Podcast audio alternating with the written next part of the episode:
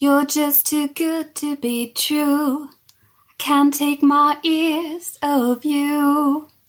Oh, Aufwachen-Podcast. Folge 348 vom Aufwachen-Podcast wird dir präsentiert von. Der heutige Podcast wird präsentiert von. Der Bundeswehr. Ausatmen, anvisieren, abdrücken. Nee, das klingt immer noch falsch. Heute Folge 348. Präsentiert von Bastian unserem lieben, lieben Musik Matthias.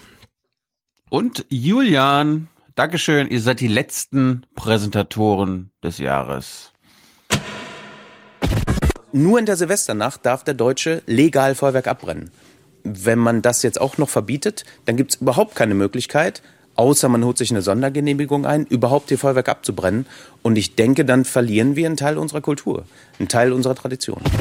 Ist nicht nötig, finde ich. Warum nicht?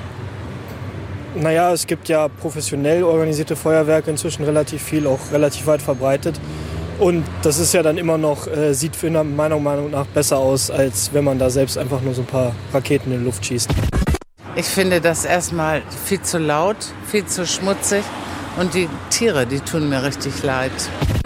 Geldverschwendung, damit können sie in Afrika jede Menge Kinder retten. Mit dem Geld. Rein theoretisch.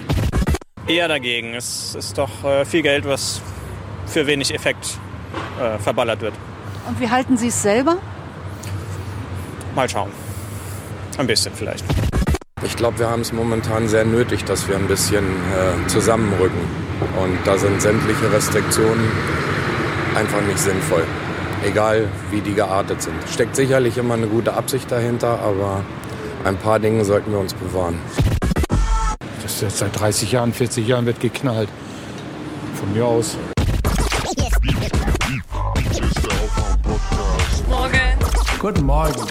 Moin. Moin. Hallo. Hier ist der Aufwand-Podcast.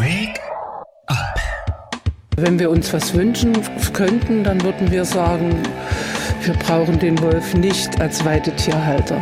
Er macht uns Arbeit. Wake up and clear your brain. Time to listen to what people are saying. Government is lying again, and the media is acting insane. It's good to stay in bed and ignore the talking heads, but you can sleep when you are dead. So wake up. Ich vertraue quasi darauf, dass der Leser vertraut, ähm, ähm, dass das irgendwie vernünftig recherchiert ist und dass ich das entweder von ihm selber oder wahrscheinlich noch doppelt gesichert durch die Akten weiß. Mhm. Ich habe jetzt, ich habe jetzt äh, mal wieder den Spiegel abonniert und ich habe jetzt ganz schön viele geile Stories gelesen von diesem Typen. Ich habe jetzt die letzten Tage kein kein Internet gehabt, Ja. habe kein, keine Verbindung gehabt. Aber diesen Klaas, den solltest du mal durchlesen. Das ist das ist ein Talent. Der ist so alt wie ich. Kennst du den? Nee, ich kannte ihn nicht. Kanntest du ihn? Ah. Also kan Nee, kannst du den Namen? sein- Ich habe das Gefühl, dass ich ihn jetzt durch seine Geschichten besser kenne. Ja. Also der, der hat so viel Auffassungsgabe, Ja. so viel Wiedergabegabe. Das ist, Hm. das ist krass. Also ich kannte ihn nicht. Und ich ja, frage mich, der, hat da so, der, der, der, der, hallo, der hat da so viele. Ich habe jetzt mal, ja. äh, der, der Spiegel schreibt doch mal auf, wie toll äh, die Reporter sind und der hat ja irgendwie ein paar Preise schon gewonnen. Also der scheint jetzt gar nicht so. Der hat mehr Preise als du und ich. ja, zu den Preisen. Niemand interessiert sich. wichtig. Also niemand. Es ist Hallo. so erstaunlich.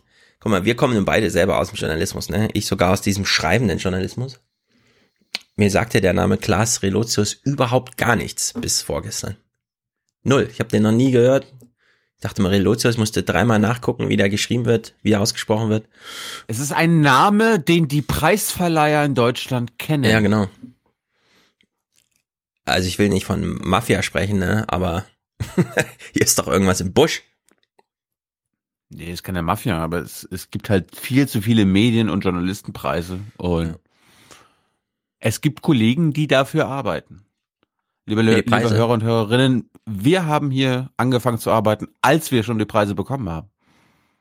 Also, also ich mein Grimme-Preis und die Fernsehpreisnominierung, da da habe ich gesagt so, Stefan, weißt, weißt du was? Jetzt fangen wir an, was ordentliches zu machen.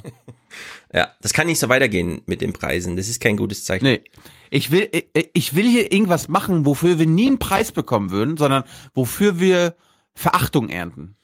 Wofür Richtig. wir Häme ernten. Sowas. Ich habe ja auch nie einen. Journalistenpreis gekriegt, sondern nur einen für Journalismuskritik. Touché. So, was sagen wir denn jetzt zu diesem ganzen Zeug, Relotius?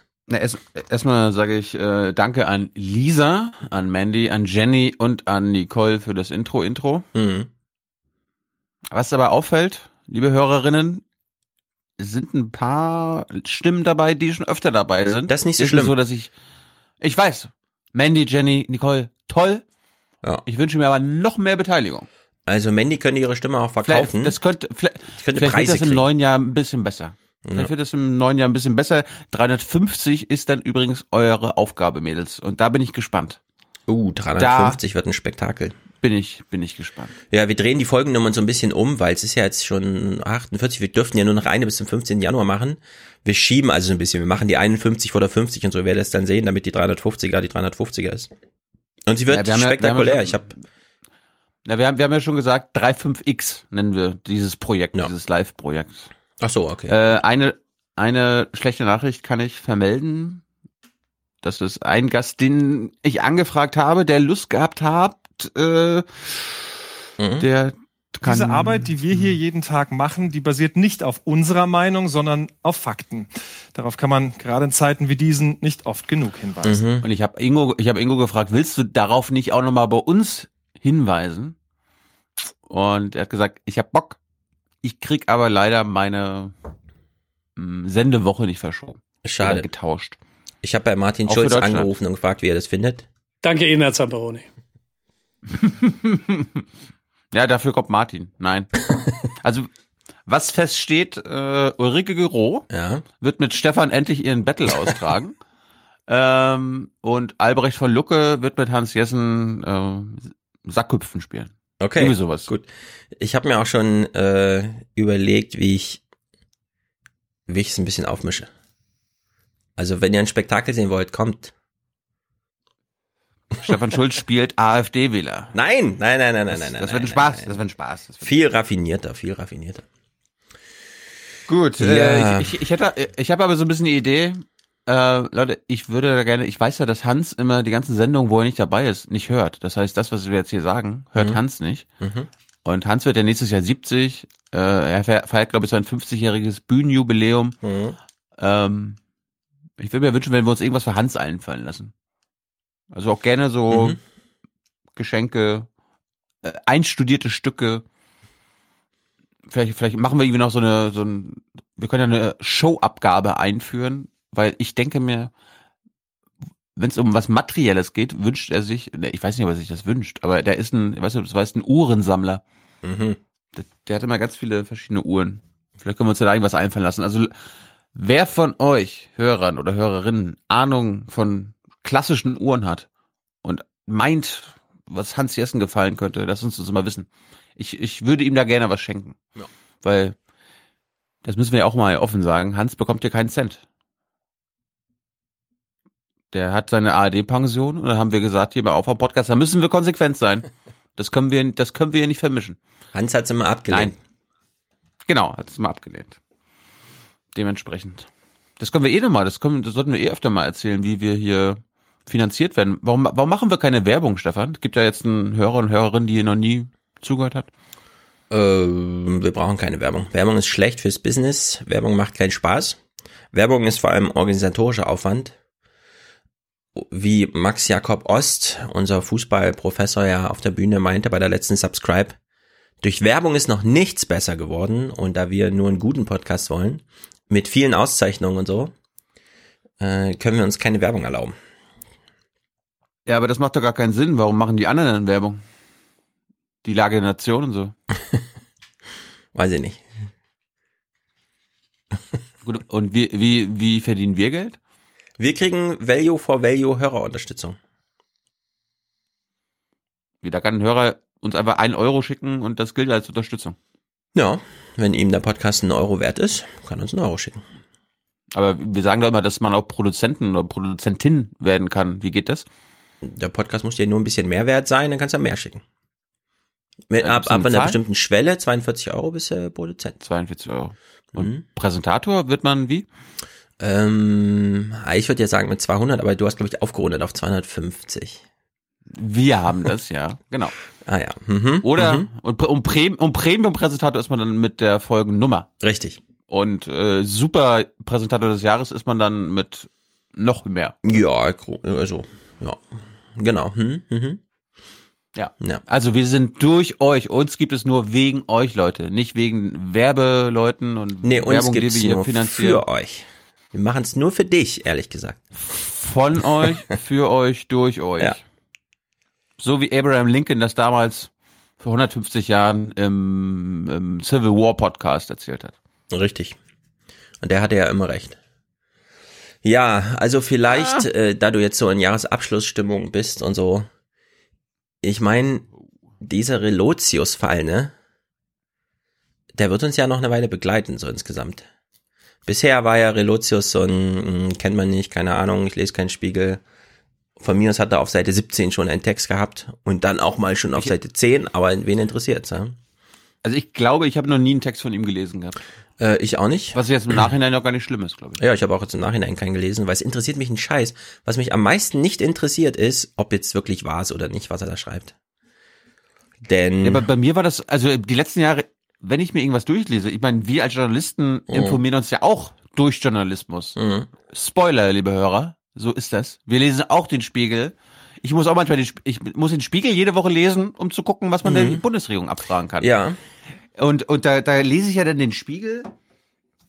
Ja, also nicht jede Seite einzeln, sondern ich mache Auswahl. Mhm. genau, wie liest du den Spiegel? Erklär mal. Ja, wenn ich dann sehe, oh, das ist jetzt schon wieder so eine lange Spiegelreportage mit dem Augsteinschen Erzählstil. Ja, es muss ja immer irgendwie plastisch einge, äh, Ja. einge, äh, Szenisch. Äh, einge, ein, szenisch eingestiegen werden und die gleiche Szene äh, endet, so endet dann auch der Artikel.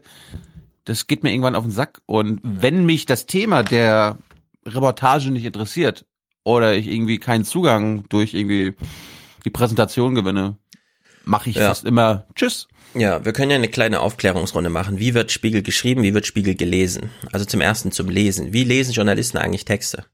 Große Tageszeitungen, also diese großen Blätterbahnen, Süddeutsche, SZ, keine Ahnung. Die macht man halt auf und dann beginnt man nicht oben, sondern man beginnt unten. Man liest zuerst einmal, wer hat denn den Text geschrieben? Das ist die wichtigste Information für Journalisten, denn man weiß ja, wie der ein oder andere Kollege und dann kann man so einen Text auch relativ schnell abhaken. Wie die Überschrift ist im Grunde, also das ist so schnuppe, ja. Und dann fängt man halt mit dem Text an, aber man überspringt die ersten zwei Absätze. Warum? Weil man genau weiß, wie der Text geschrieben wurde. Wie wird so ein Spiegeltext geschrieben? Jemand wie Klaas Rolotius fährt an die spanische Grenze oder nach Armenien oder irgendwo hin, ja, wo, wo nur er ist. Und kommt mit einem ganz vollen Notizblock zurück. So, da macht er sich so Markierung. Das ist besonders wichtig. Das ist besonders wichtig. Das muss unbedingt in den Text rein und das hier auch. So, dann hat er so eine Liste an fünf Aspekten, die unbedingt in den Text rein müssen. Und dann sagt ihm nach dem Gespräch in der, in der ähm, Konferenz, sagt ihm dann seinem Chefe, übrigens sehr lange dieser Fichtner, ne, der hat ihn auch eingestellt, hat leider vergessen zu erwähnen, dass er sein Der- Chef war und so, der- hat Niggemeier nochmal darauf hingewiesen. Der, das, ist, das ist eh das Geilste an der ganzen Sache. Dieser Fichtner-Text ist quasi ein Klaas Relotius-Text. Ja. Also so wie, wie er geschrieben wurde. ne? So Genau, das ist ja auch Gefühle eins der so großen so Probleme. fort. genau. So, und dann sitzt der Klaas so da und überlegt, warte mal, die haben mir gerade eine Konferenz vier Seiten gegeben, aber ich habe doch nur so fünf Aspekte und der Rest ist halt eine tolle Geschichte. Naja, so muss er halt tolle Worte finden, mit denen er das irgendwie. Und was macht er? Auf gar keinen Fall. Sein Hauptbeef gleich in den ersten Zeilen schreiben. Denn, willst ja in den Geschichte, ne, die fesselt und so. So, jeder, der das liest, Ja, äh, überspringt das die erste Spalte. Keine Frage. Das wissen aber die meisten nicht. Ja, also, Also wenn ihr lesen Problem wollt, ist, äh, wenn ihr den Spiegel lesen wollt, wie Journalisten Spiegel lesen, die erste Seite von dem fünf Seiten Ding erstmal wegblättern. Und dann mal gucken, ob auf Seite Erstens zwei das- ein bisschen Beef vorkommt. Aber da, da sind wir dann schon wieder, da, genau da sind wir beim Problem. In so einer Reportage, die über sechs oder sieben Seiten geht, steht meistens immer was Interessantes drinne. Aber das kannst du wahrscheinlich in drei Absätzen, die, die durchlesen. Also du könntest quasi eine Meldung daraus machen oder, ein, oder einen ganz kurzen Bericht, was uns allen nützt, was neu ist. Und der Rest ist einfach nur Prosa. Genau, wir können es Oh, abkürzen. Worauf ich hinaus will, ist, ähm, ich habe gestern auch eine halbe Stunde Talk Radio dazu gemacht. Das Format Reportage ist 2018 jetzt wirklich gestorben. Es ist unbrauchbar. Das musst du präzisieren. Das musst du Niemand präzisieren, braucht das mehr. Präzisieren? In welchem Ja, Zeitung? ja, Thilo ist jetzt ganz wichtig, dass ich sage nur Text. Allerdings gucke ich im nächsten Talkradio, wie der Gérard Depardieu so eine Reise wie du gemacht hast nach Japan. Und damit werde ich dann auch das ähm, Format Arte-Reportage beerdigen.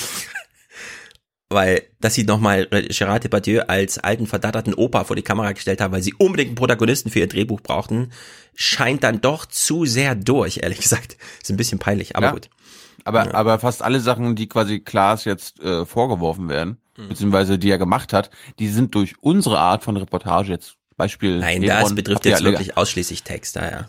Ich weiß, ich weiß, aber äh, das ist auch nochmal der Vorteil von Videoformaten oder auch noch und dann auch noch nicht Fernsehen, weil die sind ja dann quasi zeitlich eingeschränkt äh, von Formaten wie unseres. Wir können alles äh, Ja. zeigen, wir zeigen, wie es entstanden ist, äh, was da alles passiert ist. So kann man es sehen. Man kann es aber auch noch auf die Spitze treiben und sagen, Claudius Seidel hat ja 2010, den Text habe ich gestern auch besprochen, verlesen und verlinkt, äh, über Reportagen geschrieben und meinte, also das ist nur wirklich Lug und Trug, ja, wenn jemand einfach daherkommt und sagt, über die Worte hinaus bietet der Text irgendwas. Und man hat sich ja gestern auch sehr viel lustig gemacht, so fühlen, was ist ja. Eine Reportage überliefert eigentlich ein Gefühl. Also nicht so sehr Information, sondern es bleibt so ein Kondensat, so ein, so ein Gefühl. Ja.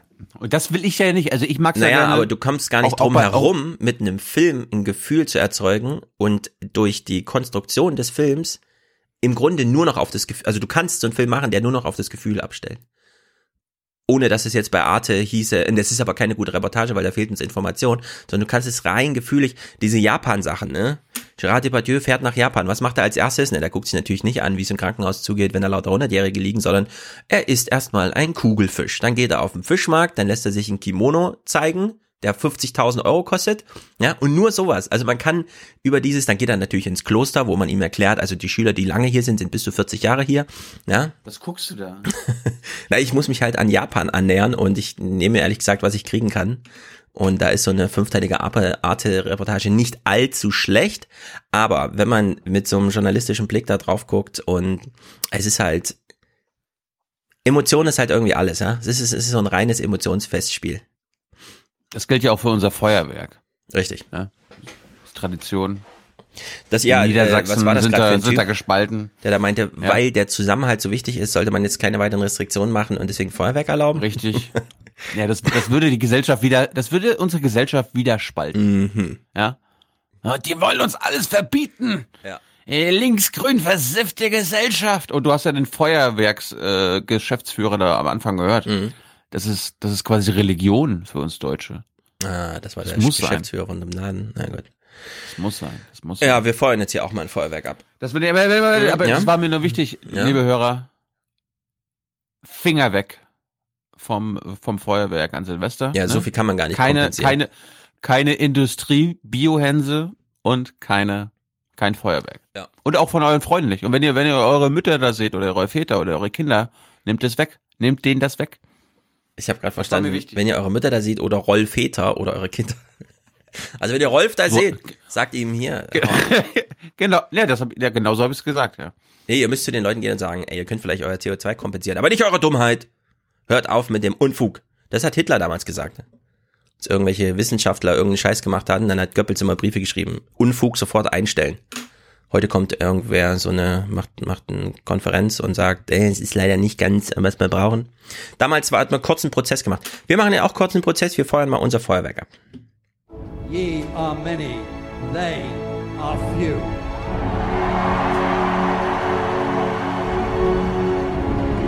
Willkommen im 1% Club. All right, I'm not stupid. You're saying that humans need fantasies to make life bearable. No. Humans need fantasy to be human. To be the place where the falling angel meets the rising ape. With tooth fairies, hogfathers. Yes. As practice, you have to start out learning to believe the little lies. So we can believe the big ones. Yes. Justice, mercy, duty, that sort of thing. Und natürlich der Weihnachtsmann. Hm, was war das? Das war äh, von Terry Pratchett's Hogfather. Mhm. Kannte ich nicht, aber äh, ich habe mir den Film angeguckt. Äh, gab's als Tipp im Forum. Hm, ich dachte, es war das Wunder von Manhattan oder sowas. Naja. Have you ever questioned the nature of your reality? Haben wir. Unsere Realität besteht aus einer 500 Euro Zahlung von Bastian. Was soll man sagen? Vielen Dank. Wow. Er hält das Projekt am Leben. Lässt uns mit guten Ja, Gefühlen ohne- das neue Jahr starten. Hm? Ja, wow. Prima, danke schön. Ja. Und die Botschaft an uns lautet, gönnt euch, Jungs. Drei Worte. Sehr gut. Es ist im Grunde pro Wort mehr als 100 Euro hat er geschickt. Gönnt euch, Jungs, schreibt er. Sehr gut. Jetzt müssen wir auch noch ein bisschen demütig werden. Unser lieber Musik Matthias, den ich die Woche noch fragte, kannst du uns nicht noch ein kleines Science-Fiction-Stück basteln? Ich habe doch mit Thomas über Science-Fiction gesprochen. Will ich am zweiten Weihnachtsfeiertag als Anreisemusik zum 35C3 spielen. Zack, einen Tag später, Musikstück da. 350 Euro von Matthias. Mensch, Mensch, Mensch, Mensch, Mensch. Und er Das war schreibt, nicht nötig, Matthias. Wir müssten dir das Geld ja, eigentlich überweisen. müssen wir dir Geld bezahlen. Er schreibt, hm? Buch zurück, Buch zurück. habe auf der letzten Kreuzfahrt eine Präsidentensuite getestet. Wasserhahn aus Gold, jetzt nicht mehr. Oh, ist doch schön. Diese, Politik, äh, diese Kritik äh, ist ja nun nicht neu. Ja, wir sagen einfach, er hat einen Wasserhahn geklaut, ihn verhökert, uns das Geld zukommen lassen, oder? Gut. 348 von Julian. Endlich ist die Dringlichkeit der Klimakatastrophe in eurem tiefsten Herzen angekommen. Danke. Globale Gerechtigkeit und 2 Grad Ziel erlauben, oh, das ist interessant, zweieinhalb Tonnen CO2, also ein Viertel des deutschen Durchschnitts pro Jahr und pro Person. Lasst uns alle in diese Richtung im Jahr 2019 gehen. Genießt die Feiertage und schenkt Spenden statt Konsumquatsch. Liebesgrüße an euch alle, Julian. Mhm. Und äh, wenn ihr eure Kinder nicht liebt, dann steckt ihnen einfach ein bisschen saubere Kohle rein. And we've ended uh, the war on beautiful, clean coal.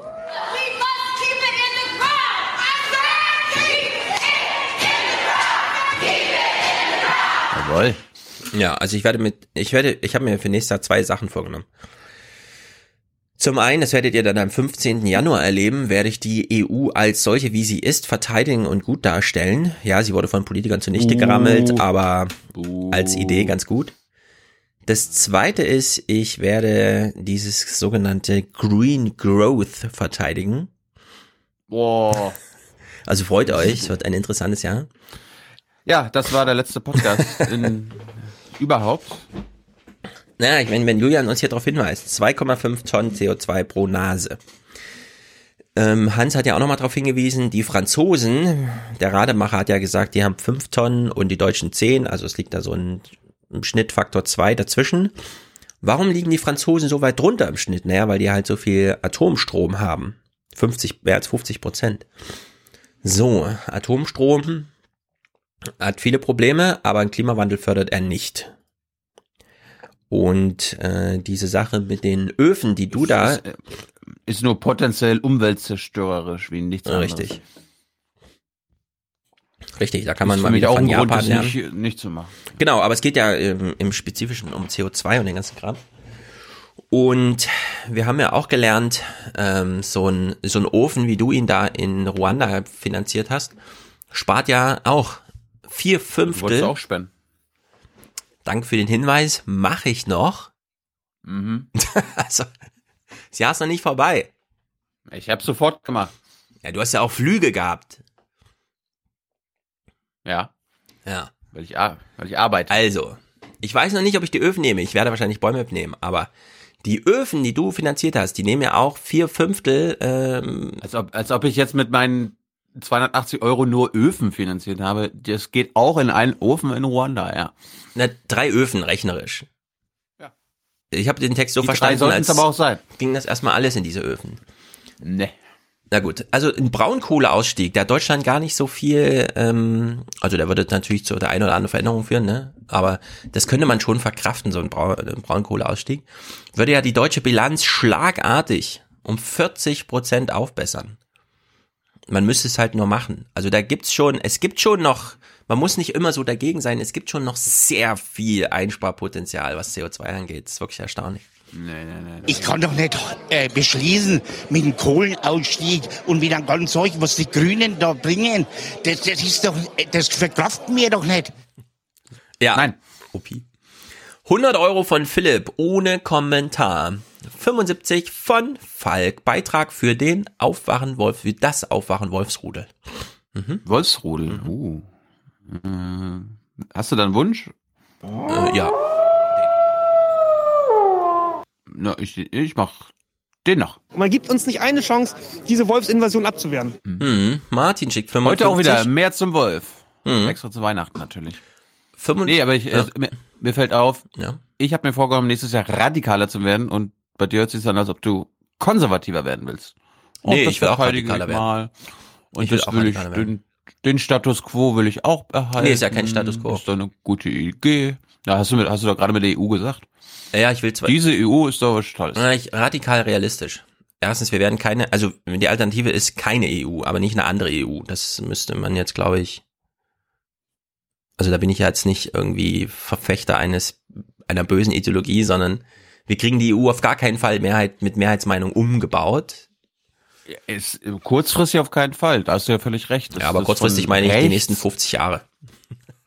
Nö, die nächsten fünf Jahre bin ich auf jeden Fall dabei. Äh, klar, wird von rechts gerade versucht zu äh, ver zerstört zu werden. Ein Hinweis da auch an äh, unsere letzte Folge aus Israel jetzt am Sonntag, extra zu Weihnachten, mit Mhm. äh, einem persönlichen Freund von Benjamin und Sarah Netanyahu. Äh, das ist Benny Ziffer, Ja. ein Mann, den Stefan kennt, weil er auch über ihn geschrieben hat, ähm, der die politischen Lager gewechselt hat. Ja, an solchen Typen Ja. kannst du doch gut sehen, in welche Richtung es geht. Und jetzt habe ich, wo waren wir jetzt gerade? Bei konservativen Haltungen. Scheiße, jetzt bin ich total im Faden verloren. Was wollte ich denn sagen? Ich Aber wollte, war Benny ja. Ziffer. Hm? Ja, aber Benny, Benny Ziffer war äh, und schreibt sogar immer noch für die Haaretz, ist der Literaturchef, aber war früher eine linke Socke und hat jetzt dadurch, dass er Sarah Netanyahu und Benjamin Netanyahu persönlich kennengelernt hat, mit ihm befreundet mittlerweile ist, absolut die Seiten gewechselt. Hm. Und dieses, also er erzählt das auch alles. Er hat das so in den israelischen Medien noch gar nicht so erzählt. Aber weil wir uns kennen und befreundet sind, hat er das jetzt vor der Kamera erzählt. Es ist wahnsinnig faszinierend. Und vielleicht fällt mir gleich nochmal ein, warum ich das jetzt gerade empfohlen habe. Ja. 2018 bin ich radikal realistisch und Thilo ist radikal visionär oder so. Gut, Martin schreibt und schickt 55, Denken hilft ungeheuer, Aufwachen ist auch gut, aber Denken möge der 1% Club wachsen. Und dann weist uns nochmal drauf hin. Nix ist für free. Nix ist for free. 50 von Aber- aber, Stefan. Das, Ja. du, hast, du hast ja mit deinem Flassback Denken, Denken, Denken. Mhm. Ähm, ich, du hast quasi die Uni-Variante, ich habe die Bauern-Variante. Wenn man keinen Vergleich hat, wenn man sich keine Gedanken macht über die ganze Problematik, dann, dann, nimmt, dann kauft man sowas. Und wenn man sich Gedanken macht, dann verändert man seine Meinung. Mhm. Wenn man sich Gedanken macht, ändert man seine Meinung. Ja, genau. 50 von Stefan, so viel Jahre Desinteresse, aber euer Podcast hat, mein Poli hat meine Politikverdrossenheit kaputt gemacht. Vielen Dank dafür. Ja, wir haben wahrscheinlich Politikverdrossenheit in Politikverachtung umgemodelt, oder wie es heißt, ne? Äh, ja, Entschuldigung. Entschuldigung. Entschuldigung für alle Beteiligten. Auch Du solltest doch weiter schlafen, du Schaf. Ja, wirklich. Schweigen, du Lämmchen. Ja. Und ich beziehe mich jetzt auf den Albrecht von Lucke Vortrag. Ja, richtig, sehr Okay. gut. Hm. 50 Euro, Stefan. Au, also Mausfeld wurde letztens. Wir, wir, wir können doch die Feldmaus einladen. Ja, 15. pass Januar. auf, Hans ich- Jessen gegen Feldmaus. Ich will noch mal einen Witz machen, weil sehr viele Leute äh, sehr gu- gut auch dann auch immer drauf reagieren. Also, der Mausfeld wurde letztens von RT interviewt, von dieser, wie heißt der, das junge Mädel mit den dunklen Haaren, die immer hier einen Fehler sucht und so. Jas, Fehlender Part. Jasmin. Jasmin, Ja. Dings. Und sie haben das in Mausfelds Wohnzimmer gemacht. Und ehrlich gesagt, spießerischer geht's nicht. es geht nicht spießerischer. Also, äh, solchen Leuten glaube ich gar nichts mehr, aber ja, auch vorher nicht geglaubt.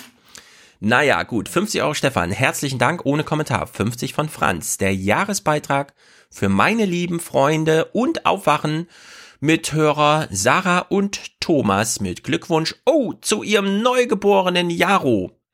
Ist ein Aufwachenbaby. Würde ich sagen, oder? Bisschen? Jaro? Jaro, dein erstes Wort ist vielleicht Aufwachen. Aufwachen. Ja. Und herzlichen Glückwunsch von mir. Richtig. Na, Josef schickt 50. Sehr gut. Mausfeld, Ja, äh, da. Vielen Dank für die. Lass ihn mal zeigen. Ja, da, hier, sehr gut. Spring mal ein bisschen. Da kann man mal richtig, die haben noch eine dritte Kameraperspektive. Ja? Ich, ich such mal. Mach du mal weiter. Gut. Eine Stunde 40, das ist ja die jung Naivlänge, meine Güte. Florian schickt 50 Euro Weihnachtsgeld aus Zwickau. Konstantin, 50 Euro. Liebes- und Geburtstagsgrüße an den besten Freund der Welt gehen nach Mexico City aus dem Herzen Erfurts. Er hat uns allerdings Jawohl. nicht genau gesagt, Ja, herzlichen. Glückwunsch und natürlich auch Gratulation von meiner Seite. Ja, 150 Facebook-Freunde Nivea ist ziemlich gut. 50 Euro Martin, lesen ist auch gut, sagt er. Zu Recht. Felix. Ja, aber was? Die Frage Oh, ist doch stimmt. was? Weil ich gerne Zeitungen lese. Ja. Die Ostsee-Zeitung, die Lübecker Nachrichten. Die Ostsee-Zeitung. Die kosten ja auch inzwischen über Liest 30 ihr auch Euro. Spiegel? Ich lese gerne die Freundin, die Brigitte, aktuelle, so den Spiegel Ah, und den, den Spiegel. Stern. Ne? Ja, aber jetzt, jetzt Mhm. liest du den Spiegel vielleicht nicht mehr. Jetzt, jetzt steigt sie wieder auf Bildzeitung. Nee, ich rufe ja dazu auf, lest den Spiegel, aber lest ihn richtig, so wie wir es eben gesagt haben. Mal einen Stift in die Hand und macht da einen Punkt in den Text, einen Strich, wo das erste Mal was vorkommt, was auch ja jenseits von Literatur ist. Als politischer Journalist liest man den Spiegel nur wegen den Kurznachrichten. Ja, Ohne da liest man im Grunde Spiegel Meldung. online. Niemand braucht mehr diesen Spiegel. Und ehrlich gesagt, wir haben mit Brinkhaus drüber gesprochen, ne? Habt ihr mal was von Bento gelernt, wie man so neue Textformen und so weiter. Nee, nee, nee, nee, ja. Wir bleiben bei unserem. Ja, toll, hat sich ausgezahlt. Hat dich übrigens da nicht immer interessiert. Die letzte halbe Stunde hast du ja ausgecheckt gehabt. So, oh, was, was, Was habe ich ausgecheckt? was will er jetzt über Bento noch reden und so? Wer hat Da hat sich mit äh, Bre Hä? Ich habe das, ich habe Also ihn mit gefragt, was Brinkbäumer er von ge- Bento gelernt hat. Ach, du hast Bento gefragt. Okay. Ja, F- meinst du jetzt, du hast gefragt? So kann's gehen. Wenn man, weißt du, ein Jahr später darüber redet, ach so, hm, hm, hm, hm. nee, nee, ich habe erinnere mich nur, dass du, dass du die letzte halbe Stunde gar nichts mehr gesagt hast. Aha. Ach so, ja, wahrscheinlich, weil ich äh, anmerken wollte, dass das Gespräch jetzt auch mal zu Ende gehen kann. Und da muss man dir immer kenn eine halbe ja. Stunde vorher Bescheid sagen. Im, Im Sinne von nicht Bescheid sagen. Gut, Felix, 42, 42, Schwarzhörerschaftspause. Die ersten Gehälter habe ich für Alkohol, Frauen und Autos ausgegeben. Den Rest habe ich einfach verprasst. Mhm. Na gut. Zum Glück ist was übrig geblieben. Das war mir auch neu, das wusste ich nicht. Naja. 42, Friederike und Markus, wir brauchen Podcasts, weil sie der Natur dienen, aber die Nachrichtensendungen, die dummes Zeug tun, gehören konsequent abgeschaltet. Wir brauchen Wölfe, weil sie der Natur dienen, aber die Wölfe, die dummes Zeug tun, die gehören konsequent erschossen. Ja.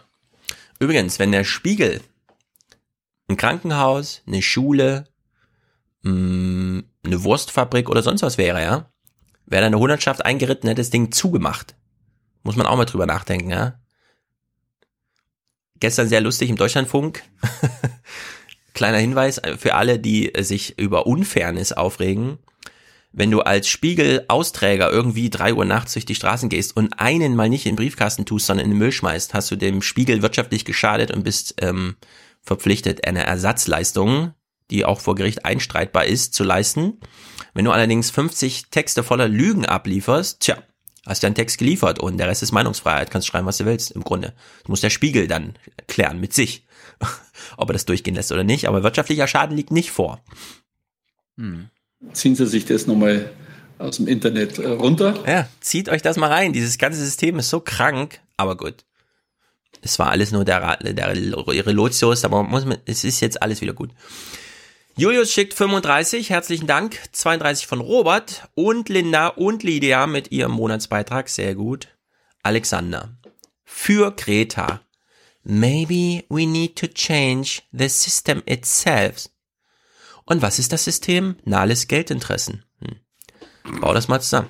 And if solutions within this system are so impossible to find, then maybe we should change the system itself. Ja, das kann ich Ihnen sagen. Hier.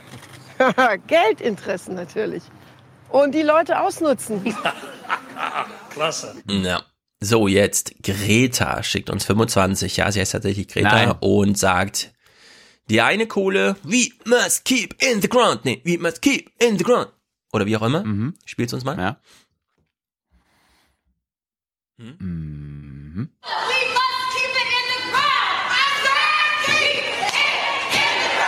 Richtig.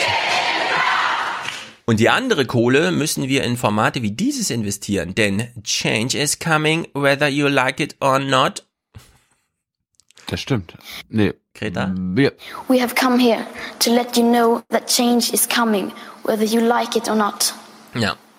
The real power belongs to the people. The people.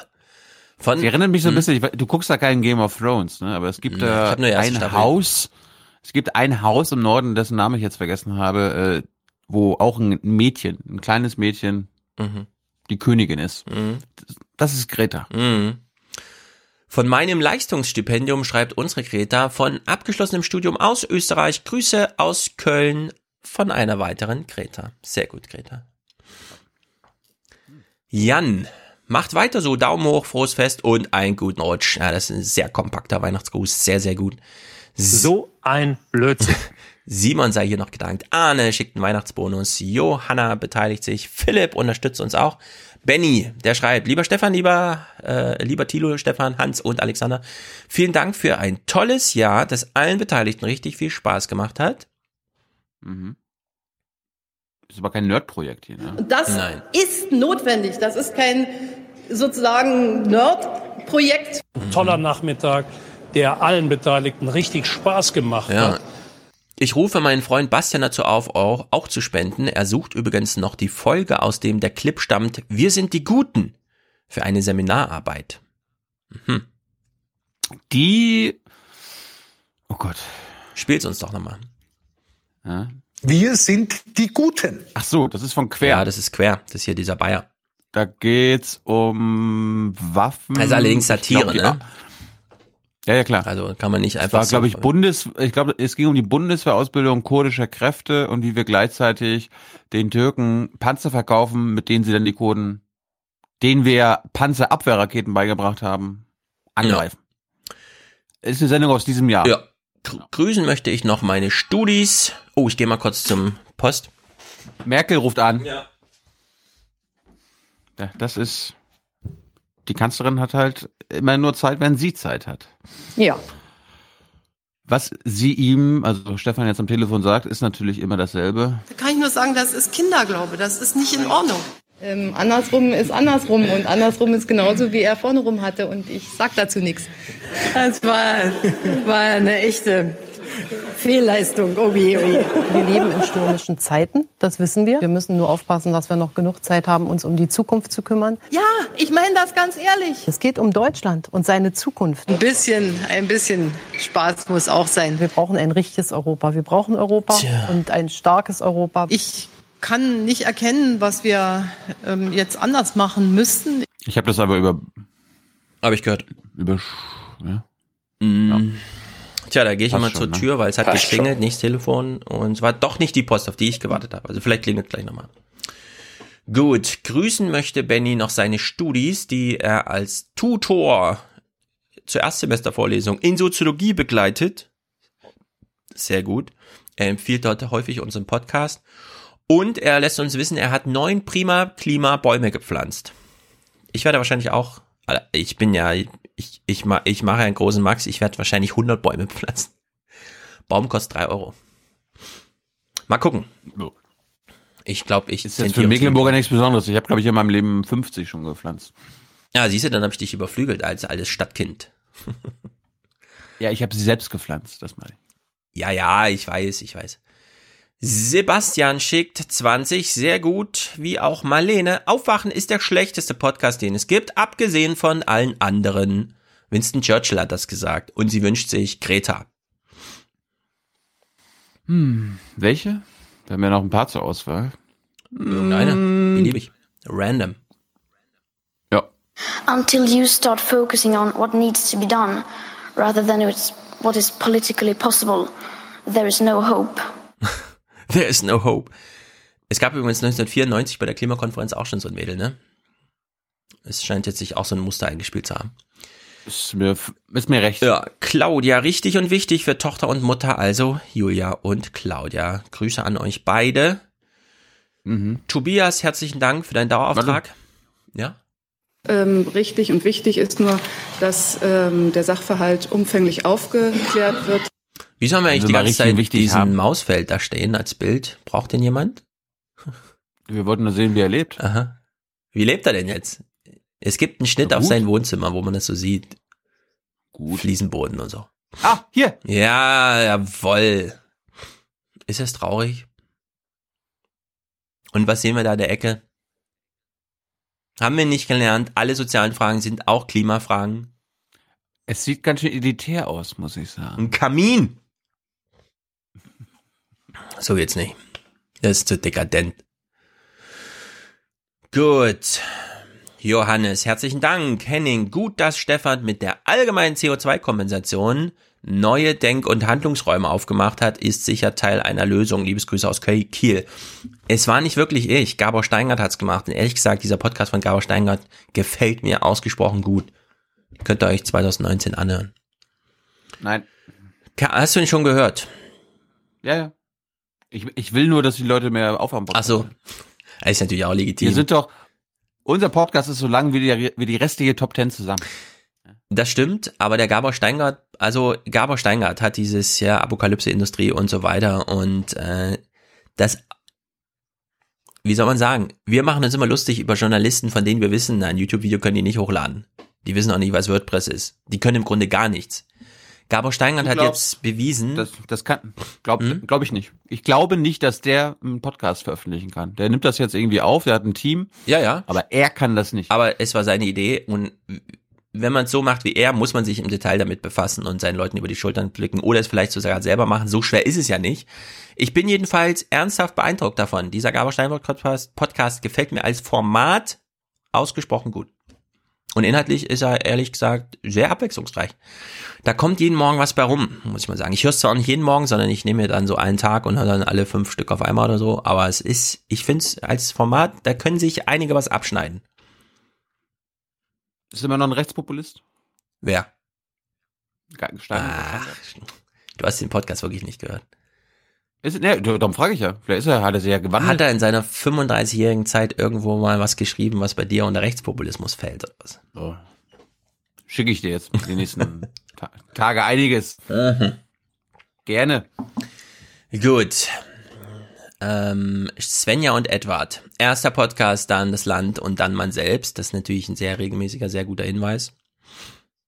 Das ist die einzige Losung. Ähm, erst das Land, dann die Partei und dann man selbst. Richtig. Annette, herzlichen Dank. Moritz, viel zu lange Schwarzhörer, aber so bin ich halt. Nix is for free. Nix ist für free und wenn du irgendwas konsumierst, was du, Mhm. wofür du nicht bezahlst, dann muss irgendjemand dafür bezahlen und dafür gibst du irgendetwas her. Richtig. Aber so bin ich halt. Ich muss mich auch nicht korrigieren. Ne, Lisa, change is coming. Schon wieder. Hatten wir ja schon, damit nehmen wir Egal. noch ein anderes. You are not mature enough to tell it like it is. Even that burden you leave to us children. Das ist so ein Spruch, den kann jeder 15-Jährige zu Hause sagen, ihren Eltern. Ey, du bist Soll, nicht. soll jede 15-Jährige auch machen. Ja. Yannick schickt Grüße aus Wien. Nora, herzlichen Dank. Michael, kleiner Beitrag, großer Respekt für eure Arbeit. Und Nicole sei hiermit auch noch gedankt. For the many, for the many, not, not the few. The few.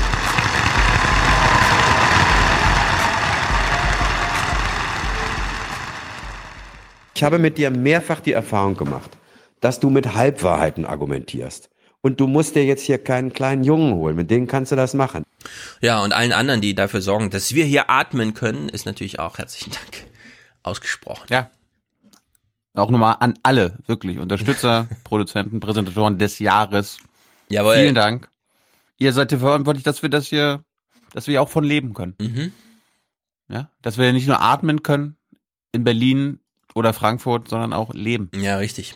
Das ist, das ist, äh, das, also ihr gebt uns quasi unser 5G, oder? Das ist doch die Losung.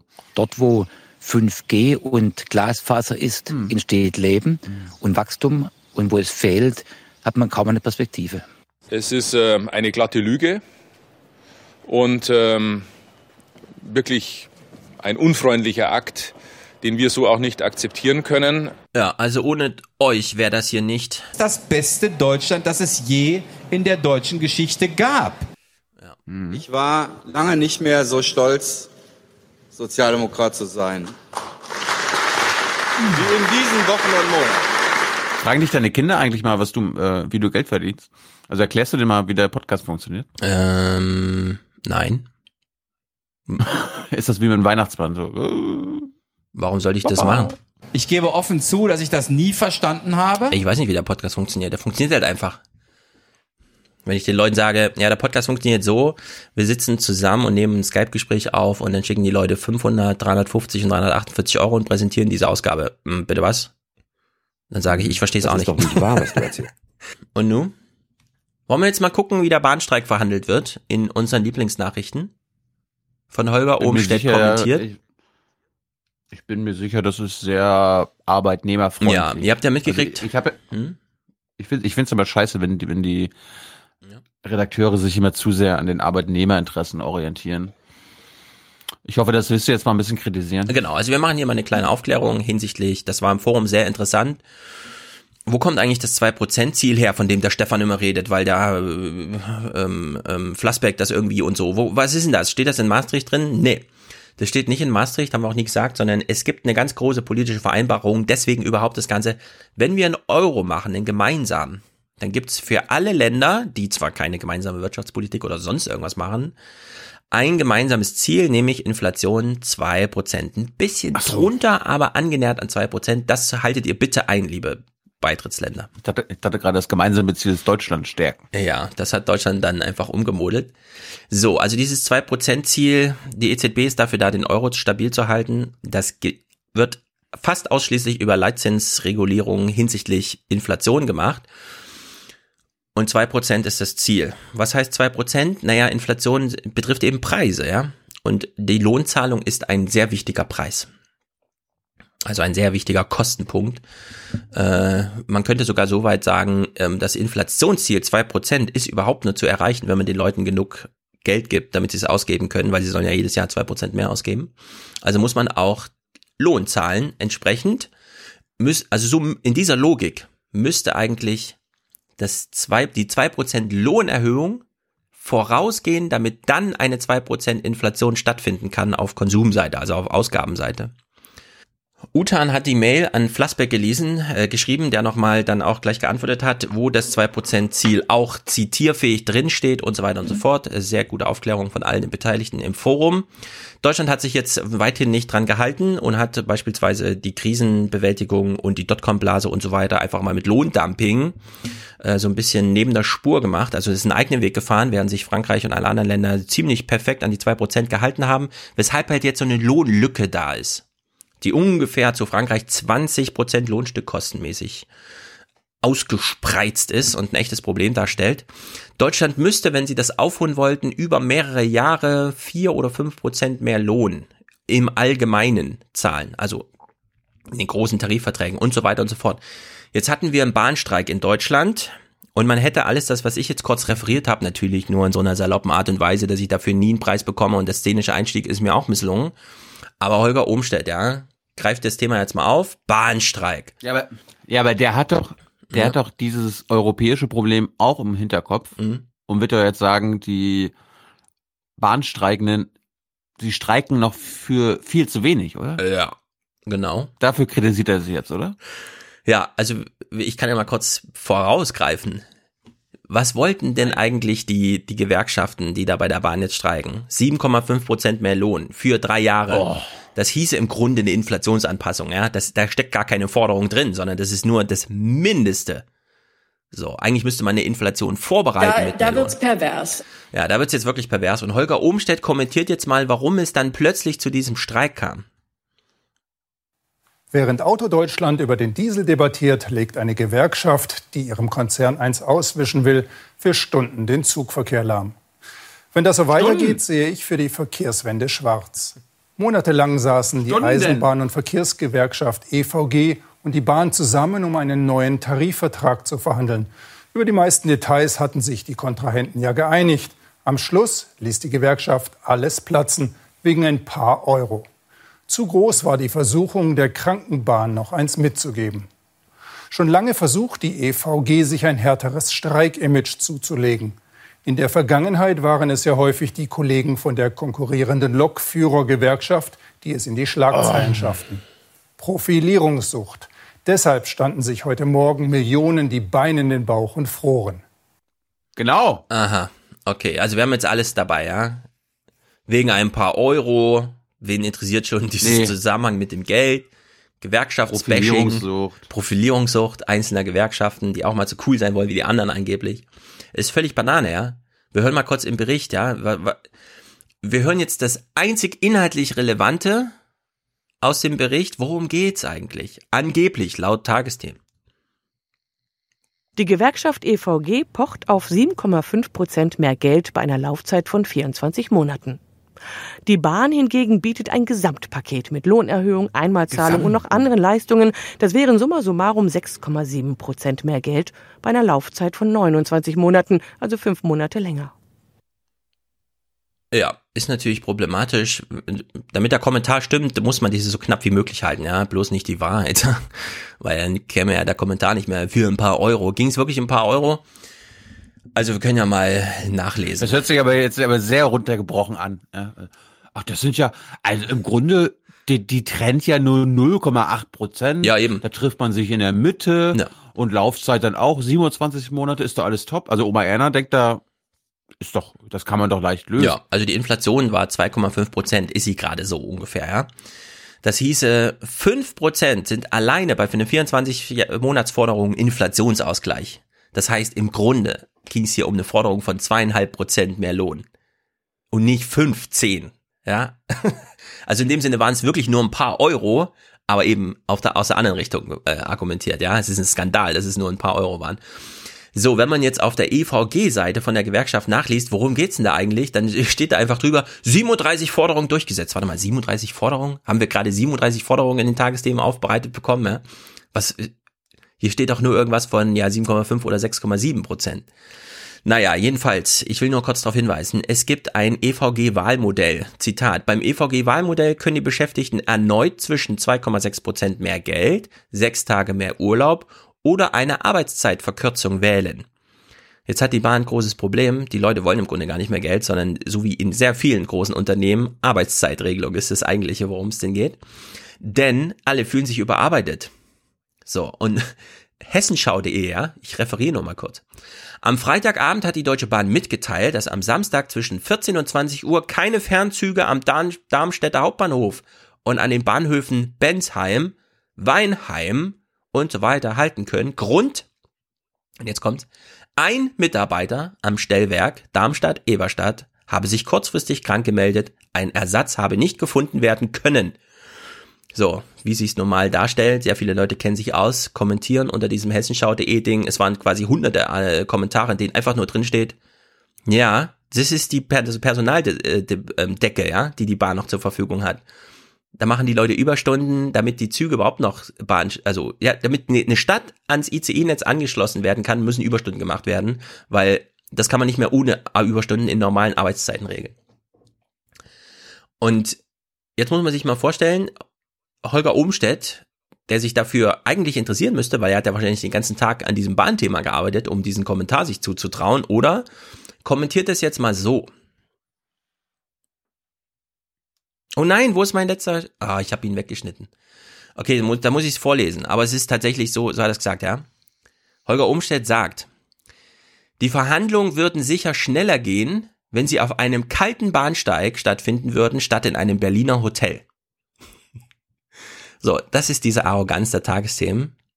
Ich such's nicht nochmal raus. Glaubt mir bitte, Ja, mein Name ist Klaas Relotius, das, hat er gesagt. Das muss aber dieser, bei der Chefredakteurskonferenz muss das so wieder so irgendwie gelaufen sein. Wer hat heute, wer wurde, wer Ja. kam zu spät zur Arbeit, wessen Zug ist ausgefallen und dann so, äh, den drücke ich jetzt mal einen Ja, rein. also diese Herangehensweise an dieses Thema geht so überhaupt nicht. Das Problem, was ich damit wirklich so ein bisschen habe, ja, der Journalismus hat nun wirklich sehr viele Glaubwürdigkeits- und Vertrauens- und Rückhaltsprobleme und so weiter und so fort, ja. Und dass Holger Ohmstedt nach 27 Jahren öffentlich-rechtlichem Gehalt und wir kennen die Gehaltstabelle für Tagesthemenredakteure, ja. Er liegt wahrscheinlich so ungefähr bei 9000 Euro im Monat. Also er deckt damit locker zwei Lokführer ab, die 500 Leute im ICE mit 300 km durch Deutschland schicken, ja. So argumentiert und dann im Bericht überhaupt gar nichts dabei bei rumkommt, außer wieder O-Töne vom Bahnhof, ja, wie geht's denn Ihnen heute und so, ja, wo der Zug zu spät kommt. Das ist einfach, so kann man keinen Journalismus machen. Äh, ich weiß nicht genau, auf was wir da warten müssen, ja, äh, dass das sich mal ändert. Äh, wird sich leider nicht ändern, aber ich finde, das geht einfach gar nicht. Ich will hier eine europäische Diskussion, ich will eine europäische Dimension, ich will irgendwas, ja, dass man ein bisschen mehr als nur über die Gehaltsforderungen in Prozenten ausgedrückt, weil man sie gut rechts und links miteinander vergleichen kann, in einer Tabelle aufgeführt, sondern hier kommt einfach nichts bei rum, außer Verachtung für die Leute, die Deutschland am Laufen halten. Und so geht's nicht, liebe Tagesthemen. Wir sind komplett einig, dass Meinung und Bericht getrennt gehört. Und wer das bei uns nicht beherrscht, Ja, ja. der fliegt raus. Ja, genau. Mhm. Sehr gut. Da wir gerade beim Thema waren, EZB und so weiter, das hier wird natürlich auch nicht weiter tiefer gehend irgendwie. Ja, es wird halt mal kurz angesprochen für zwei Minuten, aber wir hören uns das mal an. Anleihenkäufe der Europäischen Zentralbank sollen die Konjunktur ankurbeln und für einen stabilen Euro sorgen. Jetzt werden sie zum Ende des Jahres eingestellt. Das hat der EZB-Rat heute beschlossen. Seit März 2015 hat die EZB dann rund 2,6 Billionen Euro in Anleihen von Unternehmen und Staaten investiert. Ähm, jetzt mal eine spontane Umfrage bei Oma Erna zu Hause. Wa- wa- Was wurde dir gerade gesagt? Irgendwas mit 2,6 Billionen. Warte mal, was Billionen? Was ist denn das für eine Zahl? Also, also die, die, die wollen, dass mein Ja. Leben st stabil bleibt Genau. und kaufen deshalb keine Anlagen mehr. Anlagen, genau. Hm? Die EZB hat ihren Anlagenkauf angestockt. Finanzanlagen oder so. Ja. Wir machen jetzt einen Test. Ist das, ist das, ist das wichtig für mein Leben?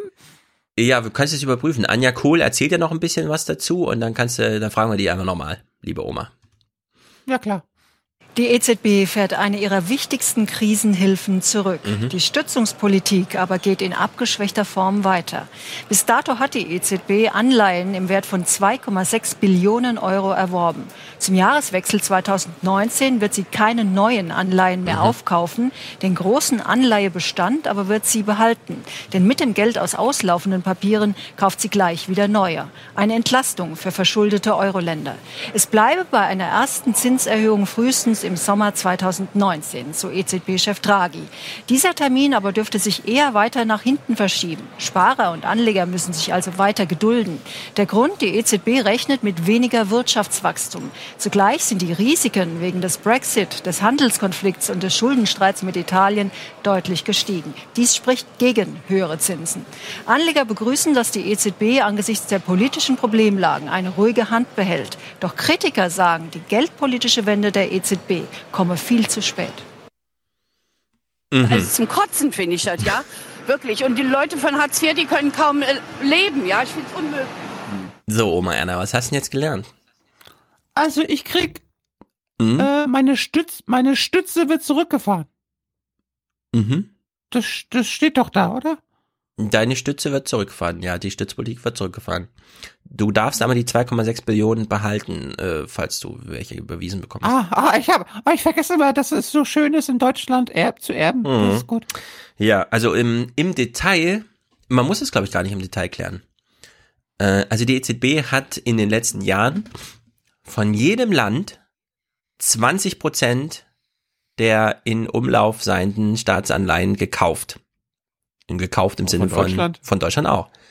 20 Prozent von Deutschland, also wenn eine Anleihe wie, wie bei einer Aktie, ja, so im Sinne ein, ein, ein Besitzverhältnis, ein Besitztitel wäre, müsste man jetzt sagen, 20 Prozent jedes EU-Landes gehört der EZB, auch 20 Prozent von Deutschland. So, dieses Geld bleibt auch bei der EZB, denn sobald diese Staatsanleihen auslaufen, die haben ein Ablaufdatum, werden sie direkt wieder investiert in neues Geld. Ja, also es findet nur noch so ein Umschreiben statt.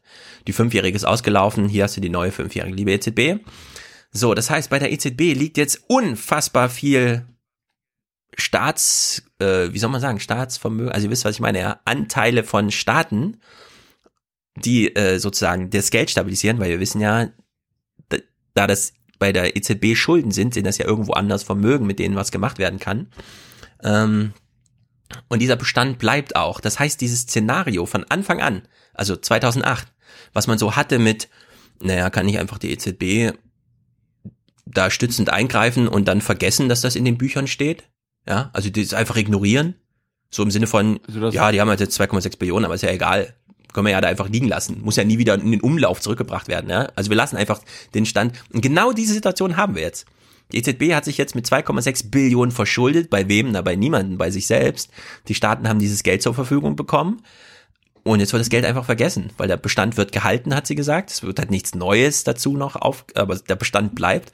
Und man vergisst jetzt einfach, dass da wahnsinnig viele Nullen einfach in der EZB rumliegen als Schuldvermerke. Das ist schon eine Dein Sensation. Kollege Markus, dein Kollege Markus früher von der FAZ, dein Ex-Kollege, Mhm. bestätigt das, äh, den, ich zitiere mal, den aktuellen Anteil der EZB am Bundesanleihemarkt Mhm. schätzen die Analysten auf fast 25 Prozent. Bei kaum einem anderen Euroland halte die EZB und die ihr angeschlossenen Notenbanken einen vergleichbar hohen Anteil der ausstehenden Staatsanleihen. Die EZB hat sich die Grenze gesetzt, nicht mehr als ein Drittel des Bestandes an Staatsanleihen, die sie als Ein kaufbar Drittel. einstuft, zu erwerben. Der wichtigste Käufer von Bundesanleihen im Auftrag der EZB ist die Bundesbank. Ja.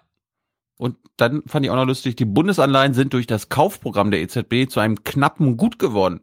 Dieser Engpass wird dadurch verschärft, weil der Bund immer weniger Bundesanleihen emittiert, um seinen Haushalt zu finanzieren. Schwarze Null wurden im Jahr 2010 noch mehr als 200 Milliarden Euro ohne inflationsindexierte Anleihen emittiert, werden es in diesem Jahr 147 Millionen sein. Ja. Milliarden sein. Und das ist eben so ein Problem. Die Griechen und so, die brauchten ja dieses Geld, ne? Da hieß es ja und so, kauft mal schnell, gebt denen mal schnell Geld, die geben euch dafür dann irgendwelche Staatsscheine, da steht drauf, das ist der griechische Staat oder so.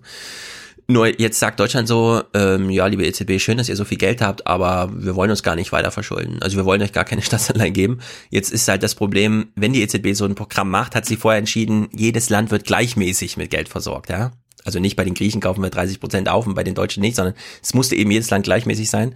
Jetzt sagen die Deutschen so, ach, pff, kein Bedarf. so, und äh, die Zielsetzung, damit äh, sozusagen Knappheiten herzustellen, Inflation anzukurbeln und so weiter, ja, die sind halt, sehen wir ja. Also die Inflation ist 2,5 Prozent und nicht äh, irgendwo.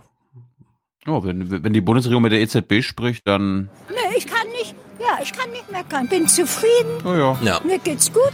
Wir brauchen nix. Also ich weiß nicht genau, was es bedeutet und wie weit man das im Detail verstehen muss, aber es ist ein absolut perverses System, dass wir, ich habe gar nichts dagegen, dass es so gemacht wird, ja, aber dass es immer noch unter Leistungsgesellschaft, Marktwirtschaft, Freiheit und so weiter läuft, ja, das ist halt einfach eine große Lüge. Weißt du was? Ich komme doch Ende Januar nach Frankfurt. Mhm. Ich, ich bin doch bei der 20-Jahr-Feier des Euros in der Bundesbank Ah. eingeladen. Wie wär's, wenn ich dich auch einladen lasse? Und dann kommst du hin, weil ich unter anderem mit äh, Herrn Weidmann, wer ist das? Unser Cheffe, der leider nicht EZB-Chefe wird, kannst du ja gleich mal fragen, wie er das findet. Ich werde ihm sagen, ich finde es gut und dann wird er Mhm. mir sagen, oh, schade. Nee, äh, ich werde einen Fishbowl mit ihm machen. Und da kannst du dann drin sitzen, lieber Stefan Das stimmt, ich komme einfach vor und, Da- und stelle eine Frage.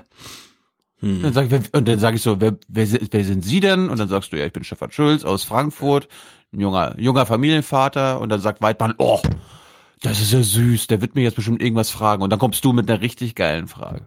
Ja. So machen wir das.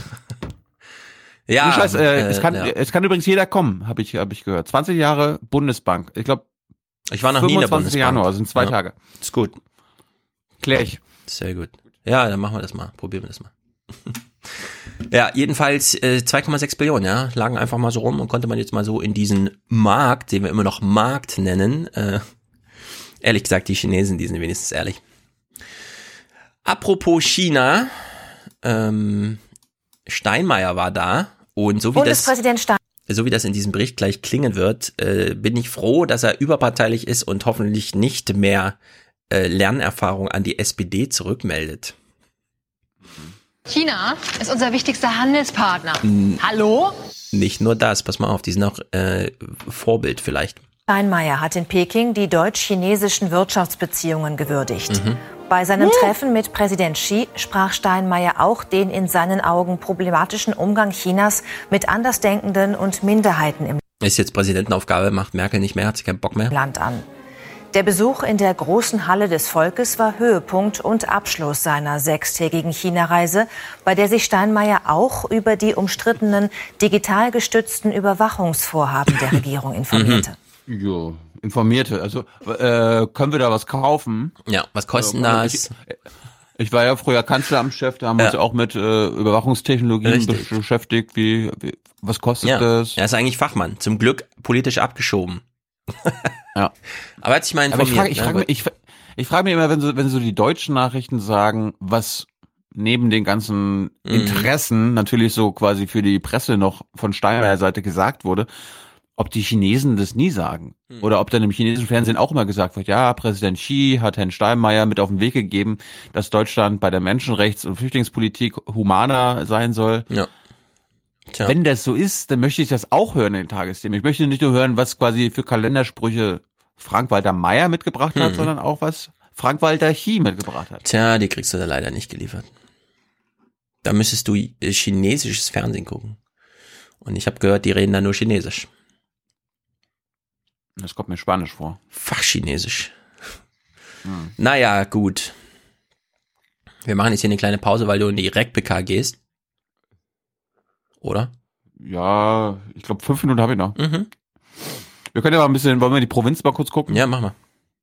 Was die, was die so für Probleme haben.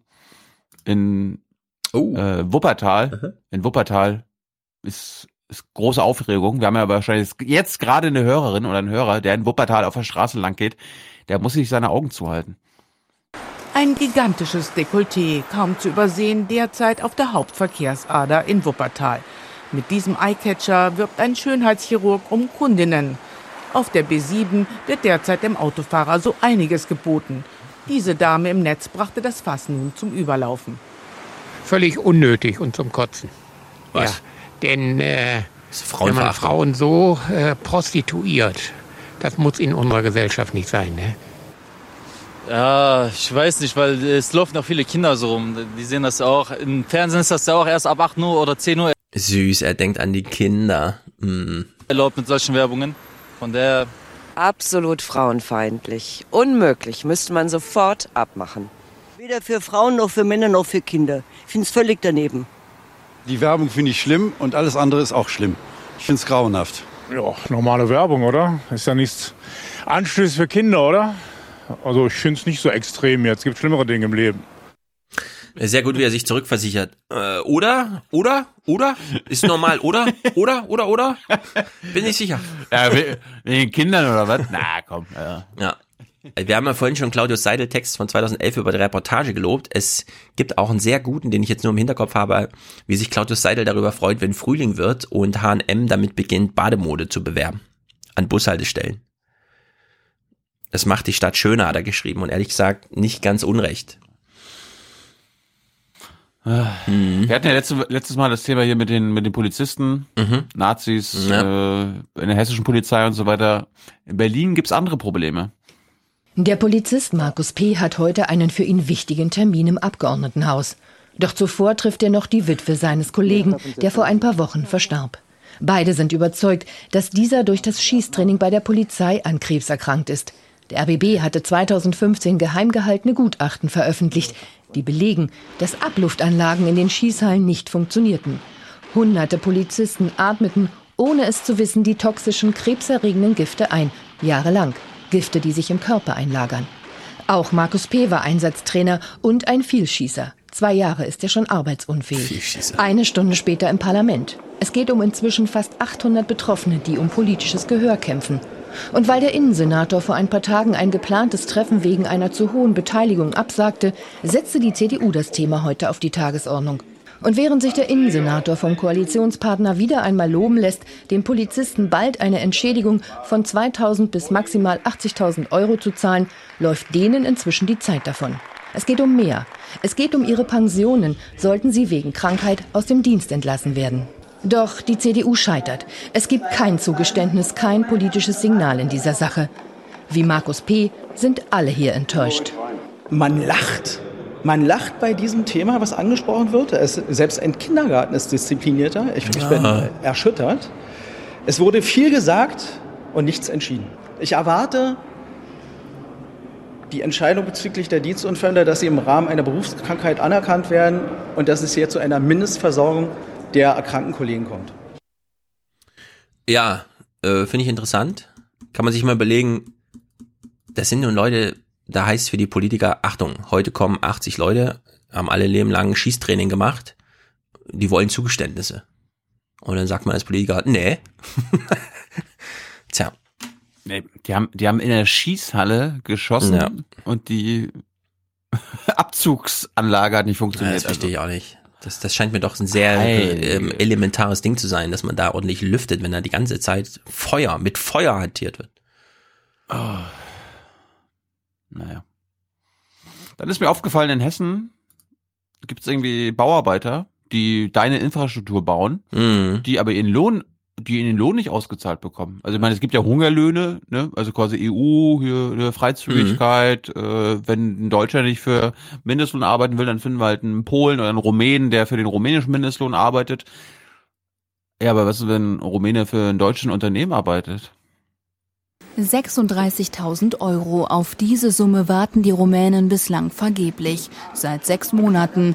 Doch die Firma FW Müller mauert, sagen sie. Heute bauen sie deshalb vor der Zentrale des Unternehmens in Offenbach selbst symbolisch eine Mauer, um auf ihre Situation aufmerksam zu machen.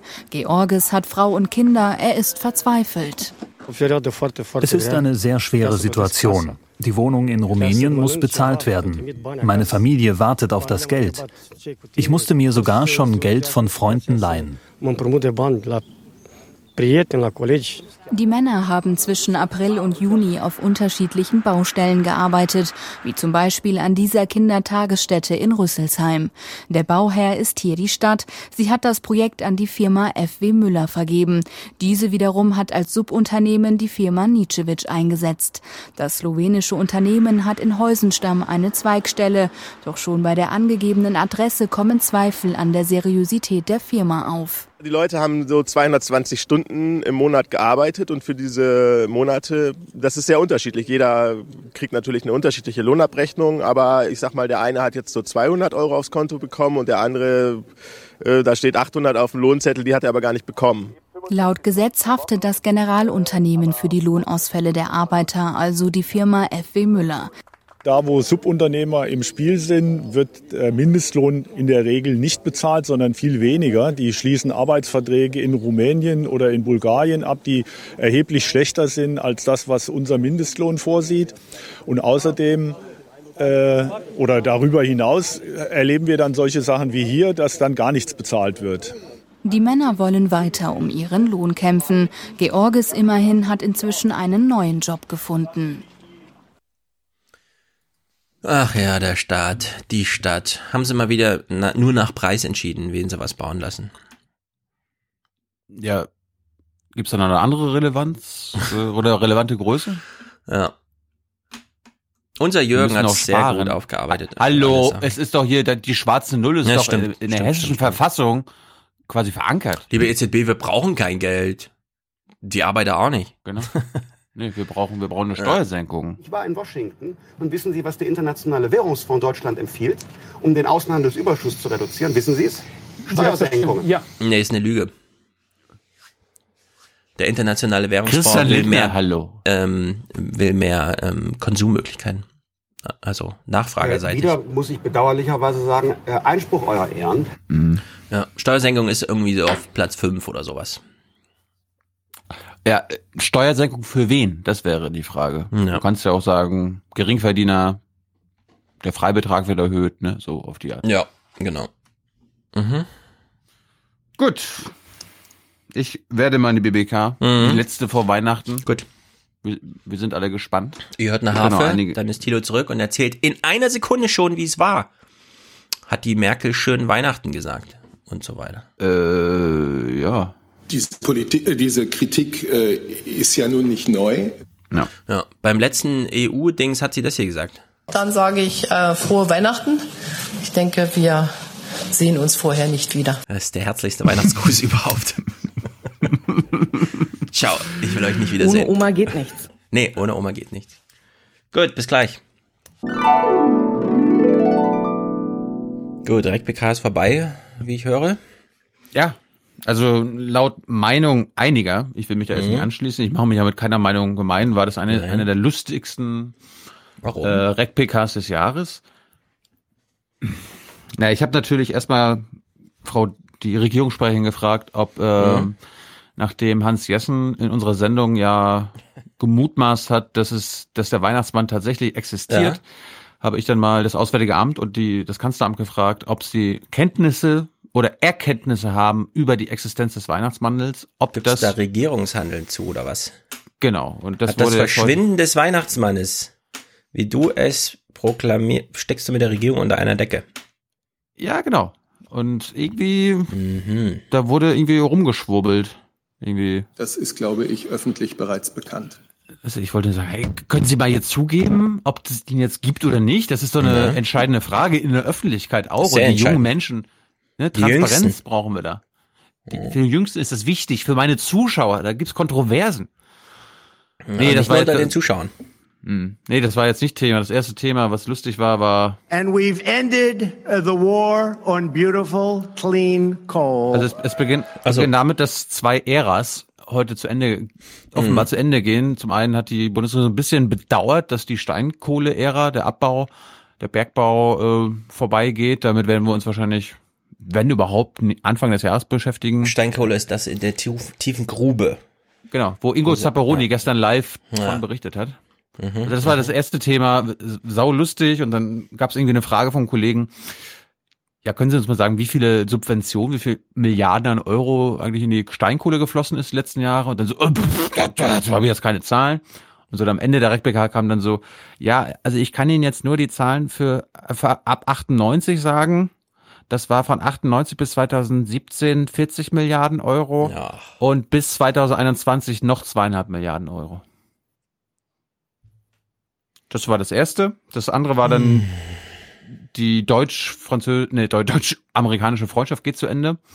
Die Bundesregierung ist sehr, ist, findet es sehr, sehr schade, dass der völkerrechtswidrige Anti-ISIS-Einsatz jetzt natürlich auch droht, zu Ende zu gehen, nachdem äh, Trump den Abzug, den Teilabzug, whatever, da weiß ich halt auch immer nicht, ob, ob man das glauben kann, weil die Russen haben ja auch mal ein paar Mal schon gesagt, ja, wir ziehen unsere Truppen aus Syrien ab und die sind immer noch da.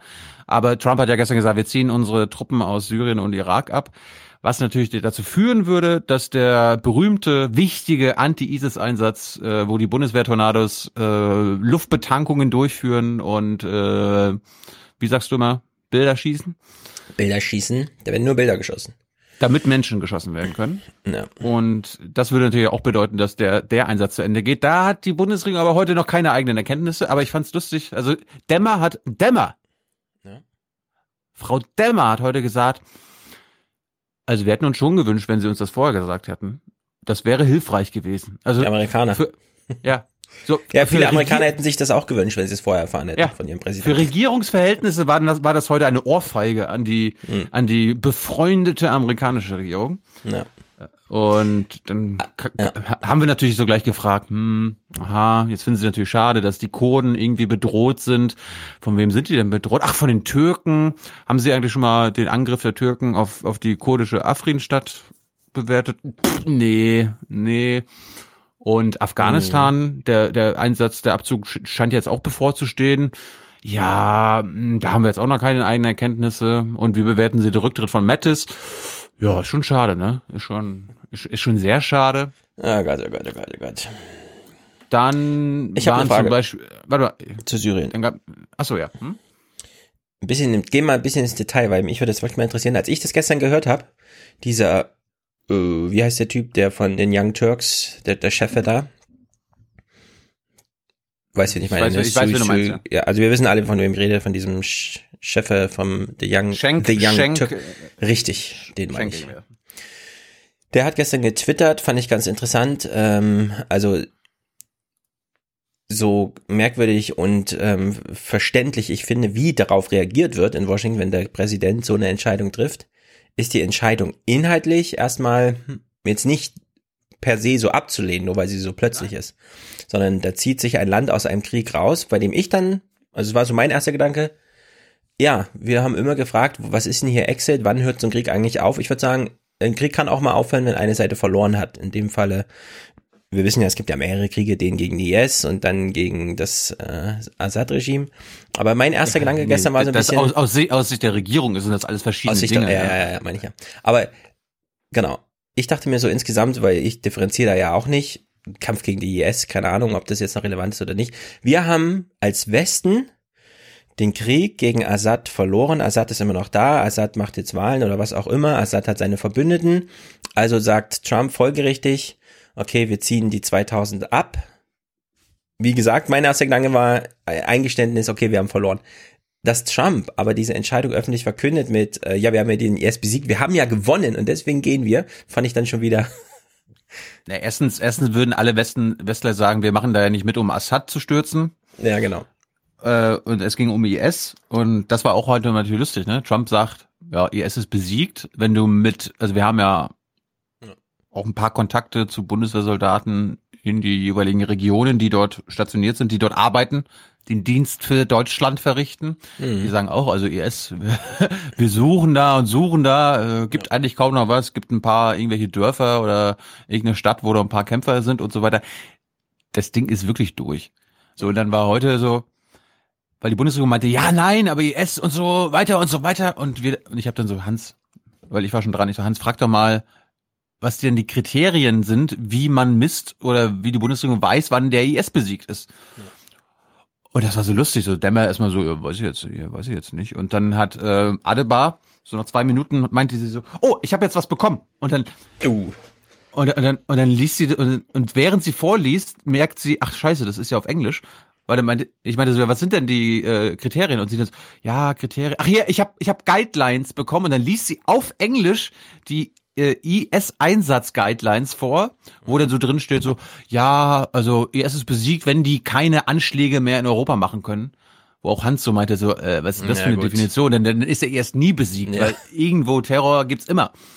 Aber das war so lustig. Also das AA hat sich noch nie mit der Frage auseinandergesetzt und liest dann quasi auf Englisch irgendwas vor, was ja. in der in der RecPK nie vorkommt. Dass irgendwie ja, und eine Zulieferung auf Englisch heißt dann auch, äh, kommt nicht aus Deutschland, wurde auch nie ja. hier drüber nachgedacht. ja, genau. Äh, ja, also wir wollen IS besiegen, aber wir wissen ja nicht. Aber das ist, das ist mal wieder ein kleines Beispiel für, wenn Deutschland in den Krieg zieht, wissen sie aber nie, wann der Krieg vorbei sein müsste. Also wo, wann das Ziel erreicht ist. Sie gehen immer ziellos, planlos rein. Ich würde auch mal sagen, jetzt wo die letzten 2000 abgezogen werden, kann man sich auch noch mal dran erinnern, dass es nie, also nie einen Plan gab so richtig, überhaupt Bodentruppen dort zu haben. Das war ja dann auch noch so eine überstützte, also, überstützte Obama-Sache und die 2000 jetzt machen das Kraut jetzt auch nicht fett gegen Assad. Ja. Genau. Also in der Hinsicht war mal wieder so eine typische Trump-Nummer. Also ich empfehle das Regierungstagebuch und die RecPK dazu und eine kleine Sache fand ich noch lustig. Äh, es gab mal wieder irgendwelche Kollegen haben zu chinesischen Hackergruppen gefragt. Hm. Und dann gibt werden ja noch die Russen und die Iraner äh, genannt. Ne? Das, sind, das sind ja die bösen Hacker. Und dann hm. habe hab ich mal gefragt, ist, sind der Bundesregierung eigentlich deutsche Hackergruppen bekannt? Es gibt ja Na, hoffentlich nicht, sonst wählen sie wieder die falschen aus. Und BMI so, äh, das äh, weiß ich, muss ich, muss ich nachreichen. Mhm. Ja. Und dann haben wir noch zu den israelischen NGOs gefragt. Da gibt's ja jetzt viele, da gibt's, ich will nicht sagen, Sprengstoff ist ein falsches Wort, aber wir haben dieses Dokument von den Israelis jetzt, äh, was Netanyahu Merkel bei der Regierungskonsultation in die Hand gedrückt hat. Mhm. Es, ist, es ist ein siebenseitiges Schreiben, wo die Israelis so sagen, ja, hier äh, diese NGOs, die unterstützen Palästinenser oder äh, Anti-Besatzungs äh, Projekte oder Anti-Besatzungsorganisationen, die unterstützen das jüdische Museum, ja, dieses jüdische Museum in Berlin, was Palästinensern auch eine Stimme gibt. Oder hier äh, äh, Brot für die Welt, die haben eine Ausstellung über Jerusalem gemacht, wo die palästinensische Sicht gezeigt wurde. Alles anti-israelisch. Ja. Und aber ich da, nehme an, die da, Bundesregierung da, da, da schwimmt die Bundesregierung und ja. Ja, was heißt schwimmen? Die gehen damit wahrscheinlich wieder genauso um wie mit der türkischen Liste. Im Sinne von, liefern Sie uns mal diese Was ist denn mit meinen Haaren heute? Liefern Sie uns mal diese Terroristen aus. Und sie trauen sich aber nicht, irgendwas zu sagen. Warum auch? Wo wir schon bei Trump waren, ich habe hier schon seit zwei Wochen rumliegen, gab Kabinettsumbildungen. US-Präsident Trump hat die Neubesetzung von zwei wichtigen Posten in seiner Administration bekannt gegeben. Neuer Justizminister soll William Barr werden. Der 68-Jährige hatte das Amt Anfang der 1990er Jahre schon einmal inne. Derzeit gilt dem Justizministerium besondere Aufmerksamkeit, weil es für die Untersuchungen des Sonderermittlers Mueller in der Russland-Affäre zuständig ist. Und die andere Personalie betrifft die Vertretung der USA bei den Vereinten Nationen. Neue UNO-Botschafterin soll die bisherige Sprecherin des Außenministeriums Heather Nauert werden. US-Präsident Trump also, da gab's noch hat was? einen Tag nach der Neubesetzung des Justizministerpostens eine weitere wichtige Personalentscheidung bekannt gegeben. Sein Stabschef im Weißen Haus, John Kelly, werde zum Jahresende gehen. Es war schon länger darüber spekuliert worden, dass dieser Schritt bevorstehen könnte. Trump äußerte sich nicht zu den Gründen. Über einen Nachfolger will er bis spätestens Montag entscheiden. Mhm. Ja, und Mattis ist jetzt auch weg. Ja. Diese Sprecherin da war vorher bei Fox News. Ich weiß. Fox News, dann ist sie Sprecherin. Also das, wenn wir in Deutschland wären, sie war bei der Bild, dann ist sie Sprecherin des äh, Auswärtigen Mhm. Amts geworden und ist dann UNO-Botschafterin, also die Christoph Heusgen Deutschlands Mhm. geworden. Das ist eine Karriere. Warum auch nicht? Apropos UN New York. Ich stelle mir gerade Ja. Schäbli vor, wie Schäbli vom Amt der Sprecherin des Auswärtigen Amtes zur UN-Botschafterin Deutschlands wird. Ja, das ist halt, wenn du nur nach Loyalität und solchen Gesichtspunkten rekrutierst. Ja. Gibt es eigentlich irgendeinen halt Minister, Bredouille. gibt es eigentlich irgendeinen Minister im Trump-Kabinett, der noch nicht ersetzt wurde? Ja, Betsy DeVos. Und Linda McMahon von Und WWE. ähm, hier Carson, der Hausbauminister. Stimmt. Naja, Trump. Trump hat es 2019 nicht leicht. Ich habe es ja schon mal äh, angedeutet. Und im Grunde sitzt er jetzt auch schon im Gefängnis. Ich bin echt überrascht. Der Rosenstein hat ja Befugnis, da ja der ehemalige, wie hieß er nochmal, äh, Justizminister hier, Dingsterbums, den Sessions, den Trump ja eh nicht richtig leiden konnte. Äh, der hat es ja schwer und deswegen musste ja Rosenstein die ganzen Ermittlungen äh, sozusagen. Ich, ich konnte den übrigens auch nicht leiden. Das war ein Wen? Rassist. Sessions? Ein, ja, ja.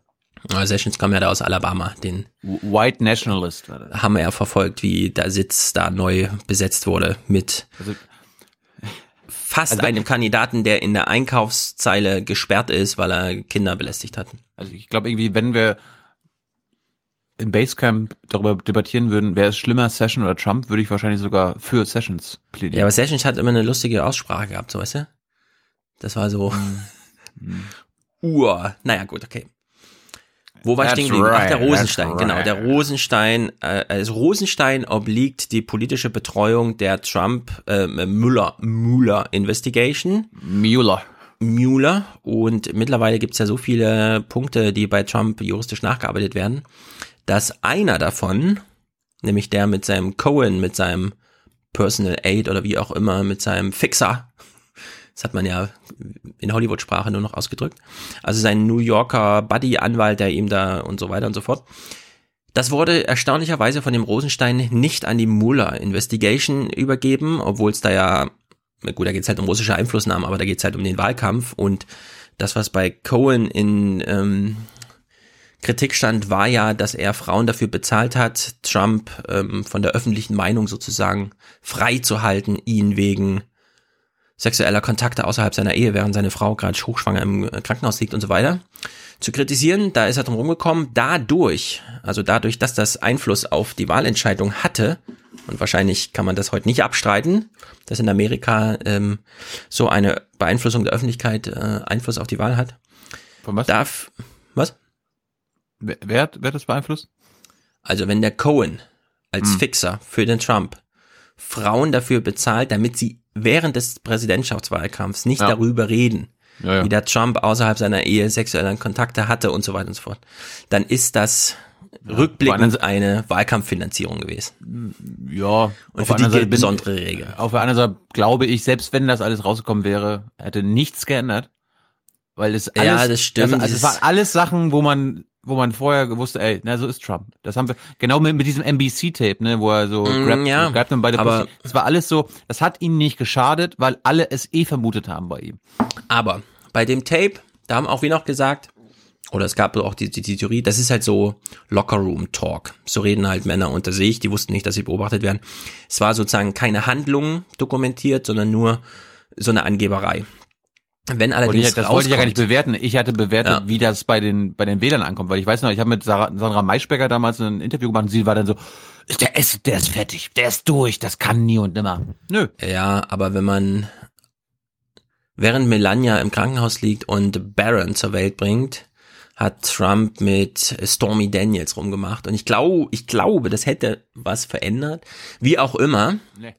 wie auch immer, es gilt nachträglich als Wahlkampffinanzierung, weil die öffentliche Meinung sollte ja aus Gründen davor bewahrt werden, das jetzt auch noch zu erfahren.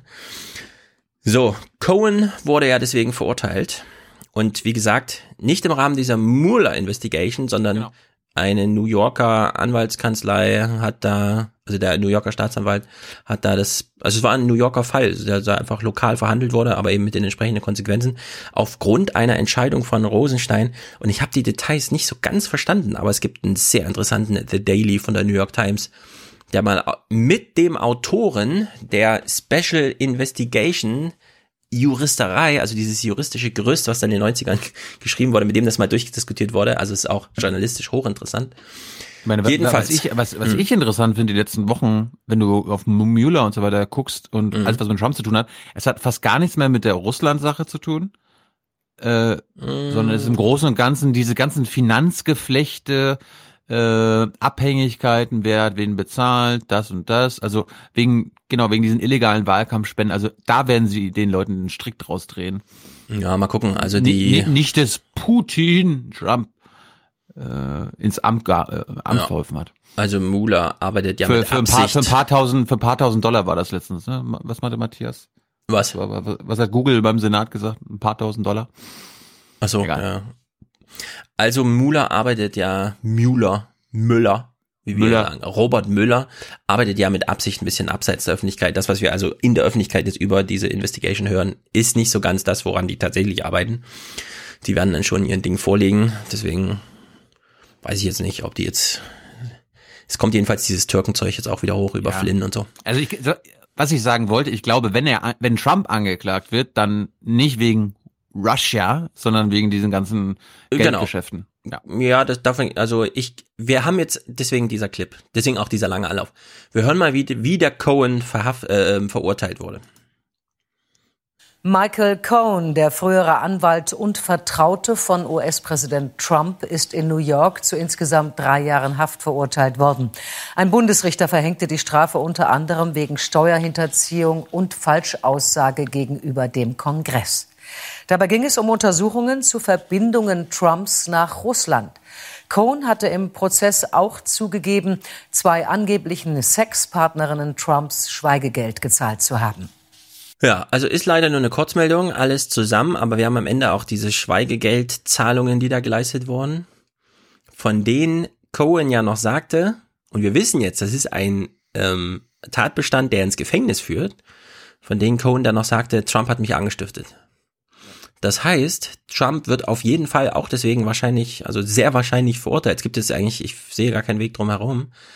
Das Einzige, was ihn noch hindert daran, ist das Präsidentenamt, das nämlich mit Arbeitspflichten einhergeht, von denen man jetzt nicht ablenken möchte, ja, weshalb es in Amerika möglich ist, diese Behandlung dieser juristischen, also der, dieser juristische Nachvorzug dieser Handlung einfach aufzuschieben bis an dem Tag, an dem er nicht mehr Präsident ist. Aber es kann tatsächlich sein, und zwar wegen Schweigegeldzahlung an Frauen wegen sexuellen Kontakten, also nichts hochtrabend politisches, sondern eher so öffentliche Meinung und so, dass Trump tatsächlich in der ersten Woche nach dem Amt zumindest verhaftet wird. Dann ist es zu spät. Dann ist es aber zu spät. Naja, persönlich sühnen muss er ja immer noch. Klar, Die Präsidentschaft wird dadurch jetzt er nicht muss so verhindert. schnell wie möglich weg, Mensch. Aber gut, da Ja, kommt, aber da kommt wieder, der, der kommt wieder oh, der Vizepräsident Pence. Ja. Ja. Ja, schwer. nee, aber was mir gerade noch einfällt, es ist ja eine Bundesentscheidung gewesen. Sie hat ja gesagt, Bundesrichter haben ihn verurteilt. Mhm. Was bedeutet das? Was Trump kann, Trump kann ihn begnadigen. Also Cohen muss nicht einen Tag ins Gefängnis, wenn, wenn, wenn Trump sagt, ich begnadige dich. Soll er sich mal trauen, würde ich sagen. Also wenn sich das einer traut, dann er, ja. Ja, Trump kann sich ja, wie einige Juristen meinen, auch selbst begnadigen. Ich bin da mal sehr gespannt. Es ist auf jeden Fall, ähm, es ist jetzt, diese Verurteilung ist jetzt da. Und wir haben schon einen Präsidenten Bush, den zweiten, der damals auch im Rahmen der Möglichkeiten verhandelt wurde, wollen wir nicht doch mal wegen Kriegsverbrechen anklagen. Und es gab auch Leute, die da hinsichtlich gearbeitet Wer? haben. Es Wer? kam nie was bei rum. Im Senat? Im Kongress? Nee, nee, außerhalb. Es, es gab so. private, nee, nee, es gab einfach private Initiativen, die meinten, wir weisen ihm jetzt die Mitschuld nach. Dazu kam es natürlich nie. Aber so wie es jetzt aussieht, äh, wird Trump, der nun nicht eine Million Menschen im Irak ermordet hat oder so, oder dazu angestiftet hat, äh, macht doch mal den Krieg und so, äh, und dazu noch die Öffentlichkeit in die Irre führt.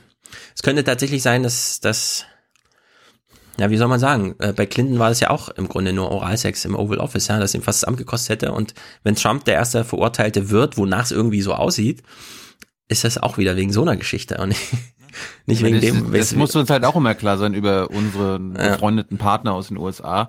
Es ist ein hochkonservatives Land, wo Ja. der, der falsche Sex äh, Ja. skandalöser ist, als ein falsches Land zu bombardieren. Ja, das ist einfach irre. Aber merkt Gut. euch einfach, die, die Losung ist ja hier. Nothing bad can happen. It's only going to be positive, especially if your president knows what he's doing. Mhm. Gut, wollen wir mal noch in Amerika bleiben, denn es gab Arbeitsmarktberichterstattung, die fand ich ganz interessant. Amazon steht ja auch in Deutschland so ein bisschen in der Kritik. Jedenfalls sehe ich immer Tweets von Sarah Wagenknecht, wie sie mir irgendwas versucht, weiß zu machen. Wir gucken mal hier, es gibt jetzt Work Camper. Vorweihnachtliches Wintercamping in Tennessee. Es ist kurz vor 6 Uhr morgens und ziemlich kalt. Und doch brennt schon Licht in den Wohnwagen. Wer hier campt, ist nicht zum Spaß angereist. Für Chip und Penny beginnt gleich die Frühschicht. Sie sind sogenannte Workcamper und die Weihnachtsverstärkung für Amazon. Drei Monate lang arbeiten sie im nahen Verteilzentrum. Zehn Stunden pro Tag, sechs Tage die Woche. Ein langer, harter Tag mit viel Laufen steht an. Ich suche die Bestellungen für all diese schönen Amazon-Kunden zusammen. Wir rennen durchs Lager und sammeln Waren ein. Heute werden wir beide wohl zusammen so 100.000 Artikel raussuchen. Uh, 100,000 units to pick. So, 100.000 äh, Artikel wählen Sie heute, suchen Sie aus den Regalen raus und packen das in ein Dings bei 10 Arbeitsstunden, also 10.000 pro Stunde. Das, das erinnert mich manchmal irgendwie an, an den Aushang, den ich heute, siehst du heute immer noch im Supermarkt. Mhm. Wenn irgendwie so, ja, wir suchen Arbeitskräfte hier für Regalumbau oder irgendwie Mhm. In, Invent, Inventar Inventur. oder so. Inventur. Inventur, genau. Fürs Inventar. Kaufen So. Sie sich einen Menschen. Hm. Ihr eigener Sklave. Ja, 9,99 Euro. Ja, überleg mal jetzt. 10.000 Artikel pro Stunde werden da jetzt von denen hin und her geschleppt. Und Glaub. Stundenlohn, was, was wäre so ein Stundenlohn? Hast du, hast du South Park die Doppel, das Nee. Doppelfolgenfinale nicht gesehen? Da Ich weiß, das alles erklärt. Ja, wird auch Stundenlohn erklärt? Stundenlohn genannt? Nein. Ah, Also Amazon zahlt gar nicht so schlecht für einen Stundenlohn in Bezug auf, was ist denn eigentlich so ein Mindestlohn? Aber eben im Vergleich, also in, hinsichtlich der Arbeitsleistung, die abgeleistet wird, naja, gut. Also es ist nicht ganz so schlimm, wie man immer glaubt. Amazon bezahlt den Workcampern 15 Dollar die Stunde, das Doppelte vom Mindestlohn in Tennessee.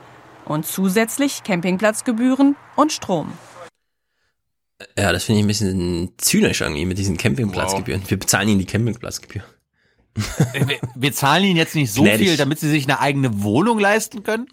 Naja, das ist ja der Punkt. Wohnung würde sich ja wirklich nicht lohnen. Also es wäre ja irgendwie, es ist halt wirklich gemacht für Campingleute, die im Winter besonders viel arbeiten und dafür im Sommer vielleicht Geld auf der hohen Kante haben, um Genau. der ein oder wenn, anderen Wenn, wenn du bei Amazon arbeitest und 15 Dollar pro, pro Stunde verdienst, dann kannst du dir im Sommer Geld von der Naja, hohen Kante nehmen. Na, überleg mal, 15 Euro pro Stunde, also jeden Tag 150 Dollar. Sechs Tage die Woche, also du hast nur einen Tag frei. Geldmäßig sammelt das sich schon recht viel zusammen, dafür, dass es ja nur so ein Monat ist. Es ist ja diese Weihnachtszeit. Du musst dich also dafür entscheiden, einen Monat da so richtig ranzuklotzen Hm. und dann Also ich finde es jetzt als, man muss halt im richtigen Lebensstadium sein. Da leben natürlich viele auch mit ihren Kindern und so, mhm. die dann noch Homeschooling nebenbei machen müssen. Also da der Arbeitsmarkt an sich so ein bisschen grottig ist, würde ich sagen, ist es ein Ausbeutersystem. Aber es liegt nicht allein an Amazon, sondern die machen halt das Angebot, hier kannst du richtig mhm. reinhauen, einen Monat lang. Man darf das ja nicht immer so ganz unterschätzen, ne? In Wenn der Staat das zulässt, dieses ja. Geschäftsmodell, diese, diese Anstellungstätigkeit. Ich würde sagen, es ist schon gesellschaftlich auch gewollt. Du willst ja auch, also viele wollen einfach das mit den Weihnachtsgeschenken so machen, wie sie es machen. Klar. Ich finde halt, man kann ja auch genauso 30 Dollar die Stunde zahlen, ja. Für 10.000 Pakete ist ja jetzt, macht das Kraut, glaube ich, nicht so fett. Auf die, das bisschen Geld könnte dann Bezos auch verzichten. Was wollte ich noch sagen? Ach so, genau. Äh, Amazon ist ja da immer wieder so ein, so ein interessanter Fall. Die haben ja nun Crowd und Cloud und so. Das ist ja alles Amazon-Erfindung aufgrund dieser besonderen Arbeitsziele, die die da haben. Ich habe nochmal nachgeguckt. Also Amazon hat in Deutschland 12.000 Lagerangestellte. Und in der Weihnachtszeit 25.000. Die sind dann mehr als doppelt so groß. Nur fürs Weihnachtsgeschäft, für sechs Wochen oder so. Das ist einfach heftig. Also ein Unternehmen, das so, so bubbernd wächst, ja, das immer zum Jahresende pff, einmal explodiert und dann ist es wieder klein und dann explodiert es wieder und ist wieder klein. Das, das muss, irgendwie muss es halt organisiert werden. Und ich meine, es muss natürlich nicht, aber irgendwie wird es halt so organisiert. Ob der Staat da Rahmenbedingungen geben kann, ist halt auch immer schwierig. Jedenfalls, ich bleibe noch mal kurz im zynischen Ton. Es ist nicht nur das Gehalt, was man da äh, als Benefit abstauben kann, sondern der eine oder andere hat auch noch persönliche Effekte zu vermelden. Richard hat in seiner ersten Amazon-Saison durch die Laufwege 18 Kilo abgenommen. Dafür reicht das Geld dann wieder zum Reisen. Ja, vielleicht hat, also, er, vielleicht hat er aber nicht genug Geld gehabt, um zu essen. Ja, ja, ja, die machen es halt so, ja. Die gehen halt hin und laufen sich den Wolf jeden Tag 18 Kilometer. In Deutschland könnte man es ein bisschen anders machen. Es ist jedenfalls, ja, ja, stimmt, genau. Hier ist eine Statistik eingetrudelt, die ist nicht uninteressant. Wir haben ja vorhin schon mal über irgendwer muss sich verschulden und so wieder, ne, mal wieder gesprochen. Nicht wir. Nicht wir. Ähm, das ist eigentlich interessant. Wir hören jetzt mal, und ich frame das jetzt mal um, ja. Du bist ja auch immer interessiert an neuen Frames. Ich frame jetzt mal um. Mit wie viel Geld steht eigentlich in Deutschland die Arbeitnehmerseite bei den Arbeit, äh, die Arbeitgeberseite bei den Arbeitnehmern in der Kreide? Die Arbeitnehmer in Deutschland haben im vergangenen Jahr so viele Überstunden geleistet wie seit 2007 nicht mehr. Mhm. Insgesamt kamen laut Bundesarbeitsministerium mehr als 2,1 Milliarden Stunden zusammen. Das entspricht rund 53 pro Kopf. Jede zweite wurde nicht bezahlt. Die Linkspartei, die die Zahlen angefragt hatte, spricht von einem Skandal. Das Volumen der Überstunden würde ausreichen, um fast 1,3 Millionen Vollzeitstellen zu schaffen. Ja, also zwei Milliarden okay. Überstunden, die Hälfte davon nicht bezahlt. Würde man sie doch bezahlen mit ähm, irgendwie Mindestlohn, keine Ahnung. Sagen wir mal Olaf Scholzes Mindestlohn, also kompletten Lohn, Nebenkosten und so weiter. Sind wir irgendwie bei 15 Euro oder so, keine Ahnung. Also 15 Milliarden. 15 Milliarden Krediteinräumung von Seiten der Arbeitnehmer an die Arbeitgeber. Hm. Nicht so schlecht. Naja. Es gibt, äh, es gab einen Tweet, das war mein Tweet der Woche, den ich retweetet habe, äh, von Ex Existential Comics auf Twitter, at Existential Coms, und er schreibt, Volun volunteering to work overtime for free raises the bar of what your employer expects of your fellow workers. Don't be a class trader, leave at five. Ja, das hat man mir damals auch gesagt, als ich zur FAZ kam und meinte, Hotelzimmer für 80 Euro bin ich total einverstanden mit. Und alle meinen, bist du bescheuert? Unter 120 bitte nicht. Setz hier keine falschen Standards für uns. und dann habe ich natürlich auch nur noch die teuren genommen. Naja, so funktioniert's halt. Man will ja kein Kameradenschwein sein. Nee. So Kleinigkeiten. Arbeit, oh. warte mal, wir sind ja beim Thema Arbeit jetzt hm. gerade, oder? Ich habe hier einen Clip, oh, den habe ich schon seit Wochen, extra zu Weihnachten. Uh. Kerzen. Wo kommen unsere Kerzen eigentlich her? Die werden auch in Deutschland hergestellt, zum Beispiel in einer Behindertenwerkstatt. Viele Bestellungen für die Vorweihnachtszeit liegen schon vor. Selbst nach Belgien und in die USA liefern die Dobertiner Werkstätten ihre Kerzen. Bis zu 300 davon versuchen die Mitarbeiter jetzt jeden Tag herzustellen. Normalerweise beginnen sie damit im August, aber da war es noch viel zu heiß. Jetzt drängt die Zeit. Doch Kerzen zu gießen oder zu ziehen braucht gerade das, Zeit und Geduld. Nadine lässt sich nicht stressen. Fast den ganzen Tag steht sie am 90 Grad heißen Kessel. Seit vier Jahren macht sie diesen Job, weiß, worauf es ankommt. Das Brett gerade halten und ja, nicht zu lange drin halten, sonst schmilzt das alles wieder ab. Mehr als 40 Mal taucht sie die Dochte ins Paraffingemisch, bis die Kerzen die richtige Dicke haben. Manchmal muss ich schon zwischendurch Pause machen, weil der Arm dann lahm wird. Etwas weniger anstrengend ist das Kerzengießen. Zuerst werden die Formen aus Silikon vorbereitet. Ich auch nicht. Wir müssen nur die Dochte ranmachen und die Gummis und gucken, dass die Nadeln in der Mitte sind. Und der Dochte? Der Dochte. Sonst klappt das nicht mit der Kerze. Bevor die gegossenen Kerzen ganz abgekühlt sind, müssen sie dann auch auf Luftblasen kontrolliert werden. Weil die Schicht oben zu war und darunter war ein Hohlraum, der, der muss geöffnet werden. Dass ich den Hohlraum voll machen kann wieder. Dass keine Luftblase innen drin bleibt. Die fertigen Formen bekommen noch den letzten Schliff. Perfekt, so, gut, okay.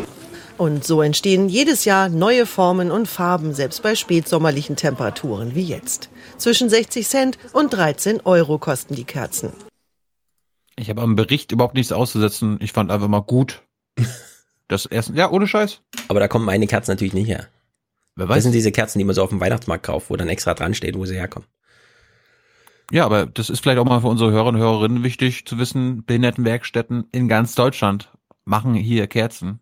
Mhm. Und gebt da mal einen Euro mehr aus. Hilft denen auch. Ja, zu Kerzen möchte ich gerne noch sagen, äh, bin ich natürlich wieder auf so einem Trip wie das letzte Mal schon, aber ich bin froh, dass es jemand macht.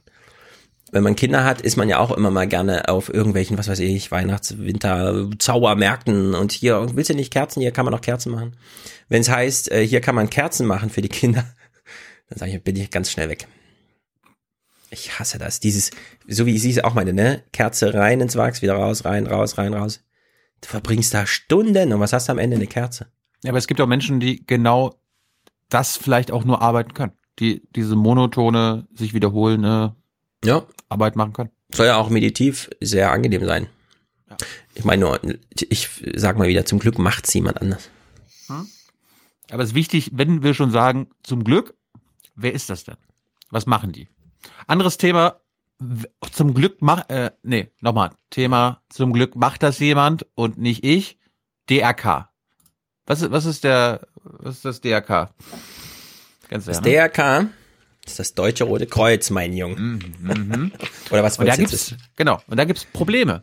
Mhm. Nämlich, die brauchen Mitarbeiter, bekommen keine Mitarbeiter und erst recht kein Nachwuchs. Blut.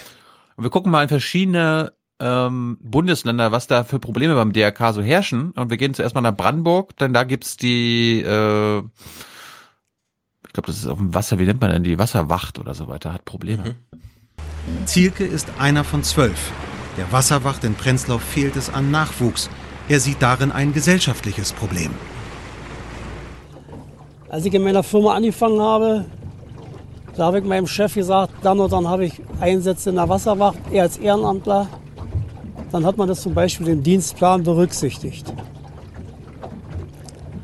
Wenn ich heute sage, ich habe Einsätze in der Wasserwacht, das geht nicht mir so alleine, das geht vielen anderen Kameraden auch so. Ja, dann kommt teilweise schon von den Kollegen oder auch vom übergeordneten Verantwortlichen dann, naja, musst du sehen, wie du das hinkriegst. Und das meine ich damit einfach. Weil die Wertschätzung solcher Arbeit ist einfach zu wenig. Ein Problem, das das Deutsche Rote Kreuz nicht nur bei der Wasserwacht hat. Auch andere Bereiche wie Katastrophenschutz, Sanitätsdienst oder Erste-Hilfe-Ausbildung droht der Personalnotstand. Für das DRK bedeutet es, dass wir in den nächsten Jahren schon Probleme haben, unseren äh, staatlichen Aufgaben, die man an das DRK auch stellt, äh, nachzukommen. Weil ganz einfach die Altersstruktur schon sehr hoch ist, gerade im Bereich der Wasserwacht und auch im Bereich der Bereitschaften, sprich Katastrophenschutz. Es werden viele Kameraden ausscheiden und es fehlt uns ganz einfach der Nachwuchs. Tja, Rentnerrepublik. Ja, aber das ist auch dramatisch. Wir bekommen nicht nur in den nächsten zehn Jahren einen Ärztemangel, haben wir auch schon hier in Niedersachsen, ne? Landärzte gehen alle in Rente. Die Rettungskräfte, der Katastrophenschutz kann nicht mehr ordentlich arbeiten in Deutschland, weil da wegrationiert und äh, die Leute woanders arbeiten, weil sie nicht genug Geld verdienen und so weiter und so fort. Ja. Wohl dem, der in einer Großstadt lebt, wenn der 112 ruft, kommt einfach die Profi-Feuerwehr. Ja. Es gibt einen Ehrenamtskoordinator in Brandenburg und der mhm. klagt auch. Dem Ehrenamt fehlt neben dem Nachwuchs auch noch das Geld für die Ausrüstungs- und Schulungsmaterialien. Silvio Ducho sieht das Land noch mehr in der Pflicht. So im Hintergrund, ne? Deutschland ist eines der reichsten Länder der Welt. Wir haben Milliarden Überschüsse. Und beim Deutschen Roten Kreuz, der das staatliche Aufgaben übernimmt, fehlt es an Geld. Nicht nur irgendwo immer zu sagen, okay, irgendwann gibt es ja mal eine Auszeichnung im Jahr durch ein Innenministerium. Äh, ja. Das ist ja alles gut und schön, aber das, reicht. das ist auch mal eine finanzielle Sache. Also man sagt, wenn ich immer sehe, äh, Telelotto, meistens werden die Sportvereine äh, unterstützt dadurch. Warum mhm. denkt man nicht mal einfach auch an die Hilfsdonation? Nicht Telelotto. Wer in Deutschland übernimmt staatliche Aufgaben und quillt vor Geld über? Ich meine jetzt dich und alle Hörer, ihr seid doch da richtig ihr inbrünstig dran, immer wieder die Ermahnung zu aktualisieren. Die Kirchen. Wieso bezahlen die Kirchen nicht einfach das Deutsche Rote Kreuz? Das ist doch nicht schließlich das Deutsche Rote Kreuz. Also wenn, wenn, wenn Stefan letztes Mal gesagt hat, wenn ihr einen Polizisten seht, grüßt ihn und lasst euch nicht irgendwie kontrollieren, was übrigens dazu geführt hat, hast du das gesehen auf Twitter? Ja, ja. Eine Verkehrskontrolle oder eine Ausweiskontrolle kann man auch mal mitmachen. äh, wenn ihr einen DRK-Mitarbeiter, einen Rettungssanitäter seht, grüßt ihn und sagt Dankeschön. Ja. Und ich wollte noch ich mal. Wähle, ich, ich wähle jetzt Parteien, die euch mehr Geld verschaffen. Und ich habe jetzt, wir machen mal kurz weiter, jetzt gehen wir mal nach MacPom. Mhm. Wir hatten ja gerade die Wasserwacht und den Ehrenamtskoordinator aus mhm. Brandenburg. Jetzt gehen wir mal zu den Rettungssanitätern. Was haben die dann für Probleme? Vor der Neubrandenburger Kammer des Arbeitsgerichts Stralsund klagen mehrere Rettungssanitäter des DRK Mecklenburgische Seenplatte. Die Mitarbeiter wollen ihre Arbeitszeit vollständig bezahlt haben. Mhm. Was? Die Rettungssanitäter arbeiten in Schichten a 24 Stunden. Bezahlt bekommen sie aber nur etwa 17 Stunden. Die Begründung der Geschäftsleitung, die Retter seien nicht die gesamte Zeit im Einsatz. Die Gewerkschaft Verdi und der DGB unterstützen die Klagen der Mitarbeiter. Wir sagen, diese 24 Stunden, das ist Arbeit. Das ist Arbeitszeit und ist zu vergüten. Und es gibt äh, keine wirksame, aus unserer Sicht keine wirksame Vereinbarung dazu, weder im Arbeitsvertrag noch eine sonstige Vereinbarung, die sagt, ich kriege von diesen 24 Stunden nur 17,48 bezahlt. Die gibt es nicht. Insofern ist unser Standpunkt, es muss bezahlt werden. Ja, finde ich auch. Ja, Vor allem gibt es auch in Deutschland schon ein Urteil, dass auch äh, so Sachen wie im Zug sitzen während Dienstreisen auch Arbeitszeit ist. Haben wir doch letztens erst gehabt. Warum genau, dann nicht rumsitzen und warten? Ist der Arbeitsweg schon Arbeit oder nicht? Ne? Mhm. Aber ich will noch mal kurz anmerken. Wenn, wenn du, wenn du 24 Stunden Bereitschaft hast und quasi immer bereit sein musst, dass irgendwas passiert, aber nur 17,5 Stunden Geld dafür bekommst, ist ja, ist ja unglaublich. Ja. Weil ich bevor du jetzt, bevor du jetzt weitermachst, ja. das DRK, Nein, ich wollte nicht weitermachen. Jetzt lass mich kurz was sagen. Ich wollte nur sagen, ich habe ja eben gesagt, Deutsche Rote Kreuz, dass ich bei der Kirche, ich, ich lese gerade nach und weiß es im Grunde auch, dass es mit Absicht natürlich keine religiöse Veranstaltung ist, sondern eine, die auf dem Schlachtfeld nochmal ein bisschen aufräumt, was eigentlich Religionsinbrünste so anrichten. Das nur als Hinweis. Das, das DRK in MacPom hat jetzt, jetzt eine Lösung. Mhm. Pass mal auf. Die Beschäftigten fordern seit Jahren, dass die Arbeit nach Tarif bezahlt wird. Im Rettungsdienst des DRK Mecklenburgische Seenplatte sind rund 180 Mitarbeiter beschäftigt. Das DRK plant derzeit die Ausgliederung des Rettungsdienstes in eine GGMBH. Ja. Privatisierung! Also, na, ist halt schon privat. Das ist die Lösung. Das ist die Lösung. Ja, eine GmbH gründen heißt jetzt nicht Privatisierung, weil es ist ja vorher jetzt auch nicht, nicht privater gewesen als danach, oder was? Das können unsere Hörer uns wahrscheinlich besser erklären, aber wenn das DRK. Nö, also ich bin schon dafür, dass wenn man, wenn, also die wollen richtig finanziert, äh, also die wollen ordentlich entlohnt werden. Also sollten sie schon alles daran setzen, das ganze Gerüst, in dem sie da arbeiten, in ein ordentliches Unternehmen umzuwandeln, dass es dann auch ordentlich finanziert wird. Das steht ja auf einem anderen Blatt. Denn wir haben das ein ums andere Mal erlebt, auch bei der Pflege, dass die Arbeitgeber, die Kirchen, die Deutsches Rote Kreuz, wer auch immer, so ankommt und meint, was, du willst ja ordentlich bezahlt werden? Du tust doch hier Gotteswerk, du hilfst doch die Schöpfung zu bewahren, du rettest doch Menschenleben. Reicht es nicht, wenn die dann Danke sagen? Und genau dem muss man natürlich Einhalt gebieten und das macht man am besten, indem man, wenn schon, denn schon, knallhart kapitalistisch durchkalkuliert und sagt, okay, ab jetzt nur noch ordentliche Arbeitsverträge, ordentliche Dienstreisen, ordentliche Bereitschaftsentgeltung Ich- und so weiter und so fort. sich, Es hört sich für mich eher so danach an, dass sie jetzt ein Unternehmen gründen, was dann nicht Teil der Tarifgemeinschaft ist, weil die werden ja dann am Ende trotzdem tariflich bezahlt, äh, damit sie die nicht so bezahlen müssen. Hm.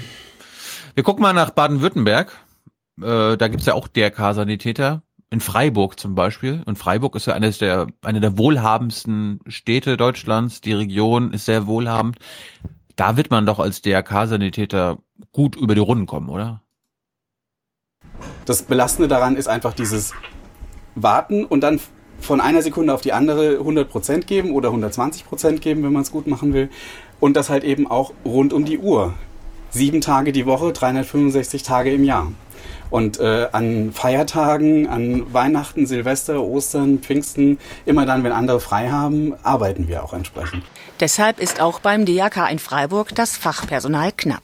Die Dienstpläne sind immer schwieriger zu füllen. Dazu kommt, dass die Bezahlung kaum ausreicht, um eine Familie zu ernähren. Wir sind tatsächlich Doppelverdiener oder zumindest äh, meine Freundin arbeitet in Teilzeit. Ähm, von daher ähm, geht das dann gerade so. Aber wenn Sie als Familienvater von dem Gehalt alleine hier in der Region Freiburg eine Familie bezahlen müssten, dann funktioniert das letztendlich nicht. Niedlich, dass er noch in diesen Kategorien denkt, dass das ginge. wir sind Doppelverdiener, ja, wir sind alle Doppelverdiener. Das ist die Zeit heutzutage, ja. Dann habe ich mir gedacht, was ist denn bei Stefan Schulz in seiner Wahlheimat los? Ja, in Was Frankfurt. ist hier los? Was ist hier los? Wie sieht die Situation des der, der DRK in Mülheim zum Beispiel aus? Mhm. Die betreiben dort ein Seniorenheim. Ich weiß nicht, ob du das mitbekommen hast, aber das ist eklig. Das habe ich nicht mitbekommen, nee. Wir pflegen bürgernah mit Herz. Dieser Satz an der Außenfassade des DRK Altenpflegeheims in Mülheim muss den Senioren wie blanker Hohn vorkommen. Denn hier sollen hilfsbedürftige alte Menschen von Pflegekräften menschenverachtend behandelt worden sein. Sie sollen beleidigt und grob angegangen worden sein. Einen miesen Umgang in dem DRK-Heim bestätigt auch Eileen B., eine ehemalige Mitarbeiterin. Sie möchte nicht erkannt werden. Tja, wir haben ja den UN-Bericht dazu erst bekommen, die Tage. Bisschen Nachholbedarf. Also, ich denke, ich hätte immer so gedacht, ah, Deutsches Rotes Kreuz in Jornheim, die werden ja noch Standards haben. Da wird es nicht so schlimm sein wie in den privatisierten äh, Heuschreckenhäusern. Denkst du? Willst du noch mal wissen, wie wie es um die Pflegesituation in Frankfurt und Hessen an sich bestellt ist? Nein. Doch. Die Missstände im Mülheimer Altenheim nicht der erste Skandal, der Hessens Pflegelandschaft heimsucht. In den vergangenen zwei Jahren hat es noch weitere gegeben, darunter die Seniorenresidenz Hattersheim. Eine Frau liegt in ihrem Kot und Urin, Erbrochenes klebt an der Wand. Angehörige warfen dem Heim drastische Pflegemängel und Misshandlungen vor und reichten Klage ein. Das Heim besserte nach und ist bis heute geöffnet. 2016 geriet das Frankfurter Seniorenheim Curata in die Schlagzeilen. Ungeziefer, ein Darmausgang, der notdürftig mit einer Binde abgedeckt ist, weil offenbar das Verbandsmaterial fehlte. Die Heimaufsicht kontrollierte, wies die Vorwürfe zurück. Schließung, Fehlanzeige. Überhaupt kommt es selten zu Konsequenzen. In den vergangenen zehn Jahren gab es hessenweit elf Schließungen von Altenheimen. Dabei gibt es laut einer bundesweiten Studie in durchschnittlich 60 Prozent der Pflegeheime Mängel. Hessen schneidet im Ranking mäßig ab und landet auf dem neunten Platz. Wer will denn das wissen? Das müssen wir wissen. Oh Gott, oh Gott, oh Gott. Ste Stefan hat wieder oft ein paar Mal weggeguckt. Ja, uns doch mein gutes Recht. Ich habe doch ein Recht Ja, ja. zum Weggucken. Aber ich will ja nur sagen, wenn du schon weggucken musst, gab es da Bilder zu sehen von Situationen beziehungsweise von äh, problematischen oder skandalösen Zuständen in deutschen Pflegeheimen. So, nächstes Thema. Politbüro Top 10. Komm, wir lenken uns mal ein bisschen ab. Wir lassen uns mal einlullen von der Rentenrepublik ja, hier. Auf, der, auf der richtigen Art und Weise. Hausland, Hausland!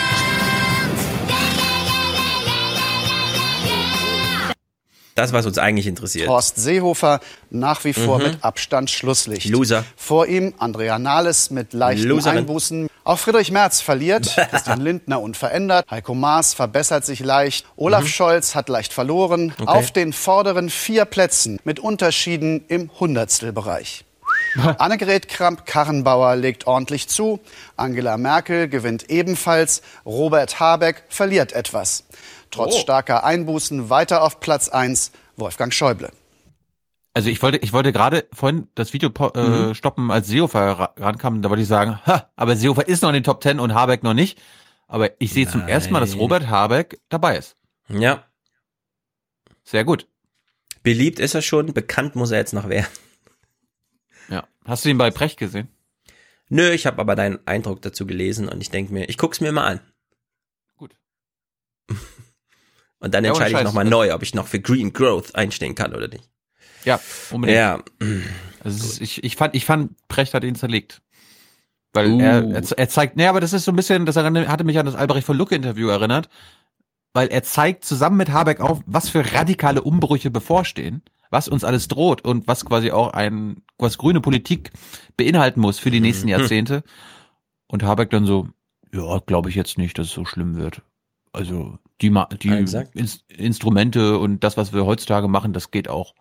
Ja. Oder, oder er glaubt zum Beispiel nicht, dass Arbeitsplätze wegfallen. Also er hat immer dieses, äh, ja, ne, die einen fallen weg und durch den technologischen Wandel entstehen halt neue und so. Also worüber haben die da gesprochen? Digitalisierungskram und so, oder was? Auch.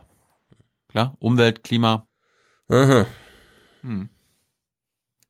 Ich bin ja eh für die Systemfrage, aber da ihr alle nicht mitzieht, liebe Hörer, die ja immer nur davon redet, äh, mache ich nächstes Jahr andere Vorschläge. Äh, ich habe mich, ich hab mich dann quasi danach direkt noch mit Precht und Schellenhuber befasst. Mhm. Also ich habe ich hab da jetzt nichts mit, mitge, mitgebracht, irgendwelche Clips, aber Schellenhuber war sehr gut. Den musst du dir angucken.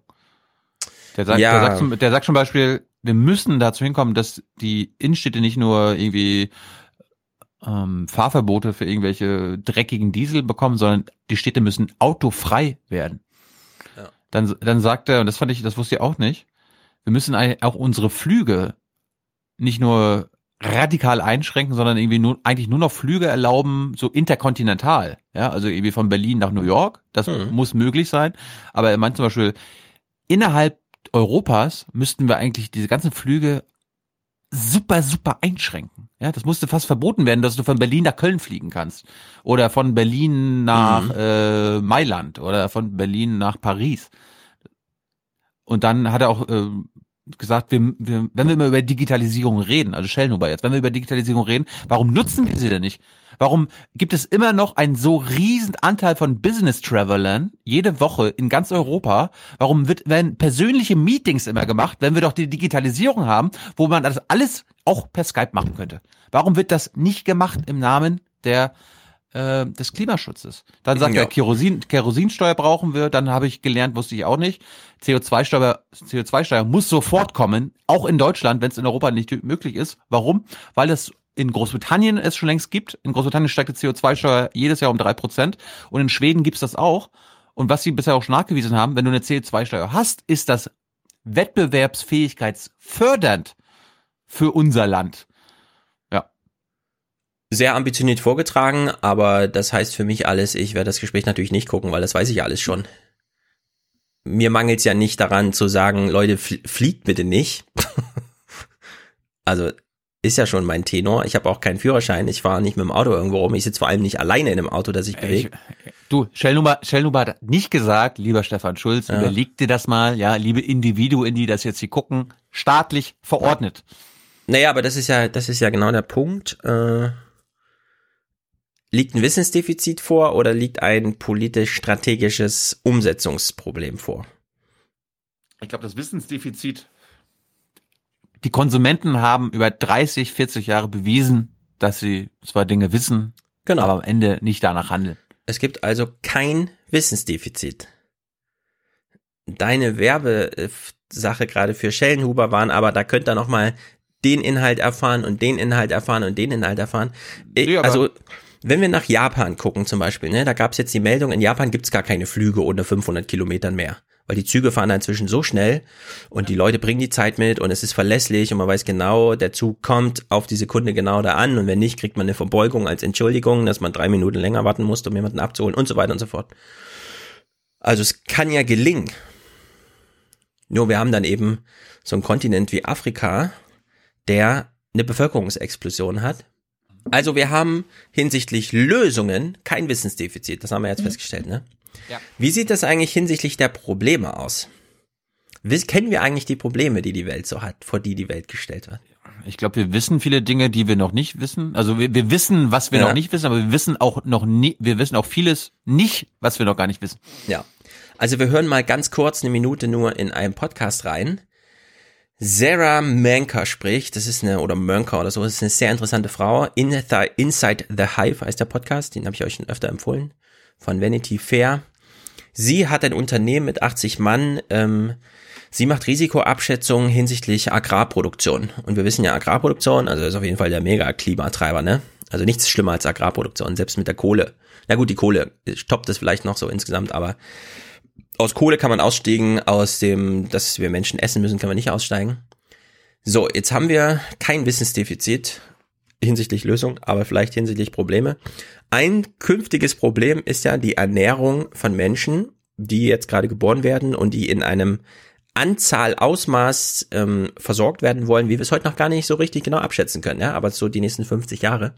Und sie umreißt mal kurz das Kaloriendefizit auf dieser Welt. The best way to think about it is in the next eight to 10 years, you have, we estimate that we're going to have a gap of about 214 trillion calories of food that cannot be produced in any region in the world, right? So this is basically a deficit that we need to, a gap that we need to fill by being more productive, not and by planting more land. So, by being more productive on the land that we've already planted, or mm-hmm. so co- a um, combination of. And, yeah. what, and what exactly, like how how much food is 214 trillion calories? Is it is there a way to? Is it a football size, field size? Like what are we what are we talking? Ja, Burger ist schon mal ein guter Hinweis. Sie rechnet jetzt jetzt mal ein Big Mac auf. Talking about here. yeah, so I mean, the way that we chose to summarize this is in Big Macs. Of course. Um, because we, we, we, we actually looked at a lot of different ways to look at it. A Big Mac's essentially one, right? And, and that's because A, you already have things like the Big Mac index. Um, a Big Mac has 563 calories. Okay. Right? And so if you look at what the shortage is, you're looking at 379 billion Big Macs. 379 billion Big Macs. Isn't that more than they've sold? Yeah. Ever? Yeah. in wow. the history of McDonald's. So, also in den nächsten zehn Jahren fehlen kalorientechnisch 379 Milliarden Big Macs. Nur. Äh, Herr Schellenhuber, wie lösen wir denn das Problem, dass wir die ja irgendwie irgendwo herbekommen müssen? Wir können natürlich auf alles Mögliche umsteigen, es müssen keine Big Macs sein, wir können auch einfach irgendwelche Insekten proteinmäßig essen und so, aber irgendwo müssen diese 379 mal 500 irgendwas Kalorien, Milliarden Big Macs herkommen. Herr Schellenhuber, wurde darüber auch mit ihm, ihm gesprochen? Oder? Nee. Ja, war Precht schon soweit, die Probleme mal ordentlich zu beschreiben. Also ist jedenfalls, es, naja, gut. Es wir wird keinen Systemumbruch geben.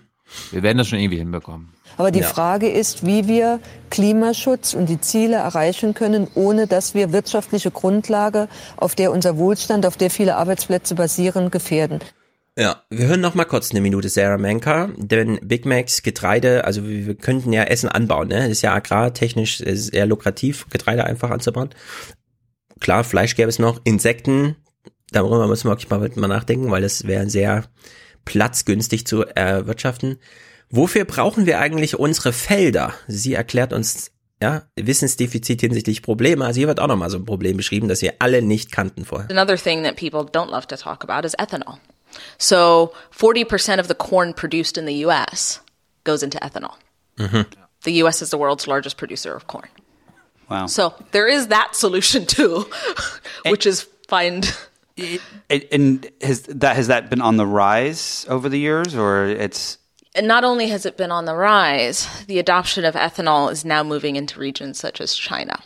So China very quietly passed a mandate um, at the end of last year with the goal to pass what's called E10. Um, that's basically 10% blended ethanol across Um, the country. And what is it all used for? The ethanol Yeah, for cars. Just for cars. That's yeah, it. it's just fuel. Uh, it's it's viewed as a cleaner fuel, right? So- and and so it's so as we feed our cars, we're feeding less people. Essentially. That's exciting. So, Uh, so you have you have that. You also have the diets that animals eat, for example, can be shifted to, right? Because if you look at beef produced in the United States, um, it's mostly corn fed. mm. Beef produced in Australia or New Zealand is grass fed. So, also 40 Prozent des Getreides, das in Amerika angebaut wird, wird erstmal in Autotanks verfahren. Klar, Menschen werden davon auch versorgt, von den restlichen 60 Prozent, aber es ist ja noch ein höherer Anteil für die Tiere.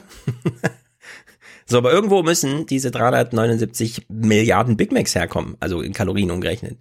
Und ehrlich gesagt, Herr Schellenhuber, da hätte ich gerne mal eine Auskunft. Ein integratives Argument, nicht nur Klima, sondern Klima und die Sachen, die da so dranhängen. Ich will jetzt nicht sagen, dass er das nicht gebracht hat. Ich habe jetzt nur gesagt, was ich mir aufgeschrieben hatte, während ich mir das gegu geguckt habe. Was ich noch Ich- gelernt hatte ja. bei der Anstalt. Äh, Ja. Ah ja, der da soll es auch um Tiere gegangen sein. Es ging nur, geht nur um, um Mhm. Tiere und äh, unsere Ernährung. Fleisch, Ferkelkastration, also für Aufwachenhörer und Hörerinnen nichts Neues. Aber was ich da gelernt hatte, der Sojaanbau, das meiste Soja, 98 Prozent wird für Tiere her hergestellt. Also es geht ins Tierfutter. Mhm. 98 Prozent der Soja. Ja. Die wir, wofür, wofür äh, holzen wir die Regenwälder ab in Südamerika zum Beispiel? Soja und Für Ölpalm. Jo.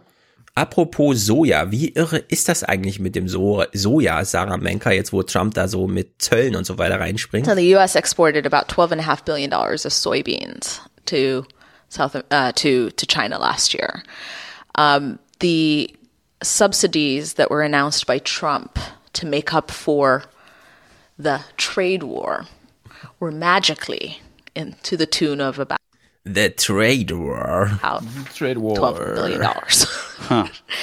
uh, and what's fascinating about that is that essentially you have a system where China actually this for the next two years doesn't have too many options in terms of where it's going to buy its soybeans from because South America had a had a drought. It took in what it could from Brazil. Um, so all the U.S. soybeans are actually just going elsewhere and then being shipped to China. And then Mhm. China has also decided to subsidize its buyers from tariffs. And so Gut. taxpayers are paying up the wazoo in both countries and the trade is still happening. So it's all just one big fallacy. Mm, yeah, kind of. Ja, also Trumps größte Aktion bisher, der Trade War mit China, ist was? Ein großes Theater. Hat strukturell überhaupt gar nichts verändert. Die Sojabohnen werden in China gebraucht, also werden sie da auch gekauft. Ist zwar ein bisschen teurer, das muss dann halt der Steuerzahler bezahlen, auf beiden Seiten. Bei, der, bei dem einen sind es Subventionen, bei dem anderen sind es Zuschüsse, damit der Preis bezahlt werden kann. Aber es ist genau wie vorher, nur dass es jetzt ein Nachrichtentheater zum Thema Trade War gibt um 12 Milliarden Dollar im Jahr. Also die, die Sache, wie es ist, die Probleme, wie sie sind, sind sehr, sehr resistent. Da kann nicht mal der Trump mit irgendwelchen Dekreten in seinem Oval Office noch irgendwas dran ändern. China macht dann solche Stunts in diesem Gespräch, das ist wirklich hochinteressant. China hat mal ein Angebot gemacht, so ein bisschen verdeckt. Australien ist es aber dann noch rechtzeitig aufgefallen, dass mehrere Unternehmen ein sehr interessantes Interesse für äh, australischen Grund und Boden hatten. China wollte ein Prozent von ganz Australien kaufen, um das landwirtschaftlich zu nutzen. Ein Prozent von ganz Australien. Ohne das offen zu kommunizieren. Vielleicht, äh, vielleicht will China jetzt auch bald äh, die deutschen Zuckerrübenfelder kaufen. Da gucken wir mal ganz kurz. Ist ja die letzte Ernte für dieses Jahr, die unsere Bauern einfahren und der Mhm. Ertrag boomt. Dass Rüben bis weit in den Herbst hinein wachsen, ist doch gut für die Umwelt. Die Pflanzen ziehen Nitrat aus dem Boden. Rüben bereichern auch die Fruchtfolge und helfen, bei Pflanzenschutzmitteln zu sparen. Dass äh, zum Beispiel das Getreide, wenn man Getreide nach Getreide anbaut, die Krankheiten nicht über Winter sterben oder zur nächsten Frucht und die Krankheiten übertragen werden können. Und wenn ich dann eine Rübe dazwischen baue, äh, diese Krankheiten nicht übertragen werden und ich dadurch nicht die Resistenzproblematiken so schnell habe. Die Züchtung hat die Rübe zur zuckerreichsten Pflanze Europas gemacht. In diesem besonders sonnenreichen Jahr stecken in fünf Rüben ein Kilo Zucker. Die Erträge haben sich seit 1960 fast verdreifacht. Von 240 Dezitonnen pro Hektar auf rund 695 Dezitonnen pro Hektar im langjährigen Mittel. Na, Züchtung läuft. 2018 nochmal die Vorzüge einer Nicht-Monokultur darstellen. Fragen, ist, ist 2018 oder ist irgendwie 1618? Also die, der Zuckerertrag boomt in Europa, in Deutschland, was ich auch bei der Anschlag gelernt habe, was ich nicht gewusst habe. Eine Kuh gibt heutzutage mehr, doppelt so viel Milch wie vor 30 Jahren noch. Also es gab, du brauchst hm. damals um quasi Summe X, also äh, Liter X Milch zu produzieren, zwei Millionen Kühe. Heutzutage brauchst du nur eine Million Kühe. Ja, es ist verrückt, weil an sich geben Kühe ja gar nicht die ganze Zeit Milch. Die brauchen ja dafür eigentlich ein Kalb, müssen schwanger sein. Also sie sind ja die ganze Zeit in diesem Sonderstatus schwanger, aber irgendwie nicht so richtig schwanger. Was ist da los und so? Und ja, eine Million. Irgendeine deutsche Kuh hat mal die Marke eine Million gerissen. Das scheint jetzt so der neue Benchmark zu sein. Eine Million Liter Lebensproduktion Milch. Auf jeden Fall nochmal zu, zu den Zuckerrüben. Jetzt denkst du, okay, der Zuckerertrag boomt, die Zuckerbauern sind, denen geht's, die leben wie die Maden im Speck. Tja, denkst du, das Problem ist, dass die Zuckerquote beendet wurde. Der wirtschaftliche Einbruch kam 2017 mit dem Ende der Zuckerquote. Seitdem hat sich der Zuckerpreis halbiert. Wir wissen ja leider noch nicht genau, welche Erträge wir hier haben, ähm, ob wir das erfüllen und welchen Preis wir genau kriegen. Aber wir wissen mit der neuen Zuckermarktordnung, dass es für uns schwerer, aber weitem schwerer ist, mit der Rübe ähm, Profit zu machen. In Roggenhagen wollen die Bauern auch künftig Zuckerrüben anbauen. Und so hoffen sie alle, dass sich der Preis für Zucker auf dem Weltmarkt wieder erholt. Jetzt habe ich natürlich eine Frage an irgendwelche Hörer, die mit Landwirtschaft zu tun haben. Mhm. Hat das mit dieser Zuckerquote, können wir das so verstehen wie bei den Milchpreisen, dass quasi die Milchpreise festgelegt werden, dass die Bauern nicht einfach sagen können, ja, ich habe hier ne, Angebot und Nachfrage. Nachfrage ist hoch, ich habe nicht so viel Angebot, also müssen die Preise steigen. Mm. Ist das jetzt bei ist das bei den Zucker beim Zucker auch so? Ja, das soll ja nicht nur der Preis festgelegt, ne, sondern auch du darfst anbieten und nicht. Das war ein Lizenzgeschäft quasi. Genau. Sagt der Markt jetzt quasi, auch liebe Bauern in Brandenburg, ihr kriegt hier für ein Kilo Zucker 20 Cent. Obwohl ja, was der Bauer vielleicht sagt, Markt? Vielleicht sagt der, vielleicht sagt der Bauer, ich brauche eigentlich 30 Cent, um hier zu überleben. Ja, aber der Markt der hm, Markt sagt der das. Markt. Ich verlinke doch, euch mal. Ist, hm. Was ist, was ist das für eine Marktwirtschaft oder eine Landwirtschaftsmarktwirtschaft, wenn der Bauer sagt, also ich weiß jetzt noch nicht, was für ein Preis da kommt. Der muss doch verhandeln. Nein. Also es ist keine Marktwirtschaft. Wir wissen, also ein ein, wie soll man, also wie, wie nennt man, ein Wirtschaftsbereich, ein Wirtschaftsfeld, das in Europa 350 Milliarden Euro Subventionen bekommt. Das ist nicht marktwirtschaftlich geregelt. Wenn die dann auf einem Weltmarkt teilnehmen, wissen wir, na gut, wir haben vielleicht Probleme hierzulande, aber guck dir mal die Probleme da an, wo es diese Subventionen im Hinterhaus nicht gibt, ja? Die nehmen ja auch an diesem Weltmarkt teil. Dieses Gespräch von der Sarah Menker, wir hören jetzt keinen Clip nochmal, weil den einzigen, den ich jetzt gerne spielen würde, der ist vier Minuten lang. Ich verlinke euch das aber mal, weil das ist so hochinteressant. Sie meint so, es gibt halt äh, verschiedene Wirtschaftsbereiche, kennen wir alle, Verkehr, Wärme, äh, Klima, äh, äh Klima sag ich, äh, Energie, ja, all diese Sachen.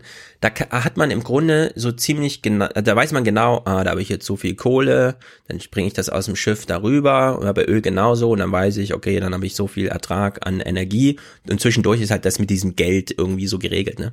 Bei Landwirtschaft ist das ja ganz, ganz anders da sitzt ja nicht die OPEC irgendwie da und sagt, auch jetzt mal zehn Prozent mehr und es gilt jetzt für zwei Jahre oder so, sondern von heute auf morgen erfährst du, ja, deine Ernte ist vollständig im Arsch, zu 80 Prozent. Oder du hast eine Überproduktion von, ja, je nachdem, ob es Gemüse oder Wein ist und ob es viel regnet oder nicht und so, geht das durcheinander weg. Und das, was ihr Unternehmen macht, ist aus allen Signalen, die man weltweit abgreifen kann, Satellitenbilder, politische Entscheidungen, was auch immer, Risikomanagement zu betreiben. So, und es ist im Grunde nicht möglich. Es ist einfach, man kann äh, dieses landwirtschaftliche, also die Probleme, die die Landwirtschaft löst, kann man im Grunde nicht ma äh, äh, marktwirtschaftlich lösen. Und dann kommt noch hinzu, dass man halt durch diese Weltmarktkonstruktion und diese Saatgutmonopole und so weiter dann auch so, so Einfluss, äh, das, also im Grunde müsste man, wenn, wenn man das mit dem Schellenhuber toll fand, ne, müsstest du jetzt den Schellenhuber einladen zu Junge Naiv ich, und mit ihm nochmal und dann aber mit diesem ganzen Wissen von der Menka und fragen, also wir er kommt, wissen er jetzt, kommt nur nicht. Ach, schade. Mhm. Weil ich kann mir so ungefähr vorstellen, wie Precht und Schellenhuber eine Meinung, ja, ein, ein Tisch, zwei Stühle, eine Meinung, das Klima muss gerettet werden, es muss jetzt alles radikal sein.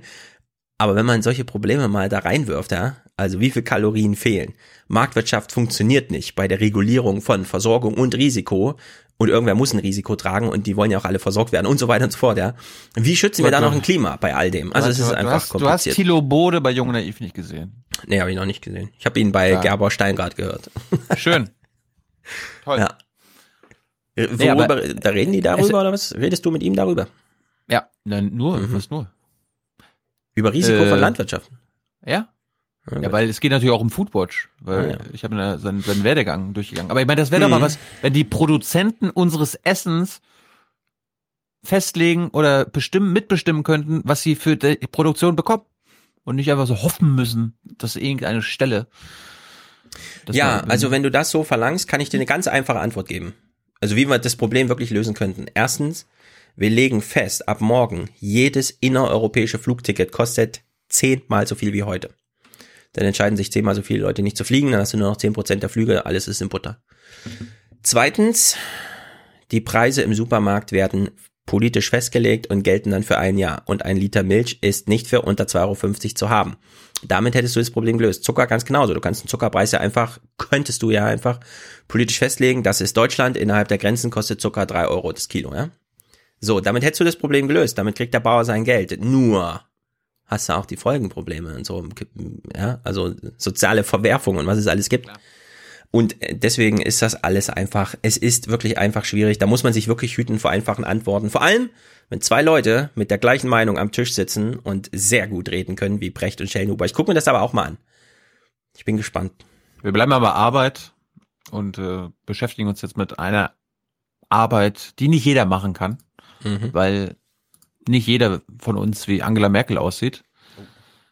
Stefan, ja? Angela Merkel hat auch Doppelgänger oder Doppelgängerinnen. Okay. Und dadurch, dass sie jetzt natürlich ihr Ende einleitet. Ich bin jetzt schon betrübt. Bedeutet das natürlich auch, dass ihre okay. Doppelgängerin bald ah. arbeitslos ist. Unzählige Auftritte hat Ursula Wanetzki schon absolviert, seit sie immer wieder auf ihre verblüffende Ähnlichkeit mit der Kanzlerin angesprochen wurde. Manchmal ist das Double selbst nicht ganz sicher, wer auf den Fotos ist. Sind manchmal Momente, da muss ich äh, zweimal gucken, äh, dass ich die Ähnlichkeit mit Frau Merkel äh, wirklich verblüffend ist. Nicht nur die Kostüme könnten tatsächlich aus dem Kleiderschrank der Kanzlerin stammen, auch beim Schmuck guckt Ursula Wanetzki ganz genau hin. Für Überraschungseffekte wird sie gebucht, hier bei einer Kunstauktion in Griechenland, für Firmenjubiläen oder Fernsehauftritte. Ich trete ganz gerne in ähm, Heute Show. Das ist auch meine Lieblingssendung. Das sind die Studios in Köln. Sag mal, hat sie in 18 Jahren kein Deutsch gelernt oder was? Also nicht perfektes Merkel-Deutsch. Sie funktioniert ja nur als Fotomodel, ein bisschen enttäuschend. Die holen mich äh, ganz oft zu kleinen Clips. Da fahre ich gerne. Das ist ein ganz tolles Team. Mhm. Okay, schade. Aber, aber sie ist trotzdem eine Doppelgängerin äh, mit Haltung. Die macht nicht bei allen Sachen mit. Satire findet Ursula Wanetzki super, allerdings überlegt sie gut, ob sie der Kanzlerin mit einem Spot schadet. Nicht nur, weil sie selbst überzeugtes CDU-Mitglied ist. Oh. Ob sie hier mitmacht, hat sie sich lange überlegt. Schließlich überwog der Wunsch, sich gegen die Diskriminierung von Homosexuellen einzusetzen. In der letzte Effekt war, da, äh, da habe ich den Auftrag zugestimmt. Und darüber war ich froh. Der war in Schwarz-Weiß. Und den haben so viele Leute angeklickt. Und äh, obwohl manche haben sich aufgeregt, der Film ist wirklich gut, äh, gut angekommen. Und das war gerade Thema in Deutschland. Und das fand ich wirklich äh, schon überwältigend. Und da war ich froh, dass ich dem Auftrag zugestimmt habe. Die Mimik und Gestik habe sie nicht geübt, sie sei eben einfach so, der Typ Merkel eben Die Leute haben immer gelacht über die äh, Frisur von Frau Merkel. Ich muss mich jetzt immer wundern, äh, wieso die das machen. Unsere Frau Merkel äh, sieht eigentlich ganz ordentlich aus. Die hat schönen Schmuck, die hat Frisur und äh, die Frisur hat Frau Merkel von mir und, äh, und äh, nicht ich von Frau Merkel, weil ich meine ah. Haare schon immer so getragen habe. Ich bin stolz, dass ich äh, ein Double von Frau Merkel bin. Schließlich ist die mächtigste Frau der Welt und nicht jeder kann Double von Frau Merkel sein. Einen großen Wunsch hat sie noch, die Kanzlerin einmal persönlich zu treffen. Mhm. Das sind die Geschichten, die unsere Hörerinnen und Hörer bewegen. Ja, glaube ich auch. Vielleicht kennt ja jemand die Frau. Ja, ist aus, äh, muss aus dem WDR-Sendegebiet sein. Was war das hier? Mhm. Ostwestfalen, Lokalzeit Ostwestfalen. Hm, sehr gut. Ja. Aber gibt's vielleicht schon ein, ein AKK-Double? Das wäre es natürlich, ne? Bestimmt. Aber die, die Voraussetzungen müssen natürlich sein. Großartige Frau, klare Sprache, klare, klare Sprache. Inhalte, aber sanft vorgetragen. Sanft vortragen. Sanft im Vortrag. Mhm. Das ist das Wichtigste. So, jetzt kommen wir mal zum Schach. Ja, alle warten drauf, glaube ich. Alle warten drauf. Mhm. Ähm, ich habe verschiedene Sendungen geguckt. Und wir fangen mal beim Morgenmagazin an. Es gab ja diese Schach-WM. Ging ja über so ein oder zwei Wochen. Mhm. Gab es auch mal so Live-Ticker bei überall Süddeutsche Spiegel und so. Ähm, da gab es ja zwei Finalisten. Die werden dir jetzt vorgestellt und das Morgenmagazin hat mal eine Charakterstudie gemacht, damit du als Nicht-Schachspieler oder Nicht-Schachfan weißt, mit was für einem Typen du das zu tun hast. Der Titelverteidiger zeichnet sich vor allem durch seine Physis, seine Intuition und seine Kreativität aus. Gerne geht er hohes Risiko. Caruanas Stil ist ganz das Gegenteil. Ruhiger, technischer, rationaler. Der Herausforderer präsentiert sich gut vorbereitet für Carlsen ein mehr als ebenbürtiger Gegner. Heute könnte in London eine Entscheidung fallen. Hm, Leute, es ist Schach. Ja. Es ist Sport. Es ist Sport. Auf jeden Fall denkst du dir jetzt, scheiße, jetzt habe ich die Schach-WM verpasst. Ich habe es gar ja. nicht live, ich habe es im Livestream gar nicht geguckt. Die zwölf Spiele waren so krass und dann das Finale und so unglaublich. Du mit deinem Tischgehauer, hör mal auf. Ja, schön. Du hörst es ja nicht. Nachher hörst du es und ärgerst dich. Ich weiß. Hör mal ich auf am Tisch zu. Es gibt ja einen deutschen Schachbund. Ja, das mhm. ist der Sportbund in Deutschland und da ist Ulrich Krause der Vorsitzende und der erzählt dir jetzt mal, Stefan, welche Partien du verpasst hast. Ich kann verstehen, dass das für die Außenwirkung für Nicht-Schachspieler ein bisschen schwer zu erklären ist, wie man elfmal nacheinander keinen Sieger ermitteln kann. Ja. Aber es ist ja nicht jedes Unentschieden wie das andere. Also beim Fußball gibt es ja ein langweiliges 0 zu 0 oder ja. ein spannendes 3 zu 3 und so ähnlich ist da das bei diesem Wettkampf natürlich auch. Also die zehnte Partie zum Beispiel war höchst dramatisch, da ging es hin und her. Die elfte wiederum war nicht so besonders spannend. Also du musst dir jetzt die zehnte Partie nochmal angucken und nachspielen. Ja, ich überlege auch, äh, ob ich jetzt einfach reagiere wie der Morgenmagazin-Typ und einfach so die ganze Zeit begeistert bin. Ah ja, hm, stimmt, stimmt. Oder ob ich einfach denke, okay, spielen halt Schach. Du sollst hier kritisch sein. Ja, Schach ist ein jetzt ganz tolles Spiel. Das Ding war ja, es gab ja so elf oder zwölf Spiele, die immer unentschieden ausgegangen sind. Mhm. So, und dann fragt sich der Moderator so, ey, was ist denn das? Also, gibt's da nicht irgendwann mal einen Sieger? Ja, also beim, beim Fußball gibt's ja auch Elfmeterschießen, wenn in der Verlängerung immer noch unentschieden ist, ne? So, jetzt wird dir mal erklärt, diese ganz, ganz einfachen Regeln beim Schach. Bei der Schach-WM. Also, heute ist ein entscheidendes Spiel. Gewinnt einer, gibt's einen Weltmeister. So ist das. So, gibt's wieder ein Unentschieden, dann gibt es Armageddon. Das klingt schlimmer, als es in Wirklichkeit ist. Was ist es denn? Na, das stimmt so nicht ganz. Ah, oh, das oh, steht aber überall, weil das schön dramatisch klingt Na, in der Tat. Ähm, es gibt am Mittwoch dann zunächst vier Schnellschachpartien. Okay. Also verkürzte Bedenkzeit bedeutet das. Dann geht es maximal eine Stunde. Also Blitzschach. Nein, Schnellschach. Ah, Schnellschach, okay. So ist der offizielle Begriff. Ja, wir gehen hier, wir, lernen hier irgendwas auf. Heute ja. auf was Schach. Also, heute ist Armageddon und wenn das ausfällt, ist morgen Blitzkrieg oder was? Nee, nur Schnellschach.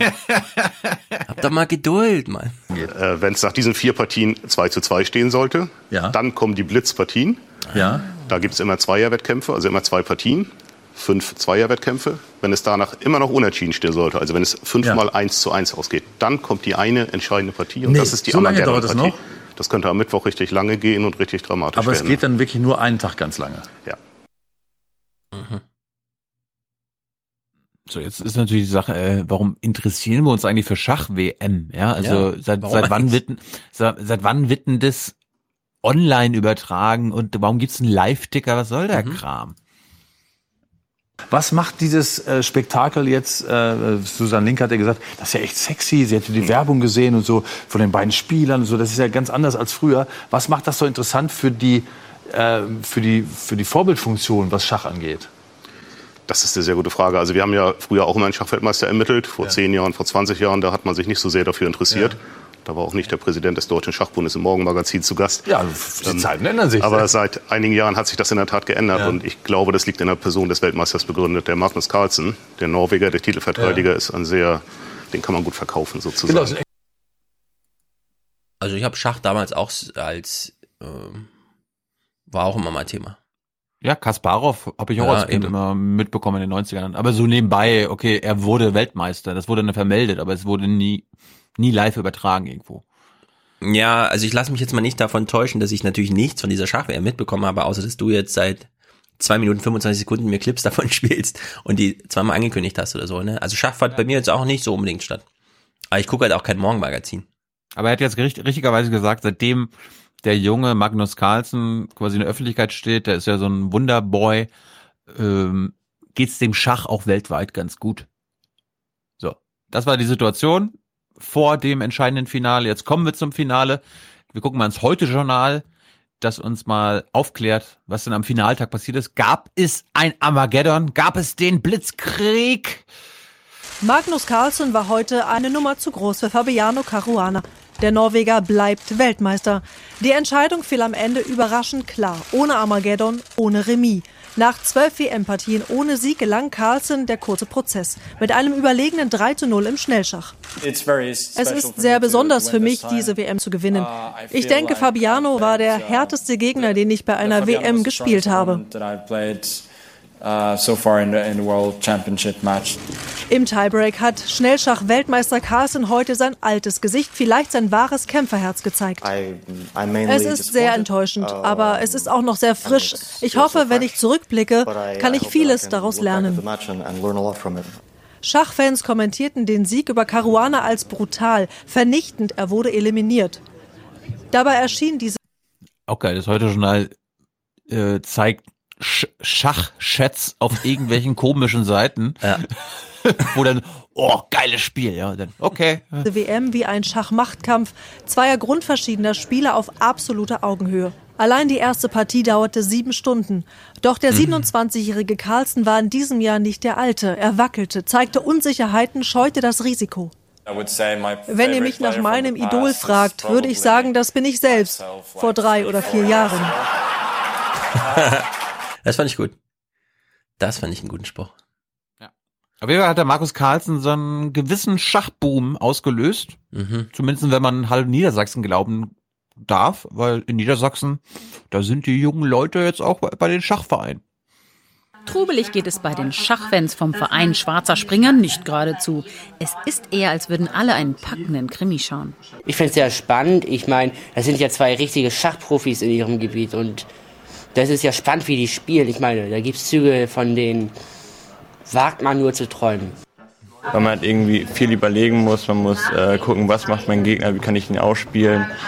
Und man wird von Mal zu Mal besser und kommt auch immer mehr ins Spiel rein. Man sagt auch irgendwie nach sieben, acht Zügen gibt es schon mehr Variationen, als es Sandkörner in der Wüste gibt. Und das ist eben dieses Faszinierende, dass man nie was Gleiches hat. Ich finde es cool, weil ich meine, es ist jetzt ja Denksport, aber da kommt man auch ordentlich ins Schwitzen. Das Gehirn verbraucht ja mit am meisten Kalorien. Und das heißt, stimmt. beim Schachsport tatsächlich tut man auch noch was für die Linie. Nee, das stimmt nicht. Warum? Also dein Gehirn braucht viel, aber das ist alles vom Körper eingeplant. Es stimmt auch, bevor dein Körper auf dein Gehirn verzichtet, lässt er lieber irgendwelche Hände absterben. Aber durch allein durch Gehirnaktivität äh, kommst du nicht auf 150 Puls. Jedenfalls nicht über zwei Stunden hinweg oder mindestens 30 Minuten, die man bräuchte, um was für seine Linie zu tun. Ich bin mir sicher, dass wir unter unseren durchschnittlich 60.000 Hörern und Hörerinnen jemand haben, der sich damit auskennt. Ist Schach gut für meine Figur? Ja, weißt du, warum ich jetzt Schachfan bin? Ey, warte noch. Ich würde, ich würde noch mal warten. Zwischenfazit. Warum bin ja. ich jetzt Schachfan? Na? Weil sich das Schach so erstaunlich brutal der Fernsehberichterstattung entzieht. Mhm. Sie müssen irgendwelche Chats abfilmen, Leute fragen, ob man von diesen Zügen zu träumen wage. Ja. es gibt einfach man nichts hätte, abzubilden. Sie hätten ja auch mal einen Zug erklären können. Ich meine, also, ah, zu kompliziert. Ich, ja, aber ein bisschen Schachgrundkenntnis hat doch jeder. Das stimmt, ich verliere mal gegen die Achtjährigen. Es ist auch frustrierend. Ich glaube, du würdest auch gegen Magnus Carlsen verlieren. Äh, das glaube ich auch. Ich habe mich mal hingesetzt und habe dann mal einen Bericht gefunden von CBS aus mhm. dem Jahr 2012. Mhm. Da war er noch sehr, sehr jung und die haben ihn ja mal begleitet. Er wird ja als der Mozart des Schachs bezeichnet. Und wir starten mal, stell dir mal vor, du spielst quasi in deinem Schachverein gegen eine Person, die gleichzeitig noch gegen zehn andere spielt, Stefan. Burti Getra. Just look at what he's doing. Competing against 10 players simultaneously. That in itself is not extraordinary. But Magnus cannot see the boards. He's facing the other way. So he has to keep track of the positions of 320 pieces blind. And the number of possible moves, infinite.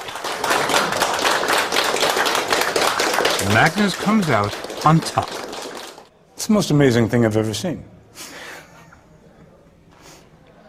Do you have any idea how extraordinary this looks to? No, it's um, one of the amazing things in chess that you can, you can, you don't really need a board. You can just keep. But it, it, it transcends chess. I mean, I just, uh, I, I, just can't fathom what you've just done. It's just, it seems like it's supernatural. Ja, finde ich auch.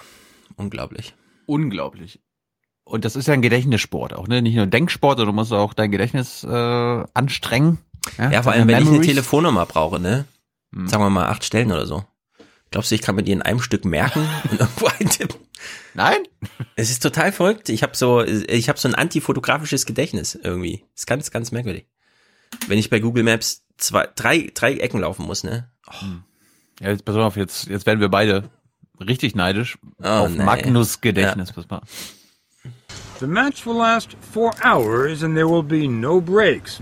Magnus will go on a stroll now and then, but his mind won't be going anywhere. He says he's concentrating not only on this game, but on other games played by other masters at other times, which he might want to draw on now. 10,000 of them. We gave him a test. It was played right here in London, mm-hmm. and Simpsons on the Strand. Mm-hmm in 1859. I don't know the month or day. You got it wrong. Not 59? 51. Wow. You see, your memory isn't superb it's, in everything. What, it's not what it used to be. hm, könnte er kennt sein. 200 Jahre alte Schachpartien auswendig. Ja, aber könnte es sein, also wir haben ja schon mal den Schäfer, der die ganze Schafe kannte, ne? Ist ja, ja auch beeindruckend auf seine Weise. Aber könnte es sein, dass er einfach nur ein gutes Gedächtnis hat, um oder eine gute Imagination, um die Spielfelder vor sich zu haben, drei, vier, fünf Züge entfernt. Und darauf, weil das, was die eben meinten mit unendlich viele Möglichkeiten zu ziehen, das stimmt ja beim Schach gerade nicht ausdrücklich. Es ist eben nur eine begrenzte, äh, ja, also wenn man, der nächste Zug sind nicht unglaublich viele Züge, sondern du hast halt nur 10, 15 Züge möglich und das wird ja auch nicht mehr im Spiel. Nur du musst halt immer drei, vier Züge raushängen. Er, er könnte einfach. Er durch die einfach Stellung, durch, durch die Züge entstehen so viele mögliche neue Züge. Das ist, äh, es ist natürlich keine unendliche Zahl, aber die Zahl ist so groß, kann doch nicht mal der schnellste Computer wahrscheinlich. Mm, ja, doch, klar. Also jeder Schachcomputer gewinnt gegen jeden Menschen, auch gegen ihn. Carlsen hat gegen keinen Computer, äh, nicht mal gegen den einfachsten 50 Euro Schachcomputer, den du bei Amazon kaufst, 15 Euro hat er noch eine Chance. Nur. Das weiß, das weiß, das weiß ich jetzt nicht. Na, deswegen ist ja dieses mit diesem Go, wo du wirklich sehr viele Möglichkeiten hast, die man nicht mehr berechnen kann und deswegen brauchst du einen Computer, der auch ein bisschen ja, Intuition mitbringt. Das ist ja beim Schach anders. Beim Schach kannst du Wahrscheinlichkeiten durchrechnen, weil es eben so eine begrenzte Zahl ist. Und jetzt wenn ich das so sehe, ja, denke ich mir, also wenn du ein Schachbrett vor dir hast, es sind nicht unendlich viele Züge, du kannst die Züge genau durchzählen, die möglich sind. Jeder Bauer kann eins nach vorne. Ja, ja bei dem Zug, bei dem du jetzt dran bist, ja. Und dann kannst du bei dem die, nächsten die, Zug. Ich rede die, ja nur von guten, dem nächsten Zug. Und die, der Schachspieler kann dann quasi nicht nur seinen nächsten Zug, muss er sich natürlich ausdenken, sondern muss ja, dann denken, okay, ja was wird Stefan dann als nächstes spielen und was werde ich dann als nächstes spielen können und wo wird er nicht, ne? Ja, das sage ich ja musst, gerade. Du musst mal vorausdenken. Ja, das weiß ich. Das habe ich ja auch gerade gesagt. Also, ich sag nochmal. Für den nächsten Zug gibt's eine überschaubare Anzahl von Zügen. Das Problem ist nur, wenn du jetzt den nächsten Zug schon ziehst, musst du ja den zweiten Zug dann imaginieren, weil das Brett sieht ja gar nicht so aus wie die Ausgangssituation. Nur wenn er sich das alles so gut merken und, und vorstellen kann, dann hat er einfach diese Bretter vor sich und kann diese überschauen. Also für ihn sind es immer einfach nächste Züge, die er einfach ja. sich da so abspeichert. Und das er, ist natürlich. Er, er kombiniert wahrscheinlich mehrere Ausnahmetalente. Also er kann nicht nur wahnsinnig gut Schach spielen, er versteht das nicht nur gut, sondern er kann, er hat eine unglaubliche Vorstellungskraft, ein unheimliches Gedächtnis. Ja, Gedächtnis scheint mir hier der, äh, die Krux Wahrscheinlich so ein fotografisches Memory oder so. Ja, ja, genau. Der kann sich einfach diese Bretter bildlich vorstellen und dann die Züge davon ableiten. Das, das wir, machen mal, wir, wir machen mal weiter. CBS hat dann mal erklärt, was, wie das wäre, wenn du zum Beispiel bei dieser, bei diesem Finale sitzen würdest, wenn du mm. Schach spielen könntest. The spectators seem as mesmerized as the competitors. They're all chess players, of course.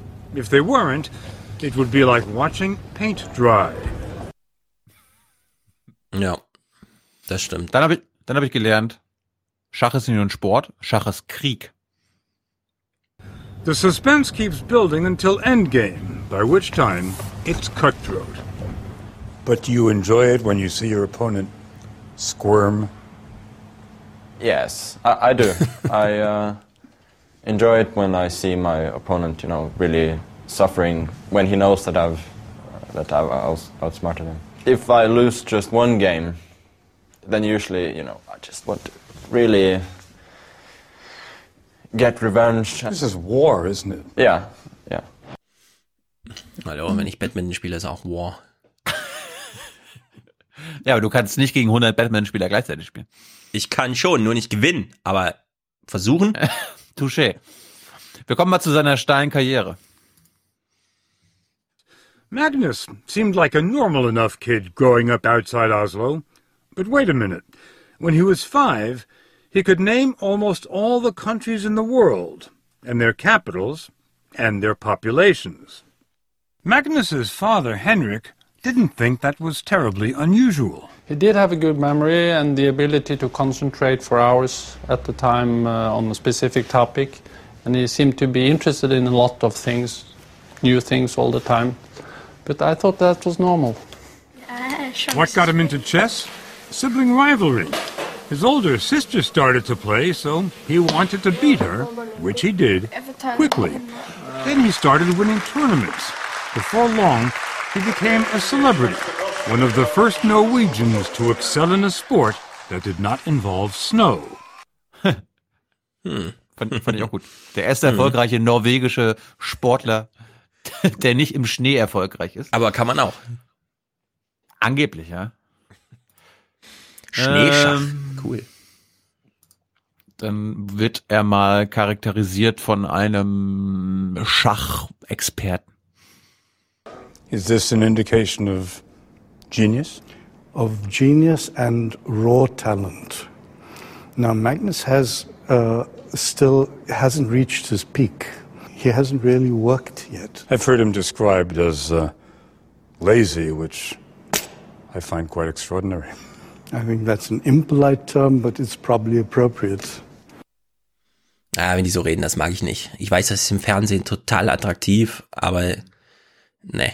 Ich will lieber Vorstellungskraft, Konzentrationsfähigkeit, Impulskontrolle, Leidenschaft. So, ja, ich will das aufgeschlüsselt haben in und so. Magnus Aber reicht. wenn er wenn er noch nicht sein Zenit erreicht hat, sondern der irgendwo im Himmel liegt, wo ja Mozart herkam, also der Magnus des, der Musikszene und so, kann man das natürlich auch so beschreiben. Genau, Mozart ist der Carlsen der Musikszene. Ja. Ähm, Magnus reist aber nie oder sein Vater und über den reden wir mal kurz. Magnus says he wouldn't be able to tolerate this life if it weren't for his father. who's always there for him. When you travel with Magnus, what's your role? I'm a servant. And a chess fan. You enjoy the games. Yes. And so, he says, does Magnus. Boy, when you look at him, when I look at him, enjoyment is not the word that comes to mind. It should. Maybe you have to compare it to a, a writer or a painter. I mean, uh, probably if you see them at work, they, they're not smiling or having an easy time. They're exploiting their mind to the utmost. And the same with the chess players. Ja, ist halt nicht wie beim, ist halt nicht wie ein Podcaster, ja. Nee, er da hat ähm, Boring Rest Face und dann, was? Hat der schon wieder bei Merkel gesagt? Ja. Gut, letzter Clip fand ich am geilsten. Uh, da ist er. Er, er hat als 13-Jähriger gegen Kasparov gespielt und Mhm. ich glaube, ich habe das damals irgendwie in irgendeiner Weise mitbekommen, aber das ist nochmal schön nacherzählt jetzt. They went to Reykjavik, Iceland, which is where Magnus took a leap into legend when he was matched against Gary Kasparov, the Russian, considered by many to be the greatest ever. And how did Magnus prepare? By reading up. Kasparov kept the 13 year old kid waiting for half an hour, and when he did arrive, he didn't even say hello. It was speed chess, the Formula One of the sport, a race against the clock. Kasparov started slow. Magnus started getting bored.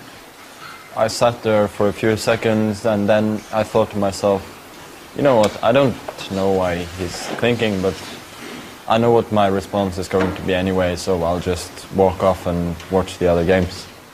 Kasparov had never played anyone so young, but he did not exude confidence or happiness, and he did not win. Magnus played him to a draw. It was a sensation. Kasparov left quickly. No nice game, kid. Nothing. How did Magnus react? Guess. He thought he had blown it. When I actually got the winning position, I, I had little time, I was nervous, and I couldn't finish him off. Why were you nervous? I was playing Kasparov. I was im- intimidated. You were you were intimidated by playing the world champion when you were already 13 years old? yeah, go figure. Ja, kann ja mal passieren. Ja. Tja. Jetzt, kenn, jetzt kennst du Magnus Carlsen. Ja, aber das bei Gasparov, dass er da nochmal diesen Zug schon, egal was er jetzt zieht, ich kenne meine Antworten, also dass er, der kann es sich einfach, einfach imaginieren, dieses, wie sieht das Feld in einem Zug aus, egal welcher Zug das ist. Ich kenne alle 25 Möglichkeiten, die jetzt von der anderen Seite in Betracht kommen, gehe ich einfach mal durch. Ja. Naja. Gut. Und wie rettet man damit die Welt? Sorry, hier hat gerade jemand reingebrüllt in diesem Podcast. Das war nicht ich. Wer weiß, wer weiß. Puh, welches Thema könnte man denn jetzt spielen? Deutsche Bank, ja, Loser, Organspende. Ah, ich weiß es. Depression. Ein bisschen Depression macht es ja schon, wenn jemand so super schlau daneben steht. Ich habe nur noch Wolf. Ja, stellt sich raus, Aufmacherthema in der einen äh, Tagesthemensendung. Die Stiftung Deutsche Depressionshilfe, zum Glück gibt es sie und zum Glück macht sie Studien, sonst käme so ein Thema nie auf eine Agenda.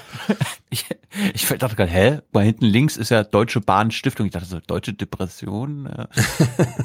Ja, die Bahn macht uns ja auch Depression. Also die Deutsche Bahn Depression erklärt uns hier mal was. Zum Glück ist das so ein typischer 10 Uhr morgens ist Presseveranstaltung, also kann man dann bis abends drüber nachdenken, ob man daraus einen Bericht macht und da schon mal ein Kamerateam da war. Also, let's go.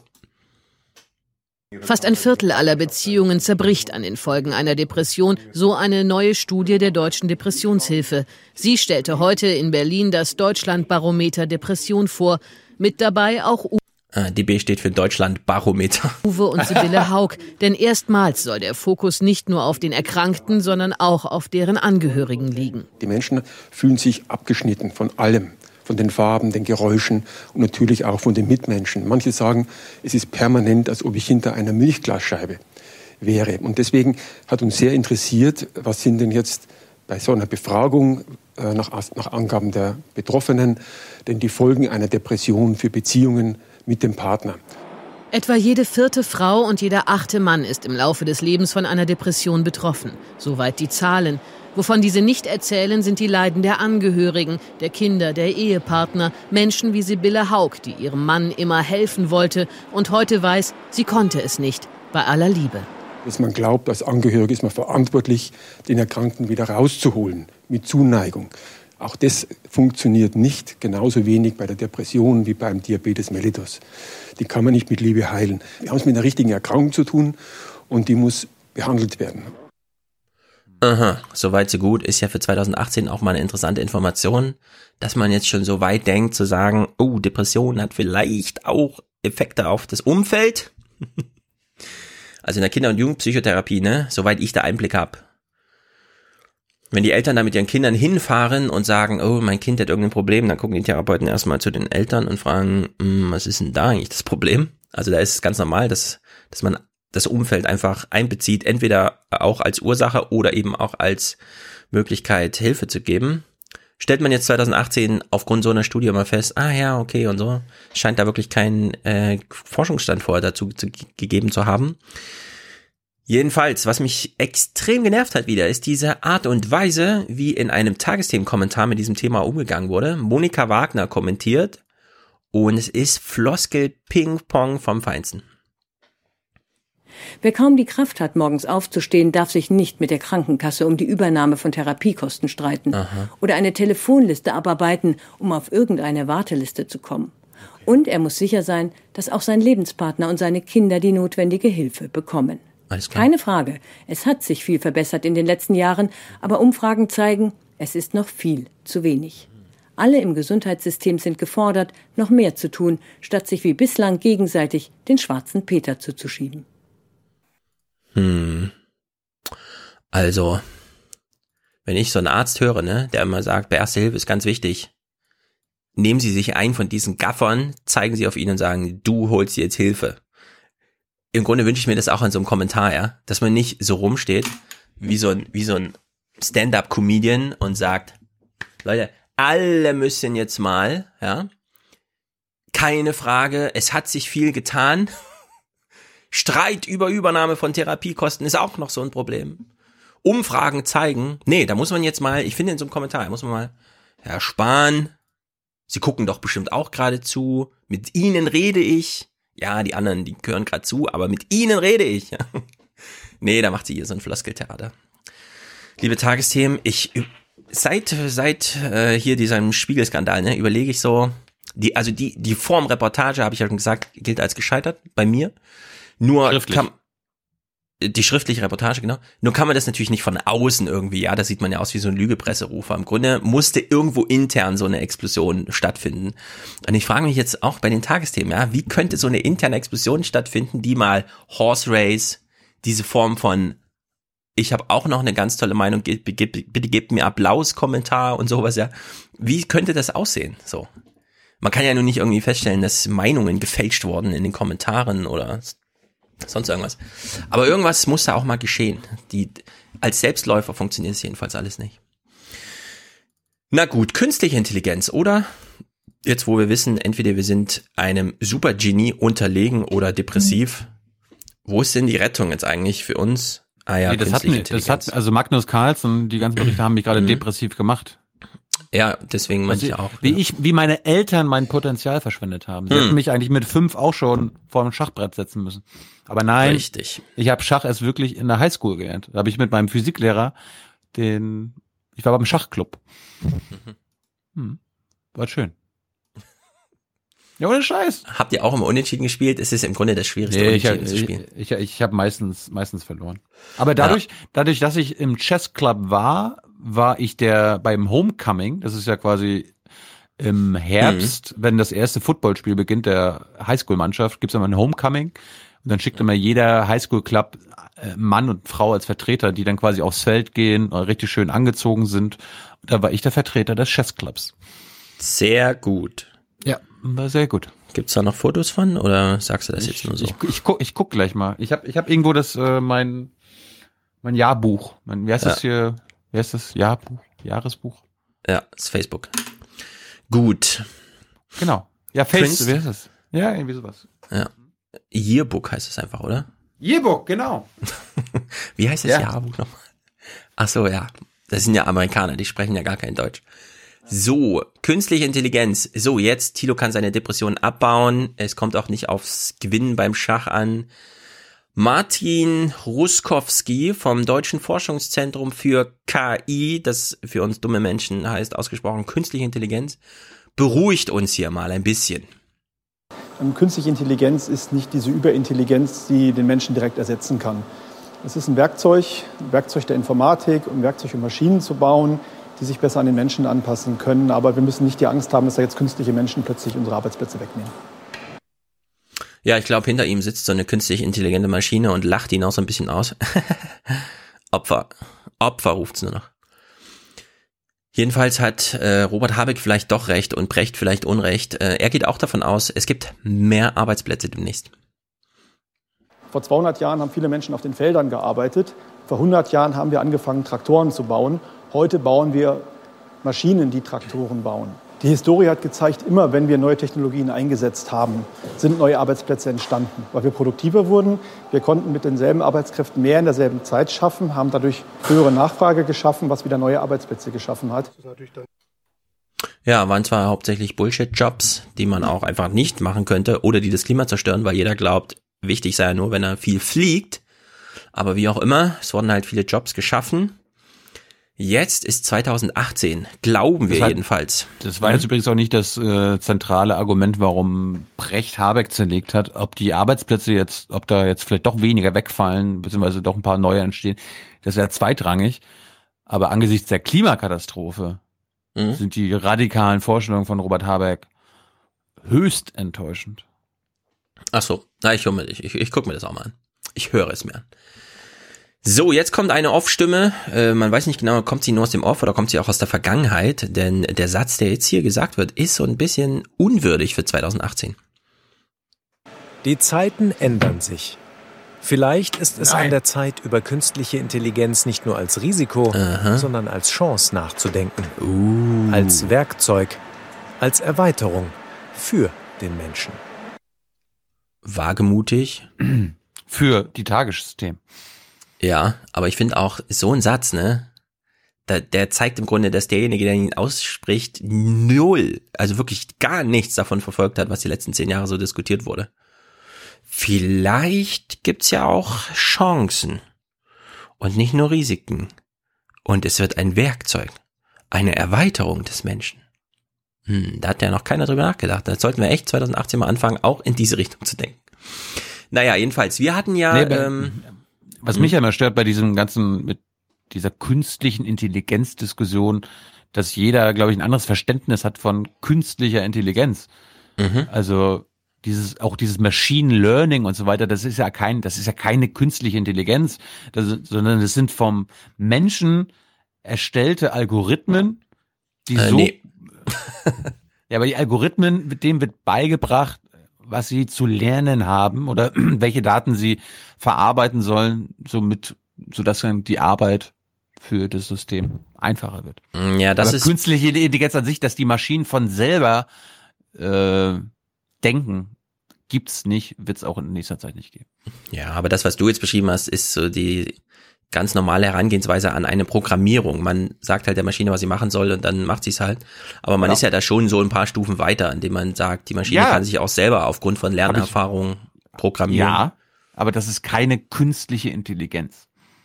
No, als Begriff finde ich das jetzt nicht so falsch, weil doch, doch, so genau intelligent darum. sind wir Menschen ja auch nicht. Es kommt ja nur darauf an, dass man sich gegenseitig überrascht, ja. Und dieses Überraschungspotenzial steckt ja auf jeden Fall in dem, was Maschinen heute machen drin. Ja, aber, aber was ist Intelligenz? Dass ein Mensch weiß, dass er Mensch ist, ja, dass er Bewusstsein erlangt. Mm, das sagst du jetzt so, aber. Das, nee, das ist, das ist das Markenzeichen von Intelligenz. Das Markenzeichen? Ja. Ich weiß nicht. Reflexionsfähigkeit. Maschinen können auch ganz schön reflexiv. Das habe also, ich in der Schule gelernt, ja, keine Ahnung. Ah, das ist auch schon eine Weile her. Gut, wir gucken mal nach Shenzhen aus einem einfachen Grund, weil wir schon mal nach Shenzhen geguckt haben. Damals ging es um die Umstellung der Taxis von Verbrenner auf E-Motor, weißt du noch? Schlimm, ganz schlimm, ja. Genau, das war ja eine ökologische Wende, wie man so schön sagt. Mit der ökologischen wurde erstaunlicherweise auch eine digitale, sozial-digitale Wende sozusagen Huckepack genommen. Künstliche Intelligenz gilt in China als Allheilmittel für zahlreiche Probleme. Überall im Land wird massiv in KI investiert. In der Hightech-Metropole Shenzhen hat die erste Distriktverwaltung ein sogenanntes Gehirn bekommen. Auf einem großen Monitor sind unzählige Daten von Behörden, Sensoren und jeder öffentlichen Kamera abrufbar. Künstliche Intelligenz unterstützt bei der Datenanalyse. Die Stadt solle so sicherer und effizienter werden. Das Gehirn hilft uns schnell zu sehen, wie es in allen Ecken unseres Bezirks aussieht. Es hilft uns dabei, Situationen schnell zu beurteilen und zu reagieren. Es soll die Arbeit und das Leben der Menschen angenehmer machen. Über jedes Gebäude im Bezirk gibt es hier Informationen, etwa wie viele Menschen darin wohnen, welche Zufahrten sind vorhanden. Intelligente Kamerasysteme senden Alarm, wenn es irgendwo brennt. Zwischen einer Smart City und der totalen Überwachung ist es nur ein schmaler Grat. Etwa 200 Millionen Kameras soll es in China geben. Es werden täglich mehr und sie werden schlauer. Was es zum Teil schon gibt, zeigt ein Firmenvideo. Intelligente Kamerasysteme erkennen Nummernschilder, Modelle, Farben. Sie verfolgen Fahrzeuge durch die Stadt, erstellen Bewegungsprofile. In Sekunden werden Personen mit Datenbanken abgeglichen. Verdächtige können hinter Windschutzscheiben identifiziert werden. Verkehrsvergehen, nicht angeschnallt, am Steuer telefonieren, die Bußgeldbescheide folgen immer häufiger automatisch aufs Handy. Taxifahrer Chen befürwortet die digitale Kontrolle auf mehreren Straßen in Shenzhen. Der Verkehr sei nun disziplinierter. An den Zebrastreifen halten jetzt alle Fahrer für die Fußgänger. Das ist doch sehr gut. Die Taxis in Shenzhen sind neuerdings auch mit Gesichtserkennungskameras und Mikrofonen ausgestattet. Die Zentrale kann sich unbemerkt draufschalten. Beschwerden und Konflikte hätten dadurch abgenommen, heißt es. Das Taxiunternehmen ist begeistert von der neuen Effizienz. Die grünen. Taxis sind gerade frei. Mit unzähligen Buchungsdaten gefütterte Algorithmen treffen für sie Vorhersagen, in welchen Vierteln gerade Bedarf ist und leiten so die Fahrer um. Ja, die Taxis haben nicht nur einen Elektromotor bekommen, sondern auch eine Kamera und eine Verbindung zur Zentrale. Gut. Also der chinesische Staat kann jetzt einfach live ins Taxi reingucken und gucken, ob, ob der Fahrer auch ordentlich popelt, wie wir es hier tatsächlich gerade sehen. Mhm. Ich würde übrigens sagen, das ist schon ziemliche künstliche Intelligenz, wenn allein aufgrund der Bewegung der Taxis und der Bewegung in den Taxis prognostiziert wird, wo als nächstes Taxis gebraucht werden und die dann auch tatsächlich dahin fahren und gerufen werden. Also dahin kommen, bevor sie gerufen werden. Nö, ist gut programmiert. Ja. Ja, aber ich meine, wozu brauchst du denn dann, also wozu dann überhaupt dies, also wie definierst du das denn, was hier stattfindet? Ja, also jetzt außer eine, gut programmiert. Wenn sich eine Maschine selbst programmieren könnte. Ja, aber das macht sie ja. Ja, aber vorher wurde sie ja programmiert, um sich selbst zu programmieren dann. Ja, aber sie programmiert, sich ja trotzdem selbst.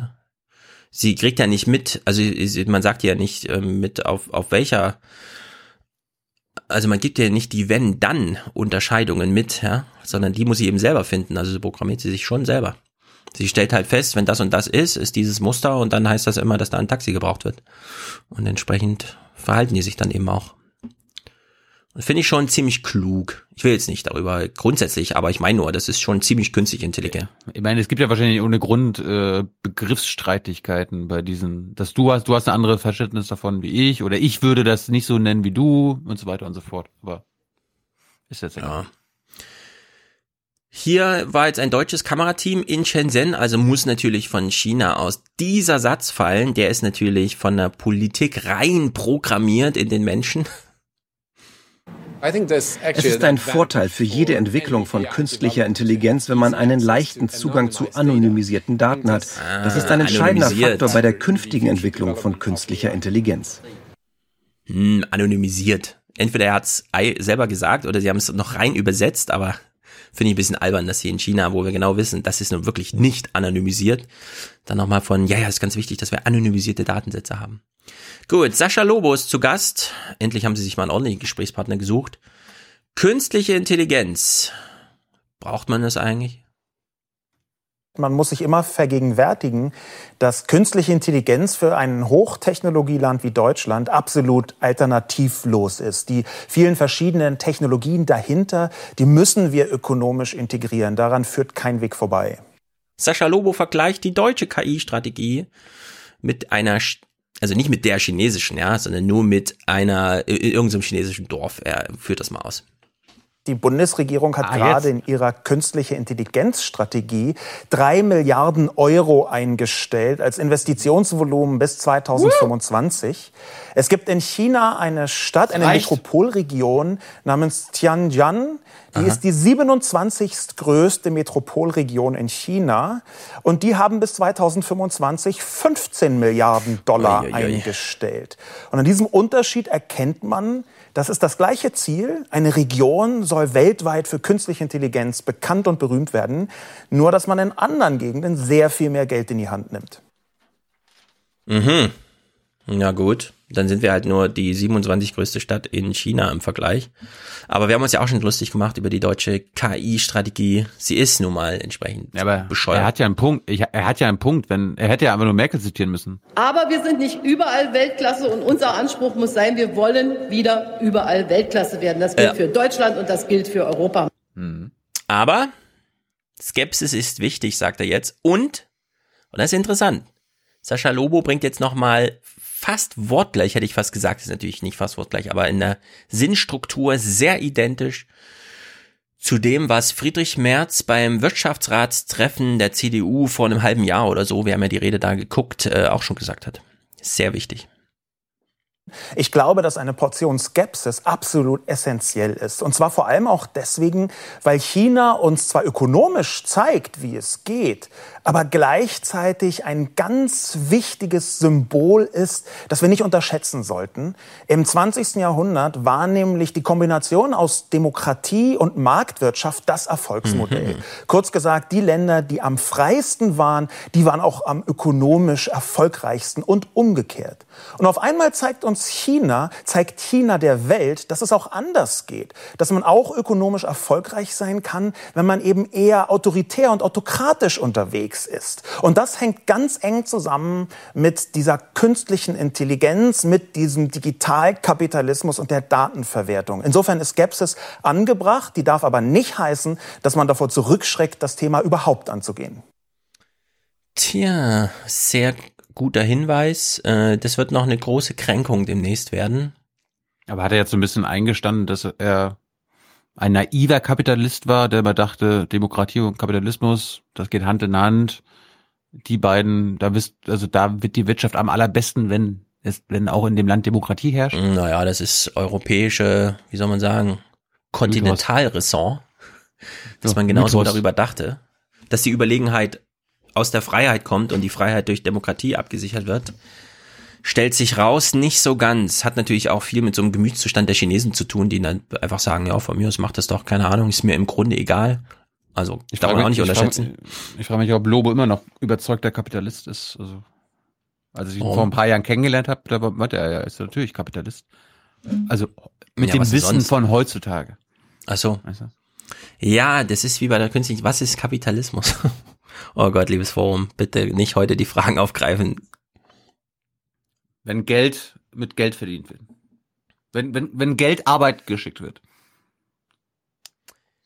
Ähm, ja, das ist Finanzmarktkapitalismus. Wenn, du hast ja vorhin die Zuckerrüben angesprochen, ne?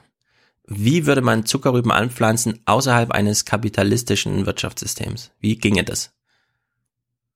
Also heißt nicht kapitalistisch dann auch gleich kein Geld oder wie das Tauschbeziehungen? Ist, ist die europäische Landwirtschaft, ist das Kapitalismus oder ist, herrscht da gerade kein Kapitalismus? Es, es herrscht keine Marktwirtschaft. Oder Marktwirtschaft, Kap genau. Kapitalismus das, ist das, muss man, das muss man gut auseinanderhalten, Marktwirtschaft. Genau, mache ich ja gerade. Ja. Ja, genau. Marktwirtschaft ist es jetzt nicht unbedingt, wenn da so viel Subventionen, aber es ist natürlich trotzdem nach kapitalistischer Logik, also Profit, äh, Entgelt, ähm, Aufwiegen ja. von Material und Geld, sozusagen, Handel, es ist schon kapitalistisch und ich wüsste jetzt erstmal nicht, klar, wir können jetzt historische Vergleiche, ja, kommunistisch, ginge das auch, weiß man nicht. Gibt keinen sauberen Kommunismus in der Form, wo man das mal vergleichen kann. Und wenn jetzt irgendwelche Hörer oder Hörerinnen im Forum, das ist Kapitalismus, versucht mal Kapitalismus in einem Satz zu erklären. Ja. Und wenn ihr das geschafft habt, Sozialismus ebenfalls. Mhm. Genau, zum Beispiel. Kann man dann gleich beim Duden einreichen, die freuen sich immer über Einsatzdefinition. So, bleiben wir noch kurz beim Digitalen. Der Digitalpakt, das ist natürlich Cyber, weniger digital Cyber, als, Cyber. na gut, machen wir mal Cyber, Cyber. Cyber, Cyber, Cyber, Cyber, Cyberangriff, Cyber, Cyber, Cyber, Cyber, Cybersicherheit. Der Staat mischt sich ein in die Länder. Der Bundestag hat am Donnerstag mit der erforderlichen Zweidrittelmehrheit beschlossen, mit einer Grundgesetzänderung mehr Finanzhilfen des Bundes an die Länder zu ermöglichen. Damit sollte vor allem der Weg freigemacht werden für den sogenannten Digitalpakt. Dabei geht es um 5 Milliarden Euro vom Bund, mit denen die Schulen in den nächsten fünf Jahren etwa mit Tablets und WLAN versorgt werden sollen.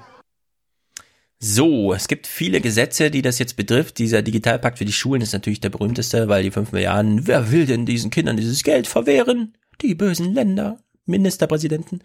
Das gute Kita-Gesetz ist da genauso ein Wurstelding, was sie reingebaut haben.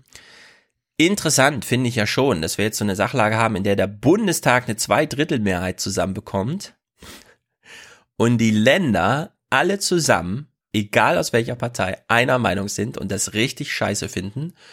Details interessieren mich in dem Falle gar nicht, sondern ich bin fasziniert von diesem, von dieser Kluft zwischen Bundestag und Bundesrat.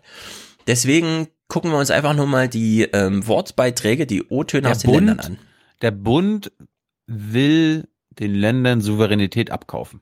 Mhm. So, so könnte man es sagen. Aus Sicht der Länder. Ja, also falls euch das interessiert, inhaltlich, soweit ich mich da informiert habe, finde ich das auch richtig bescheuert, was der Bund macht.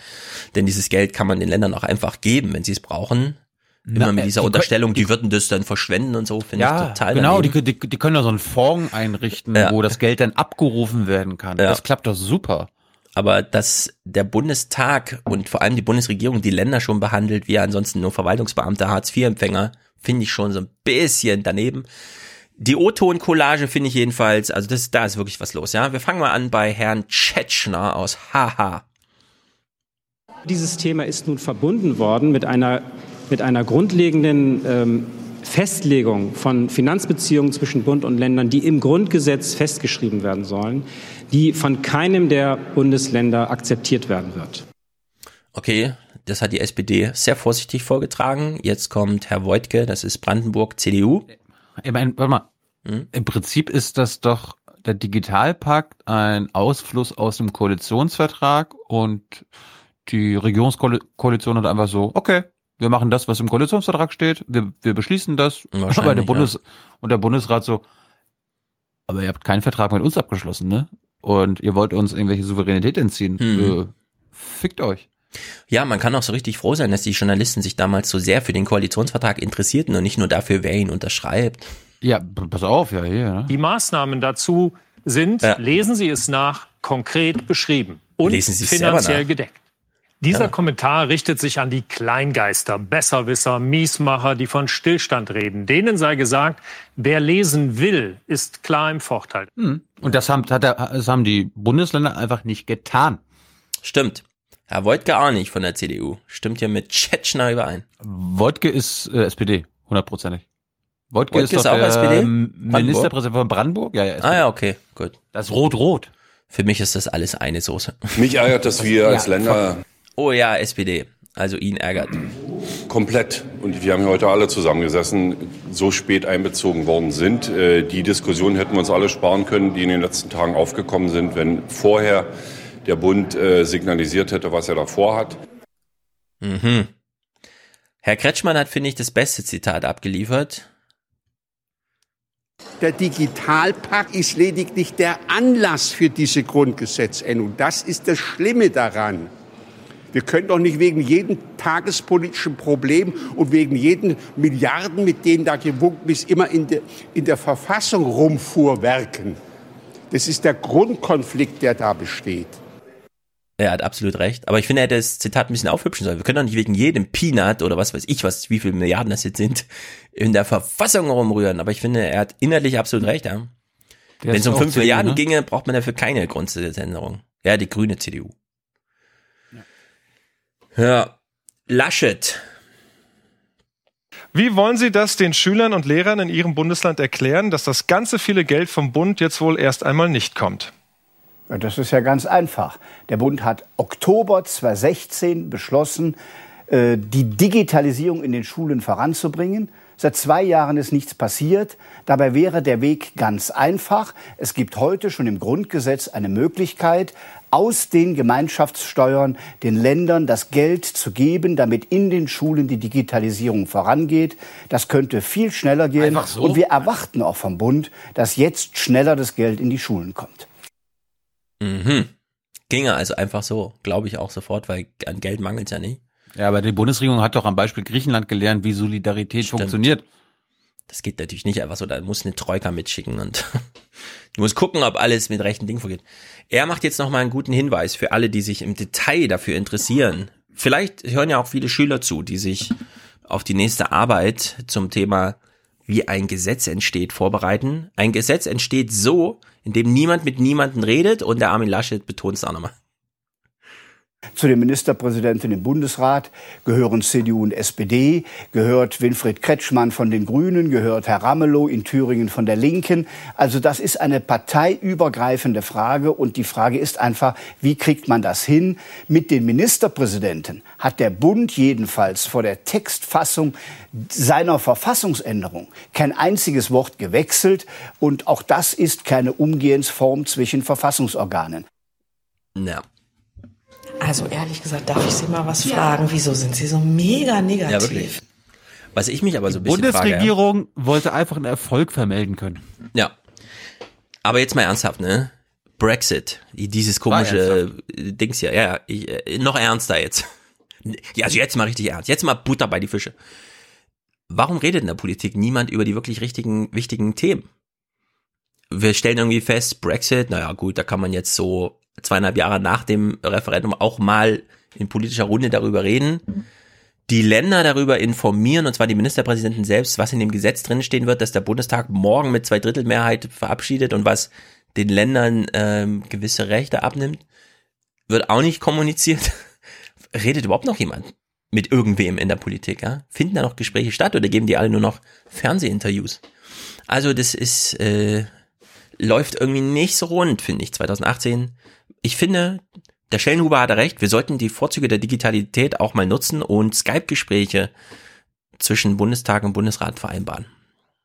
Dann Übrigens, muss man nicht immer so äh, dieselschwer zwischen den beiden Gebäuden in Berlin Kilometer hin und her fahren. Weil du gerade sagst, zwei Drittel Mehrheit, haben wir mal geguckt, wer denn dazu gestimmt hat, außer der GroKo. Die mhm. Grünen, die mhm. FDP ja. und die Linken. Ja. Das ist ganz erstaunlich, wie groß die Divergenzen da sind. Also, es ist wirklich krass. Gut, noch ein kleines, bevor wir dann zum analogen Wolf kommen, Digitalthema, nämlich unser aller Lieblingsthema 5G. Oh ja, ja, ja. Das ist ja, das ist Leben. Das ja, Leben ist das, das Leben. Dort, wo 5G und Glasfaser ist, entsteht Leben und Wachstum. Und wo es fehlt, hat man kaum eine Perspektive. Ja, der Bund hat mal wieder gute Ideen gehabt und Vorschriften an Geldzahlungen geknüpft oder an ähm, Zuweisung von in Geldzahlung aufzuwiegenden Funklizenzen, die man denn vergeben möchte. Wir hören uns das kurz an. Damit es künftig weniger Funklöcher gibt, knüpft die Bundesnetzagentur die 5G-Frequenzvergabe an Bedingungen. Wenn Netzbetreiber wie Telekom, Vodafone oder O2 eine Frequenz ersteigern wollen, müssen sie sich verpflichten, bis 2022 die wichtigsten Bahnstrecken mit Netz zu versorgen und bis 2024 alle Landstraßen. Ja, also wer ist nochmal für Bahnstrecken und Landstraßen zuständig? Ich wüsste da jemanden, der das genauso gut machen könnte. Die Länder? Wo es auch, wo auch was bei rumkäme am Ende. Die Kommunen und Länder? Der Staat, so ganz allgemein, könnte sich ja mal darum kümmern, dass das Zeug da mit Funkmasten versorgt ist. Naja, Lars Klingbeil jedenfalls hat ein tolles Zitat abgeliefert. Er wünscht sich was. Wir wollen flächendeckend 5G. Es geht darum, dass alle Regionen mitgenommen werden. Und das ist auch das, was ich erwarte. Ich erwarte ambitionierte 5G-Politik in Deutschland. Mhm. Er erwartet ambitionierte Politik in Deutschland. Ich auch, ehrlich gesagt. Ja? Der hört, Wer der regiert nochmal? Der hört sich wieder Kauder an. Und da heißt es, ja. alle mitzunehmen. Ja. Lars Klingbeil Totale Fehlbesetzung. Sorry, ja, ich überlege gerade, gibt es noch einen anderen Namen? Super Fail, einen größeren Fail? Nee, gab es nicht 2018. Das war Lars Klingbeil, glaube ich. So. Der war, glaube ich, Hubertus Heil war ja sein Vorgänger, davor Katharina mhm. Barley.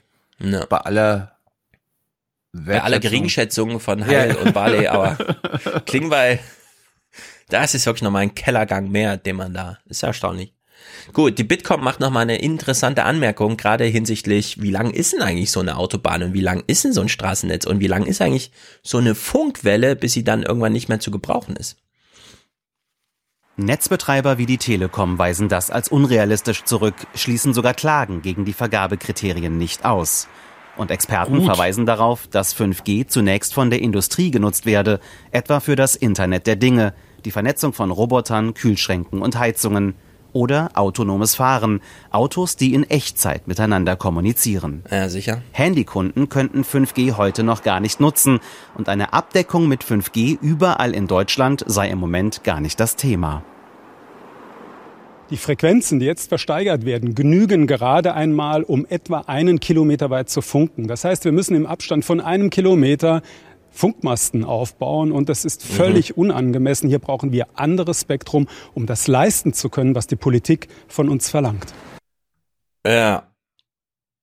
Das ist lustig. Also, ja. hast, du, hast du mitbekommen? In Polen haben die ja auch schon die 5G-Frequenzen versteigert und da hat mhm. die Telekom gesagt, ja klar. Also was wollt ihr? Flächen, Flächen decken und so weiter, klar. Was kostet das? Alles gut. Und hier in Deutschland, ja, also, pff. die wollen die Pre entweder will die Telekom die Preise drücken oder quasi, wenn die Preise zu hoch sind, nicht so viel ausbauen müssen. Ja, kommt, also es hängt wirklich alles am Preis. Ich glaube, in Polen sind die Lizenzen für sehr viel weniger versteigert worden. Müsste man jetzt ins Verhältnis setzen, ne? Und wahrscheinlich ist ein Mast aufzustellen dort auch nicht so teuer wie in Deutschland, wo ja alle Arbeiter, wie wir wissen, deutschen Mindestlohn kriegen. ja. Vielleicht sollte es doch nicht der Staat machen, der kann dann nur wieder Lohndrückerei machen. Naja, ein kleines Finale hören wir uns noch an, denn im Grunde sind wir alle Mareile, glaube ich. ich. Wir werden wir werden's mal den Artikel, bei Golem gab es den verlinkt. Mhm. Für Handykunden wie Mareile Scheidemann würde es für den Anfang schon einmal reichen, wenn das bestehende 4G-Netz bald einmal ausgebaut würde. Denn sie findet Funklöcher zwischen Berlin und Potsdam für eine Industrienation wie Deutschland peinlich. Ja, da ist ja eine Meinung mit unserem Wirtschaftsminister. Allerdings, uns Menschen reichen 100 Mbit mit einer, was weiß ich, 20 Sekunden, Millisekunden Ping oder so. Aber der künstlichen Intelligenz nicht. Naja. Ja. Ich hätte jetzt, ich, ich habe da was bei Booten und Binnen gesehen, habe aber jetzt den fertigen Clip nicht parat. Was war da? Ja, Bremen? da war auch so, die, die Bremer sollten sagen, wie viel schnelles Netz sie brauchen. Ob sie Glasfaser brauchen zum Beispiel. Hm. Na, Glasfaser zu Hause, finde ich, braucht man, aber unterwegs, hm, so 100 Mbit reichen im Grunde. Wenn es auch wirklich 100 Mbit sind und nicht nach einer Minute das ganze Kontingent aufgebraucht ist. Bin ich Weil es so schnell ist. ja. Aber diese Latenz ist halt toll, ne? Eine Millisekunde Latenz. Wenn das stimmt, kannst du podcasten, schön. kannst du podcasten als Salesman an einem Tisch, da würde man sich nicht immer ins Wort fallen, weil es immer eine fünfzigstel Sekunde braucht, bis man hört, was der andere sagt. Das wäre schön für Deutschland. Ja, das wäre schön. Gut. Gut, der Updates. Wolf. Mhm. Der Wolf. Es wird endlich gehandelt. In Sachsen, wo der ja als allererstes eingewandert ist. Da hat die konservative rechte Regierung mhm. ähm, mal die Wolfsjagd erleichtert jetzt. Tiere aus derselben Schafsherde zweimal reißen, dann durfte er erschossen werden. Diese Regel will Umweltminister Schmidt verschärfen. Wenn im Gebiet des Rudels zweimal ein Übergriff ist, das kann auch die benachbarte Herde äh, sein, dann ist die Voraussetzung gegeben für so eine Ausnahmegenehmigung. Schmidt wolle mit der also im Prinzip ein Wolf hat ein Schaf gerissen mhm. und den ist jetzt quasi egal, was das für ein Wolf war, sondern wenn ein Wolf ein Schaf gerissen hat, muss irgendein Wolf sterben. Ja, der Wolfsverordnung klar regeln, wann ein Wolf erschossen oder verjagt werden darf. Sogar wenn unklar ist, welches Tier die Schafe gerissen hat. Wenn es aber nicht als Einzeltier zu identifizieren ist, weil es aus einem, einem Rudel äh, kommt, äh, dann äh, kann bei dem nächsten Übergriff ein Wolf aus dem Rudel entnommen werden. Und wenn es zum erneuten Übergriff kommt, kann ein weiterer. Bitte? Ja. Sippenhaft. Diese Logik ja. verstehe ich jetzt nicht so ganz. Ist es so, du darfst dann Rache üben, ja? Da würde ich aber auch sagen, schießen darfst du nicht, aber du darfst den Wolf erwürgen. mit den eigenen Händen. Ja? Du musst, du darfst den Wolf töten, aber du musst ihn erwürgen mit deinen eigenen Händen. Ja. Mal sehen, was der BUND dazu sagt. Ist der damit happy? Bestimmt. Ganze Rudel ausrotten, das kommt für den Bund für Umwelt und Naturschutz Deutschland nicht in Frage. Wenn Sie jetzt Was? den falschen Wolf erwischt haben, dann schießen Sie weiter, bis Sie den richtigen erwischt haben. Das kann auch nicht das Ziel sein einer solchen Wolfsverordnung. Ins Nee, das ist das Ziel. Insbesondere, weil sie dann mit Sicherheit auch nicht den günstigen Erhaltungszustand erreichen, weil sie ja dann eben immer mehr Wölfe abschießen und gegebenenfalls niemals den richtigen erwischen. Die Naturschützer plädieren stattdessen für höhere Subventionen für Weidetierhalter. Ihre Herden seien wichtig für die Landschaftspflege.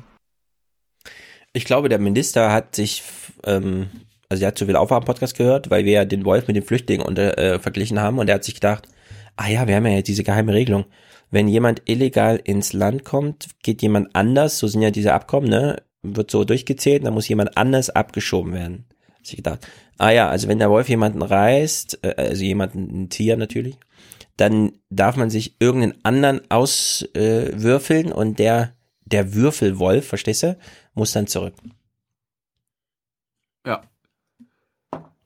Das wäre so, als irgendwie quasi ein Flüchtling, der wegen Vergewaltigung verurteilt wurde, äh, jetzt nicht nach Afghanistan abgeschoben wird, aber ein anderer Afghane.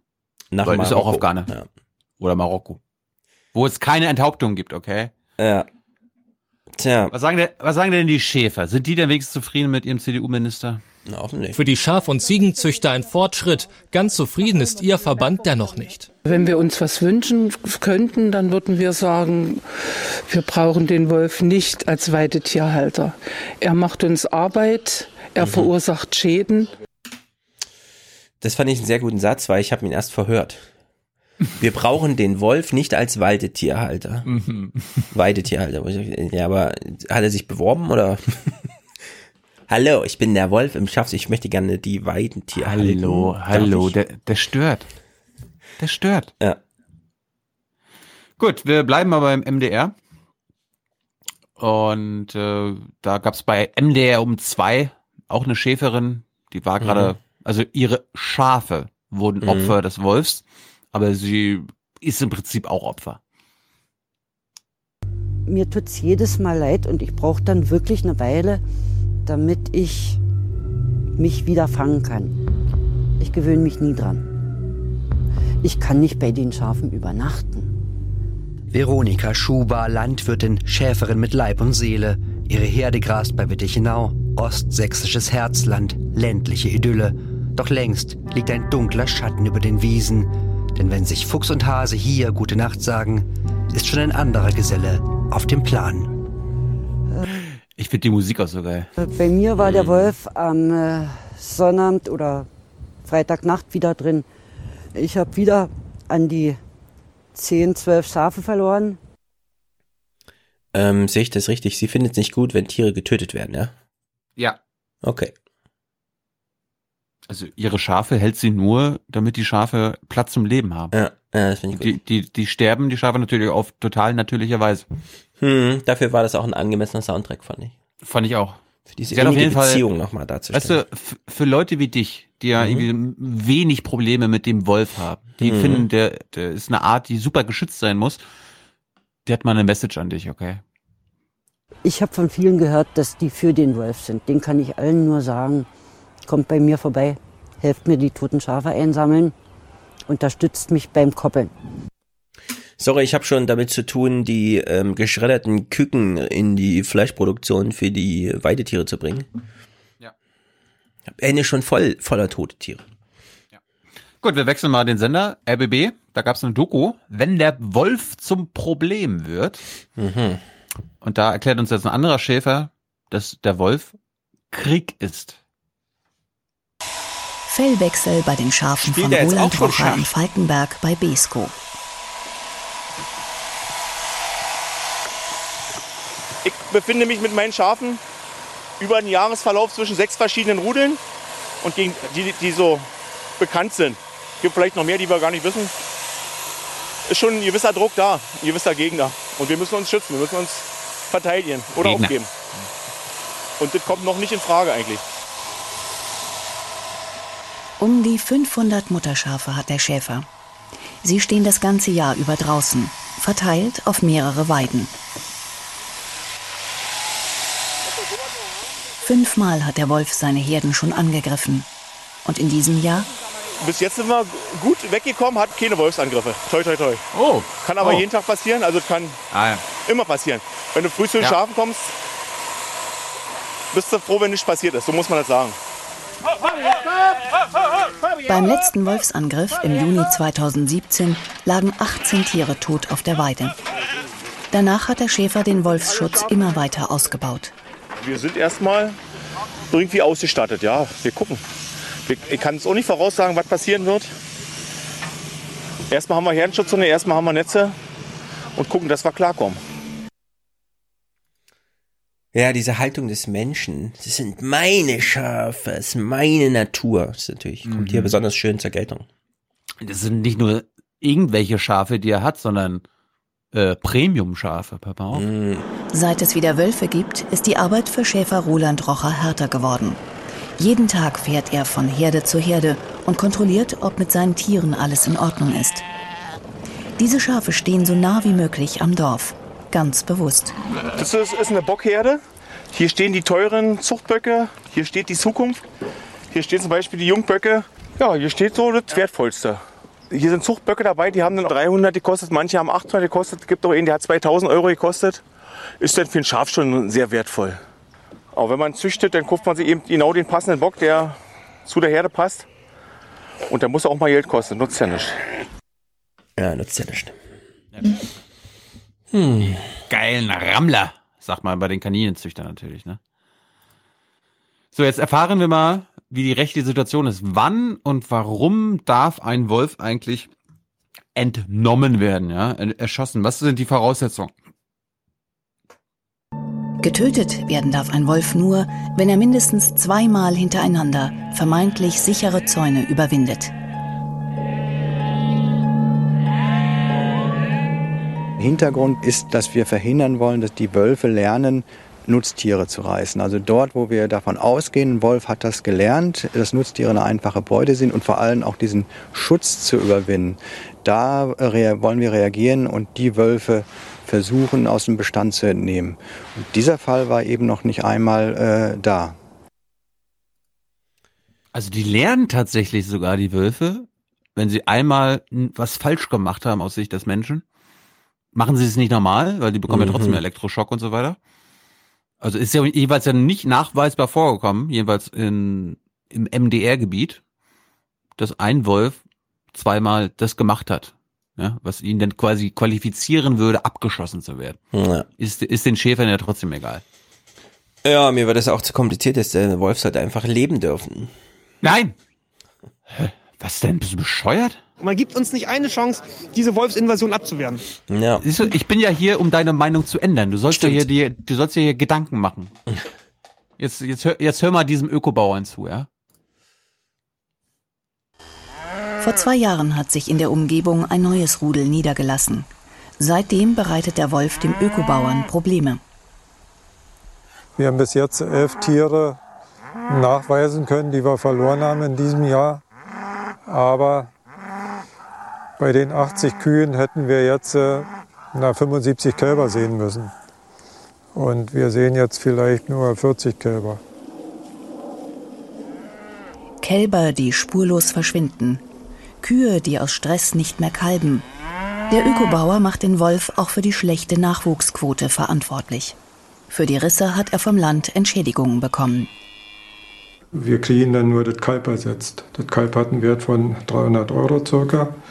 Aber das Kalb würde ja normalerweise in der Herde bleiben, würde von der Mutter die Milch verwerten und würde im Herbst für 900 bis 1100 Euro, also knapp 1000 Euro im Durchschnitt, sagen wir mal, verkauft werden können. Hier sehen wir mal eine kurze, Ab hier se- hier sehen wir mal eine kurze Abrechnung, was der Bauer Mhm. für die Risse bekommt.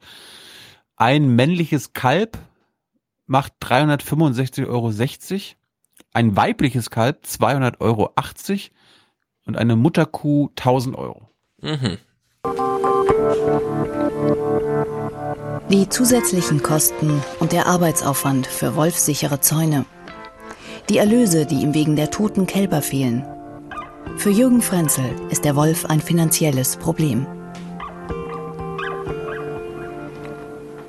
Für einen Betrieb, der 180 Mutterkühe hat und 500 Hektar landwirtschaftliche Nutzfläche, ist, das, ist der Gewinn weg. So, das funktioniert ein Jahr, ein zweites Jahr und im dritten Jahr kriegen sie keinen, können sie ihre äh, Verbindlichkeiten nicht mehr bezahlen. Es fängt damit an, dass sie die Pachten nicht bezahlen können. Es fängt an, dass sie keine Mineralstoffe kaufen können, kein Saatgut kaufen können. Dann ist der Betrieb pleite, dann ist aus, ist vorbei. Mach dir die Natur untertan, Mann. Ich hoffe, das wird langsam klar, dass die Schäfer ein ganz anderes Problem haben als den Wolf. Die haben, die arbeiten an einer absoluten Maximum, um irgendwas noch irgendwie wirtschaftlich gestalten zu können. Mhm. Ja, bekommen schon. viel zu wenig Geld für ihre Weidehaltung, für die Weiden an sich. Ist ja, Ja. auch Naturschutz. Also Schäfer, äh, Schäferei ist ja auch Naturschutz. Das. Ja, die war aber- Weideprämien sind viel zu gering. War aber jetzt ein Kuh, ein Kuhbauer und da kann Ja, man auch auch darauf hinweisen, was Lin ja auch schon gesagt hat, so 10% der Kühe fallen näher, warum, ja? Und sterben auf der Weide. Wolf hin oder her, die machen uns gerade auch nicht mehr fetten. Kurze Stimme oder Einwurf vom Nabu. Die hat, die Vertreterin hat kein Verständnis für die Bauernlogik. Ich finde es sehr schade in der Diskussion, dass gerade die Rinderhalter sich da so auf diesen Posten zurückziehen, so es geht nicht und fertig und das Einzige, was hilft, ist Schießen. Ich finde, das ist halt schon sehr die Denkweise von vor 200 Jahren. Ich glaube, da sind wir einfach technisch weiter und sollten uns da auch weiterentwickeln und andere Lösungen finden. Hallo, wir reden jetzt über nicht mehr Monokulturen machen, wäre eine gute Idee. Ja, es ist halt ein tiefes Mittelalter, in dem wir hier stecken. Dann kam ja vor ein paar Wochen, hatte ich immer mitgebracht, da gab es da irgendwie einen Vorschlag, warum machen wir das nicht wie in Schweden? Da haben die auch irgendwelche Schießquoten, wenn da, wenn es zu viele Wölfe gibt, warum machen wir das nicht wie in Schweden? Hm? Darum. Das schwedische Beispiel, wo Wölfe im Norden systematisch geschossen werden, um die traditionelle Rentierzucht nicht zu gefährden, sehen viele hier als Vorbild für Brandenburg. In Brandenburg ist klar, sie darf nicht wie in Schweden gegen EU-Recht verstoßen. Selbst wenn alle Gemeinden sich zur wolfsfreien Zone erklären, könnten wir dem nicht stattgeben, weil es ist einfach nicht zulässig. Es geht nicht. Nach dem geltenden Recht ist es nicht möglich. Und das wäre ja auch, wenn das alle Gemeinden machen würden, würde es zur Aus erneuten Ausrottung des Brand Wolfes in Brandenburg führen. Das liegt auf der Hand, dass das nicht geht. EU abschaffen.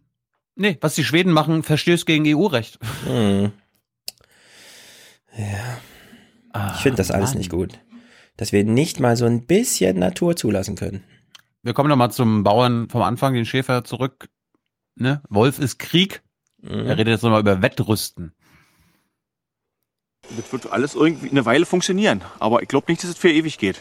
Weil wie gesagt, wir haben ja ein Wettrüsten und die Wölfe sind wirklich intelligent und schlau. Also das ist, die werden immer eine Lösung finden, wie sie an unsere Schafe rankommen. Und wenn irgendein Baum umfällt und auf dem Zaun liegt, spätestens dann haben sie die Chance. Und dann sind sie in der Nähe und dann schlagen sie zu. Roden. Dann schlagen sie zu. Europa abschaffen, Bäume roden, Zaun aufstellen. So habe Ja, ich das jetzt der- verstanden. Ich habe jetzt verstanden, dass der Wolf so schlau ist, dass er mit dem Bauern wahrscheinlich Schach spielen könnte. Mhm. Ja, stimmt, stimmt, stimmt, stimmt, stimmt. Wir sind immer noch nicht durch. Oder wollen wir das fürs nächste Jahr machen? Mm. Also wenn, wenn, du meinst, dass uns das Thema Wolf auch weiterhin beschäftigen wird, dann Ich spare so, ich mir das. Ich bin hoch interessiert, allerdings muss ich meine Kinder aus dem Kindergarten abholen, bevor der Wolf sie reißt. Okay, dann, dann, machen, dann machen wir ein schönes Thema zum Abschluss. Ja. Weihnachtliches Thema, Mhm. was nichts mit Christen zu tun hat, sondern Oh. mit Berlin-Kreuzberg, wo wir haben ja hier muslimische Mitbürger.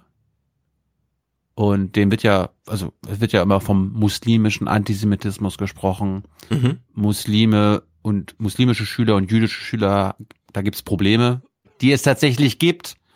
Aber es gibt auch gute Nachrichten und das habe ich in der Abendschau gefunden. Nämlich sowas.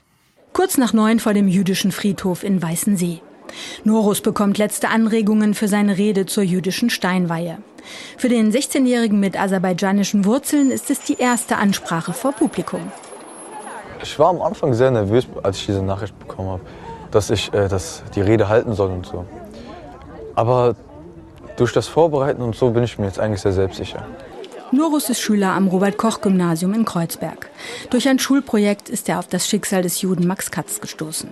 1941 hatte sich der junge Mann mit gerade 20 Jahren das Leben genommen, bevor die Nazis ihn deportieren konnten.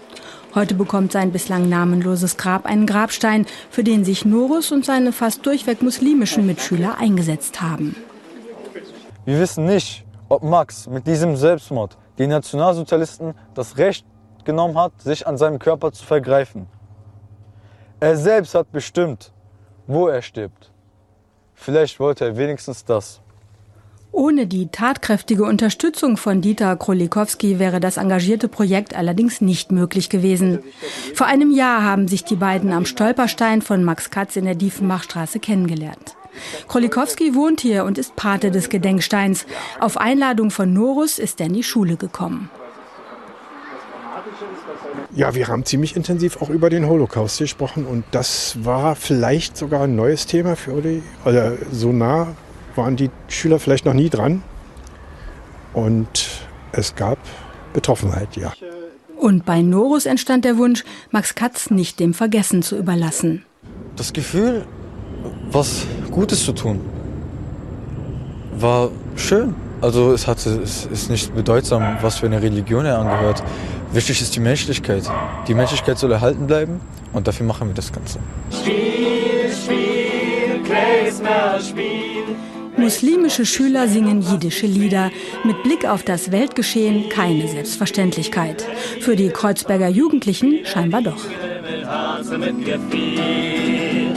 Ja, ich finde das eine ganz großartige Aktivität, dass Schülerinnen und Schüler hier sozusagen auch dafür gesorgt haben, dass dieses am Ende ja gar nicht sichtbare Grab zwischen anderen Gräbern als solches wieder erkennbar äh, geworden ist. Gut, ich habe noch nie gehört, dass sich Leute am Stolperstein kennengelernt haben. Mhm. Also als Begegnungs, äh, Begegnungsgelegenheit habe ich das noch nicht gehört. Ich auch nicht. Interessant. Eine Gut. feel good Story vor Weihnachten. Jawohl, passt auch zu Weihnachten als religiöses Fest. Oh Gott, nein. nein, nein. Matthias macht uns jedenfalls Weihnachtsmusik jetzt. Das hoffe ich doch. Na gut. Und am, am Mittwoch, ähm, am, am Mittwoch wird es eine Science-Fiction-Dings geben. Da macht auch Matthias. Die letzten Aufwachenklänge in diesem Jahr sind von Matthias. Lasst euch mal überraschen. Mhm. Mhm. Gut. Haben wir weihnachtliche Hörerkommentare? Ja. Also weihnachtlich, so weihnachtlich es eben Ja, sein haben- kann. Haben wir jetzt, haben wir jetzt keine Hörerkommentare zum Weihnachtsmann bekommen? Also, ähm, Lynn. Apropos, äh, aber ja. Ja. apropos Lynn, ich muss mit Lynn mal meckern. Liebe Mhm. Lynn, wenn ich dich in den letzten Folgen immer wieder angesprochen habe und gesagt habe, das wäre ja mal ein Thema für Lynn, hybride Wölfe und so weiter, meld dich doch mal und Lynn dann Ja. immer anfängt mit, ja, Stefan wollte wissen. Ja, das mit den, wollte ich ja auch wissen mit den Hybriden. Ja, ich wollte das wissen. Ich wollte wissen, ob das wie ein VW Passat ohne Verbrennungsmotor ist. Ich kenne übrigens jemanden, der einen VW Passat mit Elektromotor fährt. Ganz schön cool, ne? Ich bin ein ganz schön cooler Dude. Also, Lynn erzählt uns jetzt was von CO2. Danach steuert Silke was zu Stromnetzentgelten bei und danach redet Mandy über ihr Geld. Allerdings habe ich diesen Kommentar erst eben in der Pause, in der RecBK-Pause gehört, weshalb ich nochmal kurz revidieren muss, weil ich am Anfang sagte, Mandy könnte ihre Stimme verkaufen. Nein, so meinte ich es natürlich nicht, wie das jetzt, wenn sie über ihre finanzielle, nicht so rosige Situation und so spricht. Ja, so meinte ich es dann nicht. Aber ich finde, Mandy, du hast eine sehr, sehr attraktive Stimme. Go Podcasting. Oder Go Audiokommentare häufiger oder Go Intro häufiger. Ich finde ich finde toll, dass Lynn übrigens kommen möchte am 15. Januar. Was? Hast du doch Sensationell. gesagt?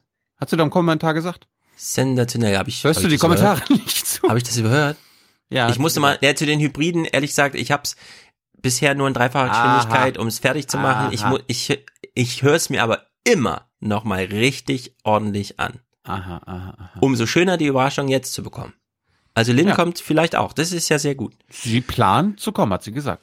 Gut. Aber wir, wir sollen, wir sollen sie darauf vorbereiten, Ja. was wir planen. Wir planen, wir haben noch nichts geplant. Wir wissen, ich habe mich jetzt mal um Gäste gekümmert, Lynn. Ich versuche noch einen Wolf zu bekommen, aber der ist Ja. nicht so leicht in die Innenstadt zu locken. Also wenn Lynn kommt, Also- denke ich mir wieder eine Frage aus, die ich dann so als, die steht im Raum, die kommt nicht wirklich von mir und dann muss sie nicht so Lynn- verlegen antworten. Liebe Lynn, vielleicht kannst du irgendwie ein Schaf mitbringen, was so Ja, zeig uns ist. doch mal, wie das so ist, wenn der Wolf und der Schaf und Ja. Trau dich, trau dich. Also das bringt. Biber, das bringt Biber mit, der ist ja auch gefährlich. Äh, wenn der Biber immer wieder Ärger macht und sich an bestimmte Regeln nicht hält, äh, dann muss er dann auch mal äh, tatsächlich ähm, zur Verantwortung gezogen werden. Ja.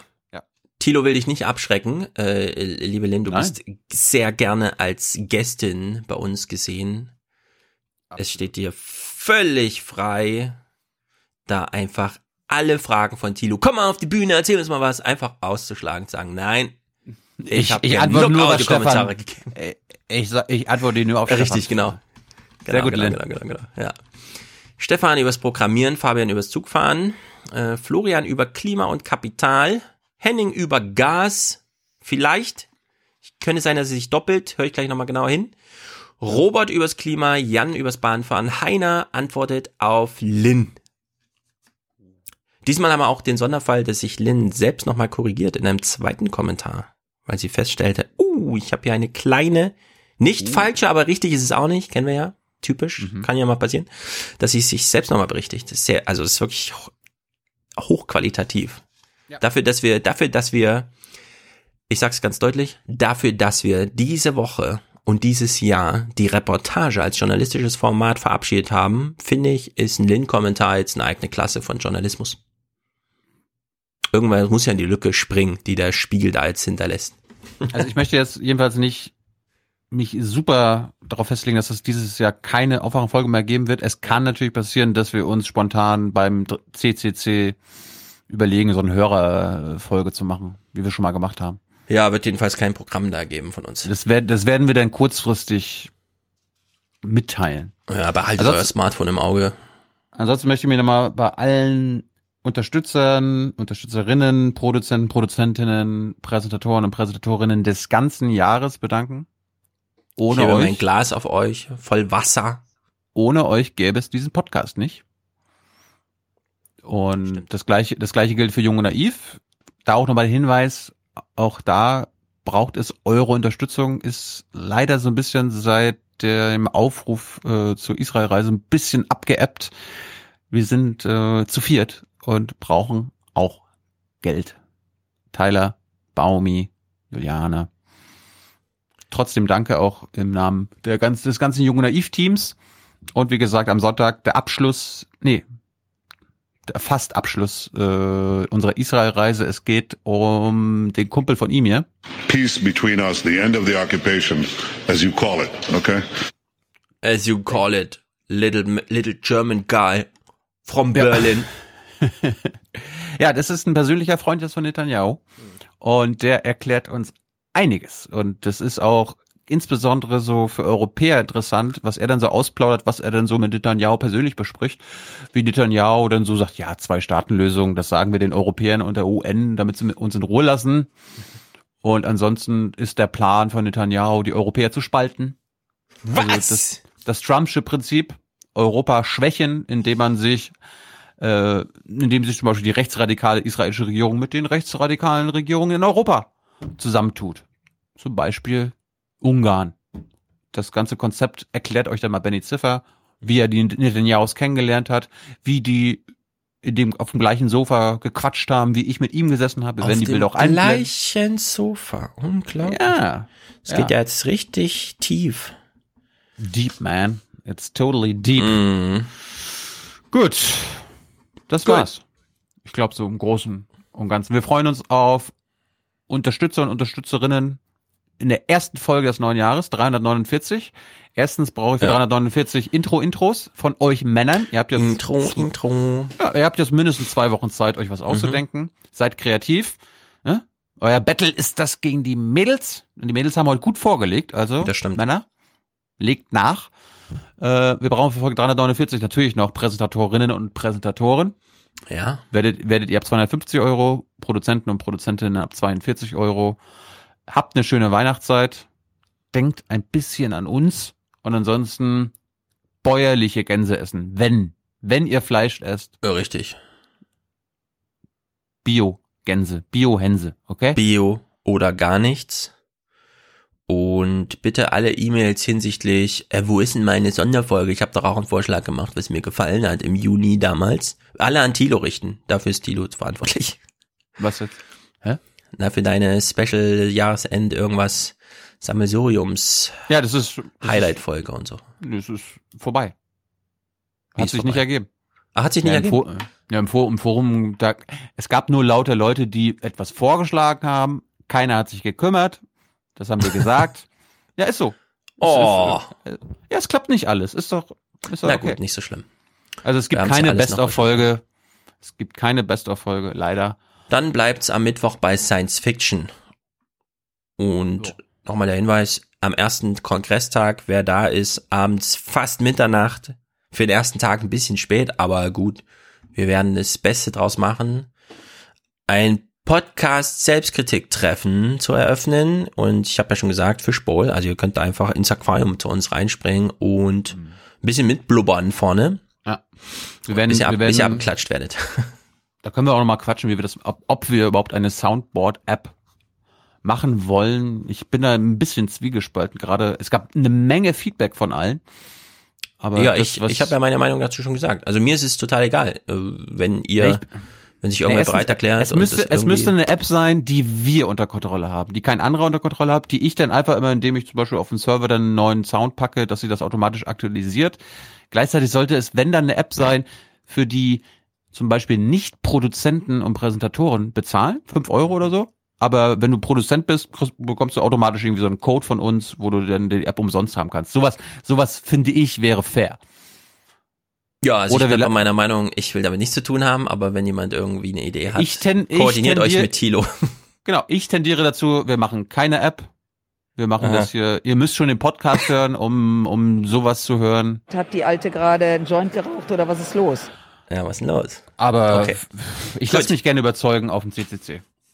Danke okay. für das Jahr 2018, Stefan. Und sehr gut, ja, vielen Dank, Tilo. Und allen Hans. Beteiligten auf deiner Seite hier, Hans, die Berlin Gang, Tyler. Sehr genau. gut. Schönen Abend. Herzlichen Dank und Ihnen und Ihren Zuschauerinnen und Zuschauern einen schönen Abend. Entschuldigung. Herzlichen Dank und äh, Deutschland alles Gute. So viel heute von uns. Ihnen noch einen schönen Abend bei uns im Ersten. Selbstverständlich werden Sie die Tagesschau und die Tagesthemen auf dem Laufenden halten. Machen Sie es gut. Ich überlasse natürlich jedem Einzelnen, das anders zu sehen, weil ich ein großer Demokrat bin. Die ähm, Annegret Kramp-Karrenbauer. Mein Name ist Annegret Kramp-Karrenbauer. Angela Krank, äh, äh. Sagen wir mal Kanzlerin Annegret Kramp-Karrenbauer. Und habe dann mein, mein Herz sozusagen in die Hand genommen und äh, über die Hürde geworfen. So ein Blödsinn. Also ein auffälliger Wolf ist erstens nach Sicherheits- und Ordnungsgesetz, wenn er in Dörfer eindringt und sich dort permanent notorisch aufhält. Dann kann er nur getötet werden. Man gibt uns nicht eine Chance, diese Wolfsinvasion abzuwehren. Für mich muss der Wolf hier nicht existieren. Der soll dahin gehen, wo er hergekommen ist, von früher her. Es kommen die Ausländer hier rein, machen die Hand auf und kriegen Handy, kriegen Klamotten und ihr, Kuckuck, das kann nicht sein so. Die Merkel, die hat das Deutsche, Deutschland und Europa zunichte gerammelt hat die das mit ihrer Politik. Und wenn man keinen Vergleich hat, wenn man sich keine Gedanken macht über die ganze Problematik, dann, dann, dann kauft man sowas. Und wenn man sich Gedanken macht, dann verändert man seine Meinung. Der Sound des Jahres? Es waren so 45 Euro über den Schnitt. Bereut? Na, überhaupt nicht. Wir haben Riesenrad gefahren und haben schön Puffjes gegessen. You are not mature enough to tell it like it is. Even that burden you leave to us children. Our civilization is being sacrificed for the opportunity of a very small number of people to continue making enormous amounts of money. Das war mir auch neu, das wusste ich nicht. Our biosphere is being sacrificed so that rich people in countries like mine can live in luxury. Until you start focusing on what needs to be done rather than what is politically possible, there is no hope. And if solutions within this system are so impossible to find, then maybe we should change the system itself. We have come here to let you know that change is coming, whether you like it or not. The real power belongs to the people. All right, I'm not stupid.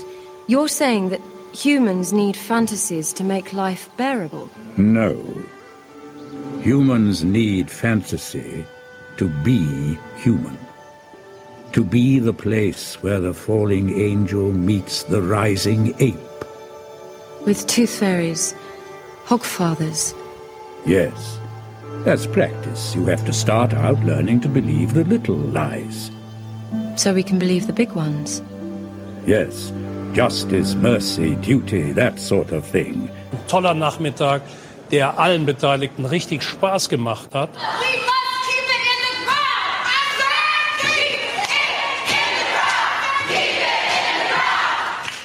Deutschland oder unser Land? Nee, ich kann nicht, ja, ich kann nicht meckern. Bin zufrieden. Mir geht's gut. Man muss dann auch die Kraft haben, es einfach zu ignorieren und die Furche weiterzuziehen. Wir sind nach wie vor das Land, äh, das äh, den europäischen Wirtschaftsmotor zieht. Für Deutschland. Tschüss zusammen. Wiedersehen. Ciao, vielen Dank. Dann sage ich äh, frohe Weihnachten. Ich denke, wir sehen uns vorher nicht wieder.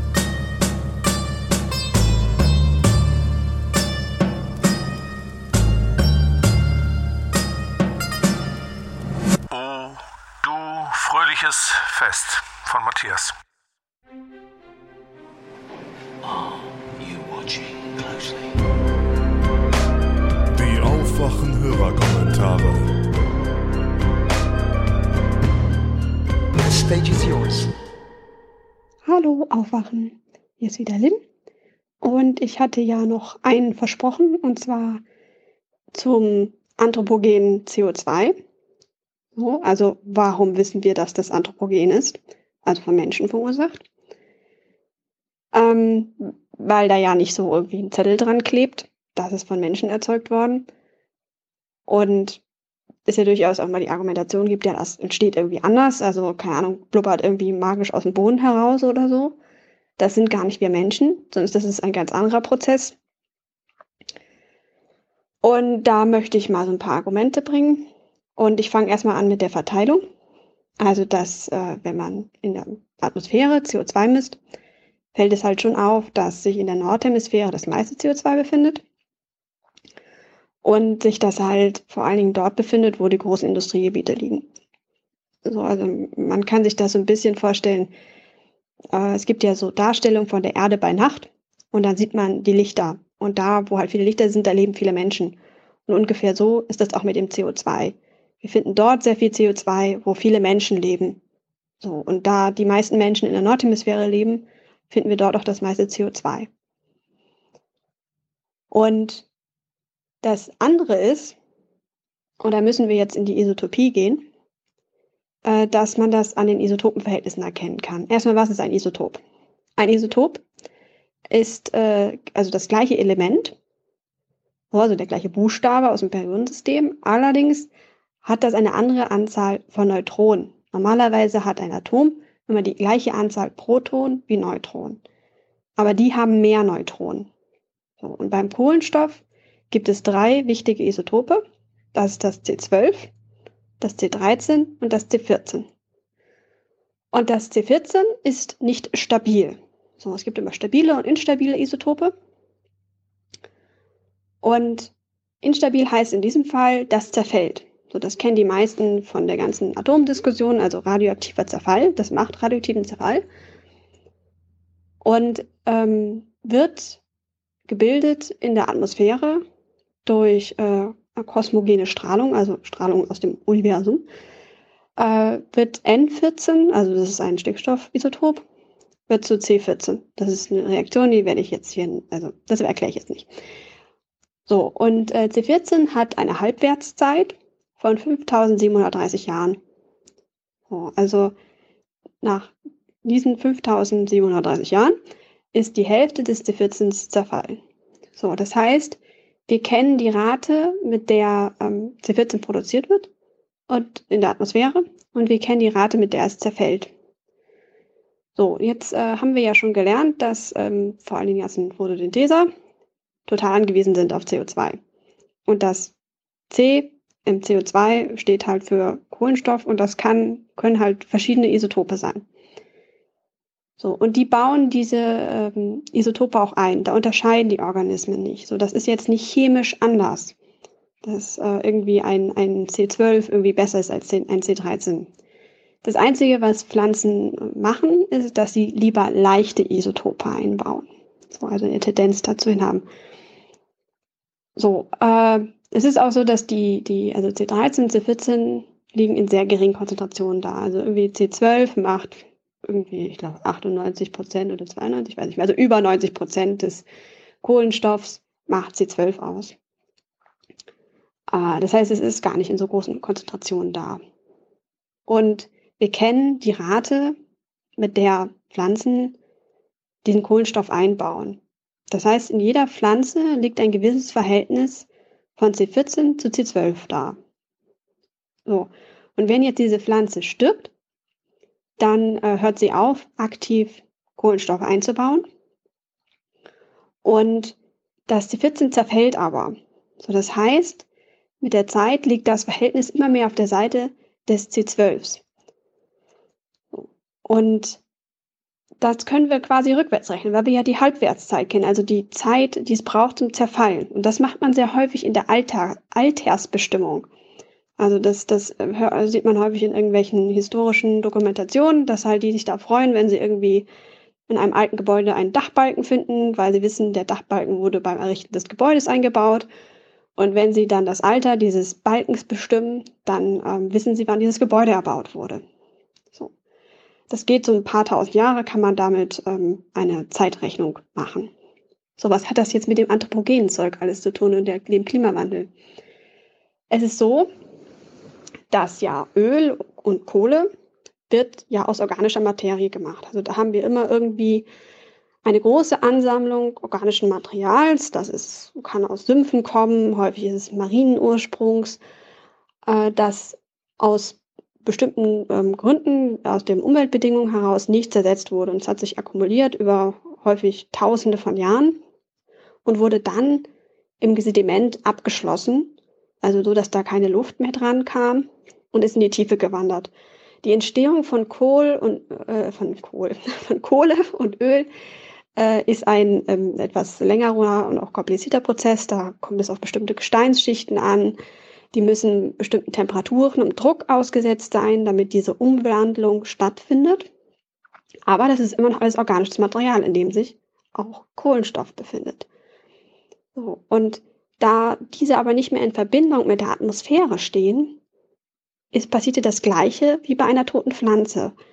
Das C14 zerfällt wieder zu N14 und dadurch verändert sich das Verhältnis. Und da Öl gerne mal so eine Million Jahre braucht, bis es fertig gekocht ist, das nennt man tatsächlich Kochen, äh, weil es so warm ist, ähm, ist halt das gesamte C14 zerfallen. So, das heißt, dieses, äh, dieser Kohlenstoff, den wir dann da rausholen und den wir verbrennen, entspricht überhaupt nicht dem Verhältnis, das wir in der Atmosphäre haben. So, das liegt äh, so und dadurch, dass wir halt so viel fossile Brennstoffe verbrennen, verändern wir das Isotopenverhältnis in unserer Atmosphäre. Und darüber können wir das nachweisen. Wir erkennen anhand der Isotope, dass das Anthropogen ist. Das ist durch Menschen verursacht. Denn nur wir Menschen verbrennen Öl in der Masse oder Kohle, Braunkohle. Also Braunkohle, Steinkohle und Öl sind quasi äh, drei Stufen der Ölwerdung. So, das kommt immer darauf an, wie lange und wie tief sie in der Erde verwuddelt waren und welchen Temperaturen sie ausgesetzt waren. Und darüber kann man nachweisen, dass das Anthropogen ist. Also es steht eigentlich tatsächlich doch ein kleines Zettelchen an den Atomen dran und sagt, ich bin vom Menschen verursacht. Denn anders lässt sich das nicht erklären. Und natürlich könnte man, gerade wenn man über einen CO2-Spiegel spricht, auch ganz simple Zusammenhänge verweisen, wie dass der CO2-Gehalt in der Atmosphäre einfach krass angestiegen ist, seit wir fossile Brennstoffe verbrennen, also seit 1850 das ist immer so das ungefähre Datum, wo das raufgeht und wo halt auch die Industrialisierung so richtig Fahrt aufgenommen hat. So, und es gibt keinen anderen Prozess, den wir kennen, der je stattgefunden hat, der eine so schnelle Veränderung in der Atmosphäre verursacht hat, was das CO2 betrifft. Und auch wenn man denkt, das ist doch eigentlich gar nicht so viel, prozentual gesehen.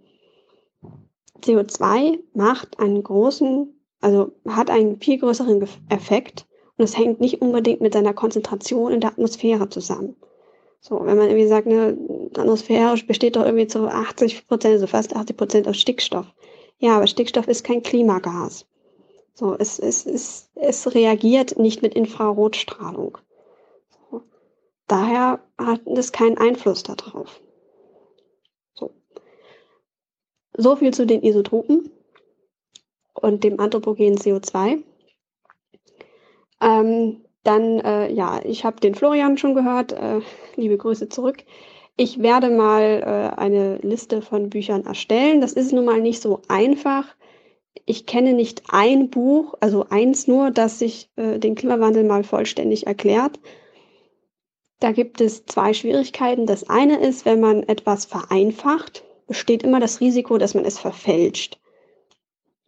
Ich finde immer das Beispiel ganz gut, wenn man zum Beispiel bei einem Bild ein Teil weglässt. So wir alle wissen, wie faszinierend Photoshop sein kann. Und dadurch kann man die Bedeutung eines Bildes komplett verändern. So, deswegen ist es, glaube ich, sehr viel schwieriger, gerade schriftlich sowas auszuformulieren, ohne dass einem nachher da irgendwie was verdreht werden kann, dass man es verfälscht hat. So. Das andere ist, dass für die ganze Klimaforschung sind mehr als eine Wissenschaft verantwortlich. So, also wenn ich mich mit Evolution beschäftige, dann bewege ich mich hauptsächlich im Bereich der Biologie und dort dann auch nur in bestimmten Disziplinen. Beim Klima brauche ich eigentlich fast alle naturwissenschaftlichen Disziplinen. Manchmal auch Disziplinen, die man gar nicht so sehr mit dem Umweltgedanken jetzt verbinden würde. Also zum Beispiel sind Informatiker auch total wichtig, weil diese ganze Modellrechnung, die macht man nun mal an, an Supercomputern und das musst du erstmal alles programmieren und so. Und, und diese großen ähm, ja, Berechnungen äh, und Projekte von Modellierungen, Modellieren, das sind, das sind häufig Gruppen, wo sich Ozeanographen und Informatiker zusammensetzen und sich dann überlegen, wie man das umsetzen könnte. Daher ähm, ist es, glaube ich, auch nicht so einfach, einen Autor zu finden, der alles erklären kann. Aber ich werde mal ein paar Bücher zusammensuchen, von denen ich denke, dass sie ganz gut erklären, was man da so macht. Jetzt stirbt gerade meine Stimme. Äh, und die irgendwie ins Forum packen oder so. Und ähm, es wird ja immer der Podcast gefordert. Da gibt es zwei Argumente von mir. Äh, zum einen gibt es viele äh, gute Wissenschaftspodcasts und wer sucht, wird auch fündig werden.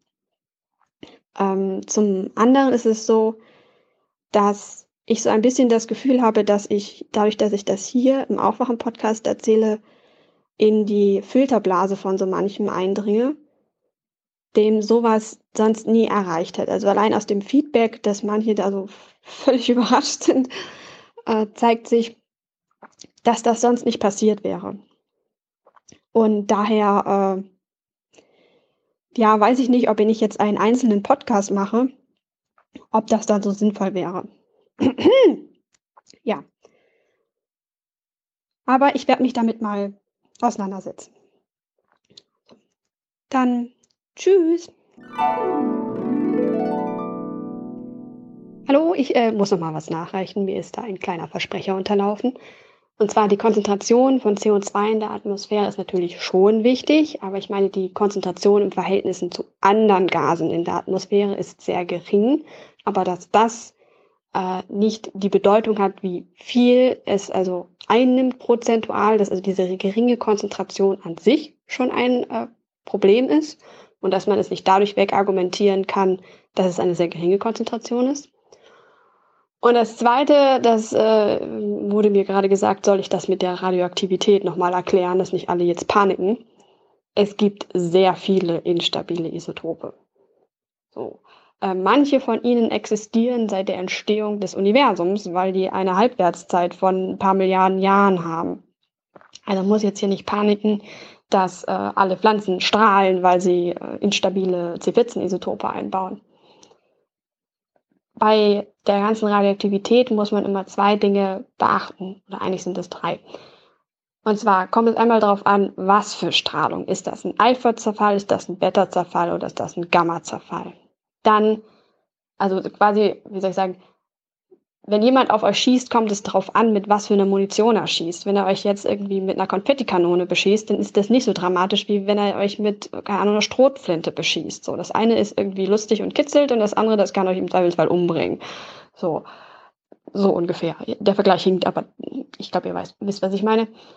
So, und dann kommt es darauf an, wie häufig dieses Element zerfällt. Ein Element mit einer sehr hohen Halbwertszeit da kommen halt nicht so viele Zerfälle zustande. Und dazu kommt, dass die meisten instabilen Isotope mit einer sehr geringen Konzentration existieren. So, also die gibt es gar nicht so häufig, ähm, als dass das ihre Strahlung für uns ein Problem wäre.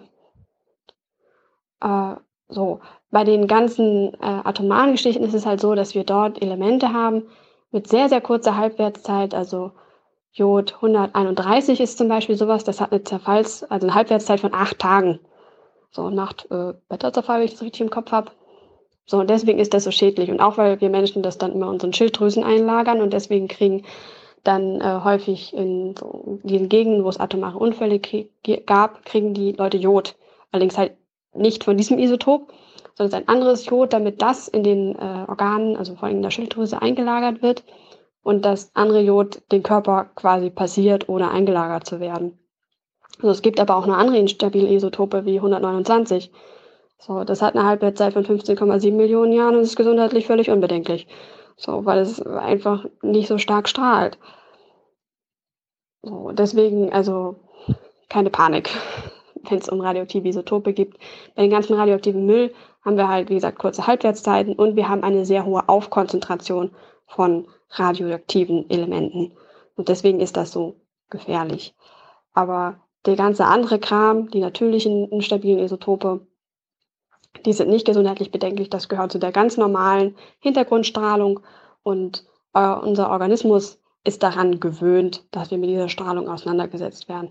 Da kriegt man beim CT-Scannen oder beim Röntgen kriegt man viel mehr Strahlung ab, als die ihr im ganzen Leben abkriegen würdet, wenn ihr nur unter Bäumen wandelt. Hallo Lynn, hier ist Heiner. Vielen Dank für deine Ausführungen aus dem letzten Podcast und aus dem davor und davor und davor. Und ich glaube, es wird Zeit, dass du einen eigenen Podcast machst, oder? Vielleicht gibt es ihn ja schon und ich weiß noch nichts davon. Dann bitte mehr Werbung dafür. Ansonsten habt den Mut, habt die Lust und äh, ja, ich hoffe, du hast auch die Zeit. Ähm, und äh, ich möchte dich empowern, einen eigenen Podcast zu starten. Ähm, du hättest auf jeden Fall mindestens einen aufmerksamen Zuhörer. Vielen Dank. Schöne Feiertage. Bis dann. Ciao.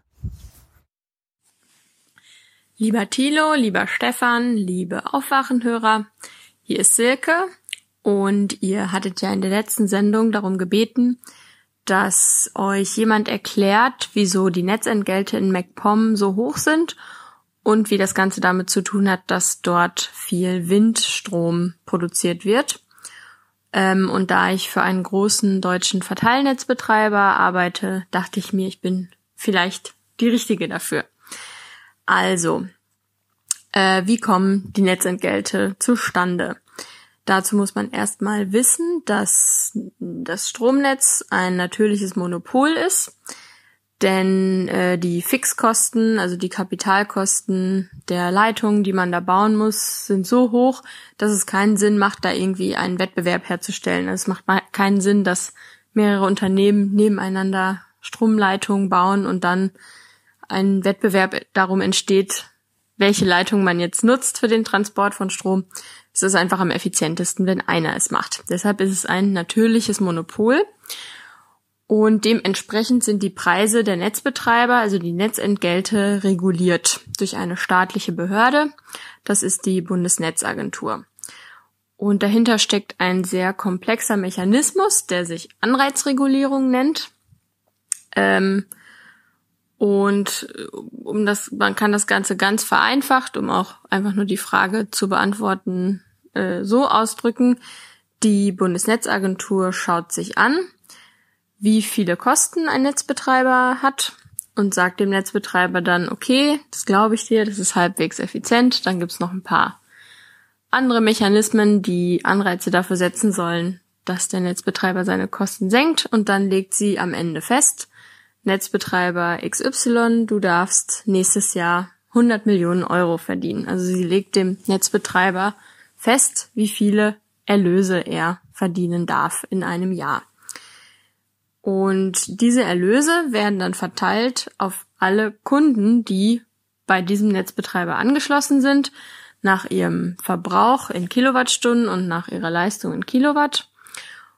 Und äh, genau, so entstehen dann die Netzentgelte, indem man so eine Prognose macht, wie viel Stromabsatz gibt's wohl nächstes Jahr und dann verteilt man diese Kosten des Netzbetreibers, also die 100 Millionen, die ich gerade im Beispiel hatte, auf den Gesamtverbrauch der Kunden und am Ende steht dann ein Netzentgelt in Kilowattstunden da. Ja, also ein Centbetrag pro Kilowattstunde. Äh, das heißt, wieso können Netzentgelte hoch sein? Dafür gibt es zwei Gründe. Entweder die Kosten der Netzbetreiber und dementsprechend diese festgelegten Erlöse sind hoch. Oder es gibt wenige Kunden, wenig Stromverbrauch, auf die ich diese Kosten aufteilen kann. In Mecklenburg-Vorpommern ist sicherlich auch der zweite Punkt relevant, weil es natürlich ländlich geprägt ist. Das heißt, ich muss viele lange Leitungen zum äh, zu jedem kleinen Bauern bauen, aber am Ende steht dahinter gar, stehen da gar nicht mehr so viele Kunden, die dann diese Kosten tragen können. Das ist sicherlich ein Aspekt. Aber auch die Kosten dort sind recht hoch und das hat unter anderem dann tatsächlich mit dem Windstrom, der dort produziert wird, zu tun. Denn die Netzbetreiber in Mecklenburg-Vorpommern müssen ja die Netze entsprechend aufbau ausbauen, dass sie äh, den ganzen Windstrom, der ja erst in den letzten 10, 15 Jahren hinzugekommen ist, aufnehmen können. Also sie haben sehr hohe Kosten gehabt in letzter Zeit, einmal weil sie das Netz ausbauen müssen. Und äh, dann gibt es auch noch einen großen Faktor, äh, der nennt sich Einspeisemanagement. Denn wenn das Netz nicht schnell genug ausgebaut wird, dann äh, kann es sein, dass die Leitungen überlasten und die Netzbetreiber den Windkraftbetreibern sagen, ihr müsst jetzt leider euer Windkraftwerk, euer, ja, euer Windkraftwerk äh, ausstellen, denn sonst gibt es einen Stromausfall, unsere Leitung überlasten. Allerdings stehen diesen ähm, Windkraftbetreibern steht ja jeweils eine feste Vergütung zu, denn erneuerbare Energien werden ja durch das Erneuerbare Energiengesetz gefördert. Und dieses Gesetz legt eben für jede erneuerbare Energienanlage einen festen Vergütungssatz fest. Also äh, für jede Kilowattstunde Solar- oder Windstrom steht den Anlagenbetreibern ein bestimmter Betrag zu. Und in dem Fall, wenn der Netzbetreiber den Windkraftbetreibern sagt, jetzt mach mal hier deine Anlage aus, weil mein Netz ist voll, dann hätte der Anlagenbetreiber ja eigentlich Strom produziert, weil der Wind geweht hat und er hätte auch einen Käufer für den Strom gehabt und er hätte ja eigentlich Geld verdient und deshalb müssen die Netzbetreiber den Windkraftanlagenbetreibern dann ihre entgangenen Erlöse bezahlen. Und das ist mittlerweile in ganz Deutschland, also die, diese Einsätze nennen sich entweder Einspeisemanagement oder Redispatch, da gibt es noch einen kleinen Unterschied, aber es geht jetzt zu weit. Die machen mittlerweile schon eine Milliarde Euro insgesamt aus. Und diese eine Milliarde Euro werden eben hauptsächlich, fallen hauptsächlich in Ost- und Norddeutschland an, weil dort eben die ganzen Windkraftanlagen stehen. Der Strom allerdings in den Süden transportiert werden muss zu den Verbrauchsschwerpunkten, zu den Industriestandorten. Genau, also das steckt so dahinter. Also es ist im Prinzip ganz interessant, ein sehr komplexes, irgendwie technisches, ökonomisches äh, Phänomen, ein komplexer Mechanismus, wo aber am Ende auch soziale Fragen dann dahinter stecken.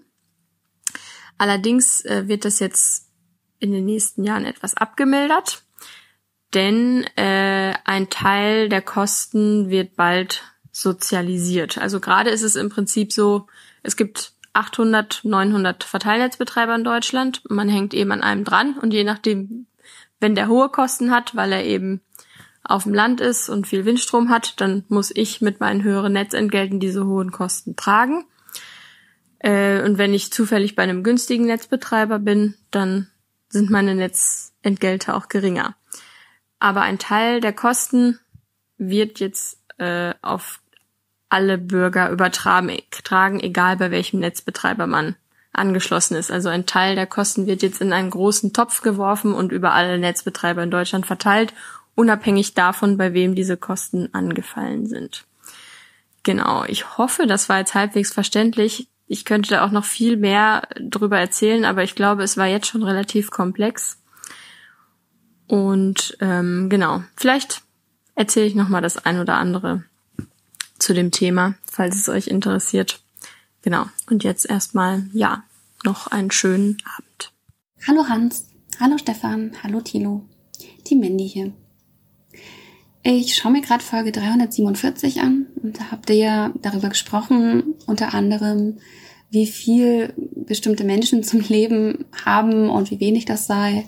Und äh, ich musste ein bisschen schmunzeln, weil ich tatsächlich ähm, bei der einen Dame, die meinte, dass 300 Euro schon wenig sei, ähm, ich sie tatsächlich etwas beneidet habe und kam so auf die Idee, dass ich euch vielleicht mal ein bisschen an meinen Lebensumständen der letzten Jahre teilhaben lassen möchte. Vielleicht ist es ganz interessant, auch für den einen oder anderen, der tatsächlich darüber nachdenkt, ähm, ohne Ersparnisse über 30 noch Abitur machen zu wollen und zu studieren.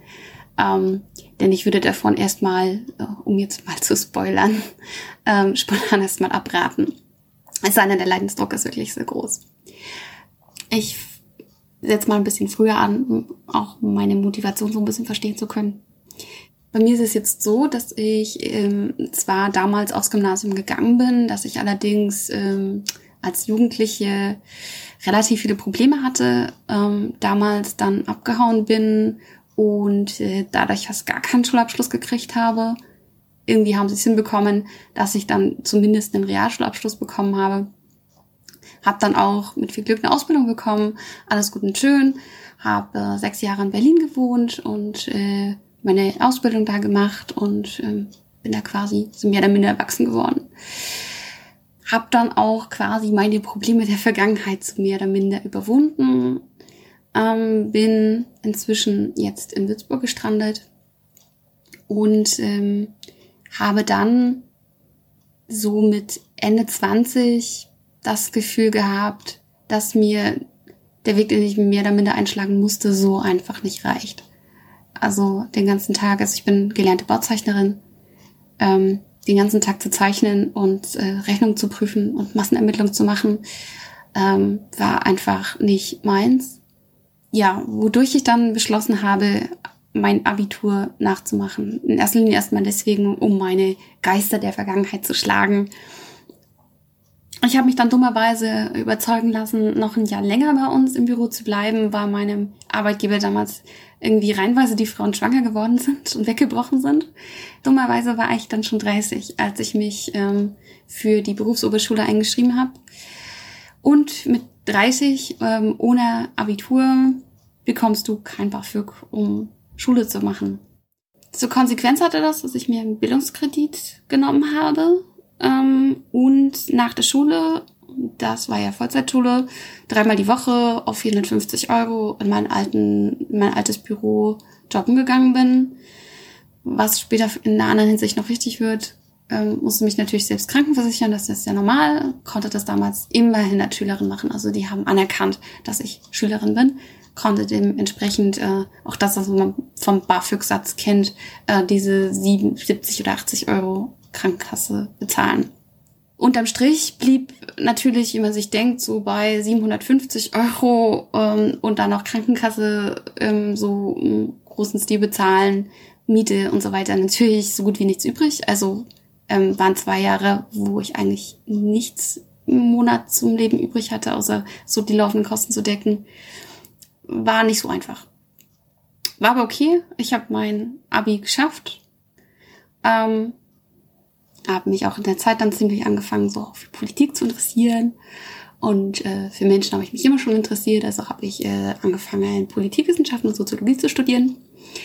Da war dann allerdings das äh, Ding, dass ich tatsächlich BAföG bekommen habe, weil ich durch mein Berufsoberschule-Abitur mit 32 es da die Voraussetzung geschaffen habe, um studieren zu können, weshalb ich ähm, diesen, in diesen Sonderfall gerutscht bin, dass ich äh, BAföG bekomme bis 35. Jetzt wurde ich allerdings bei der Krankenkasse nicht mehr als Studentin anerkannt, weil ich über 30 war.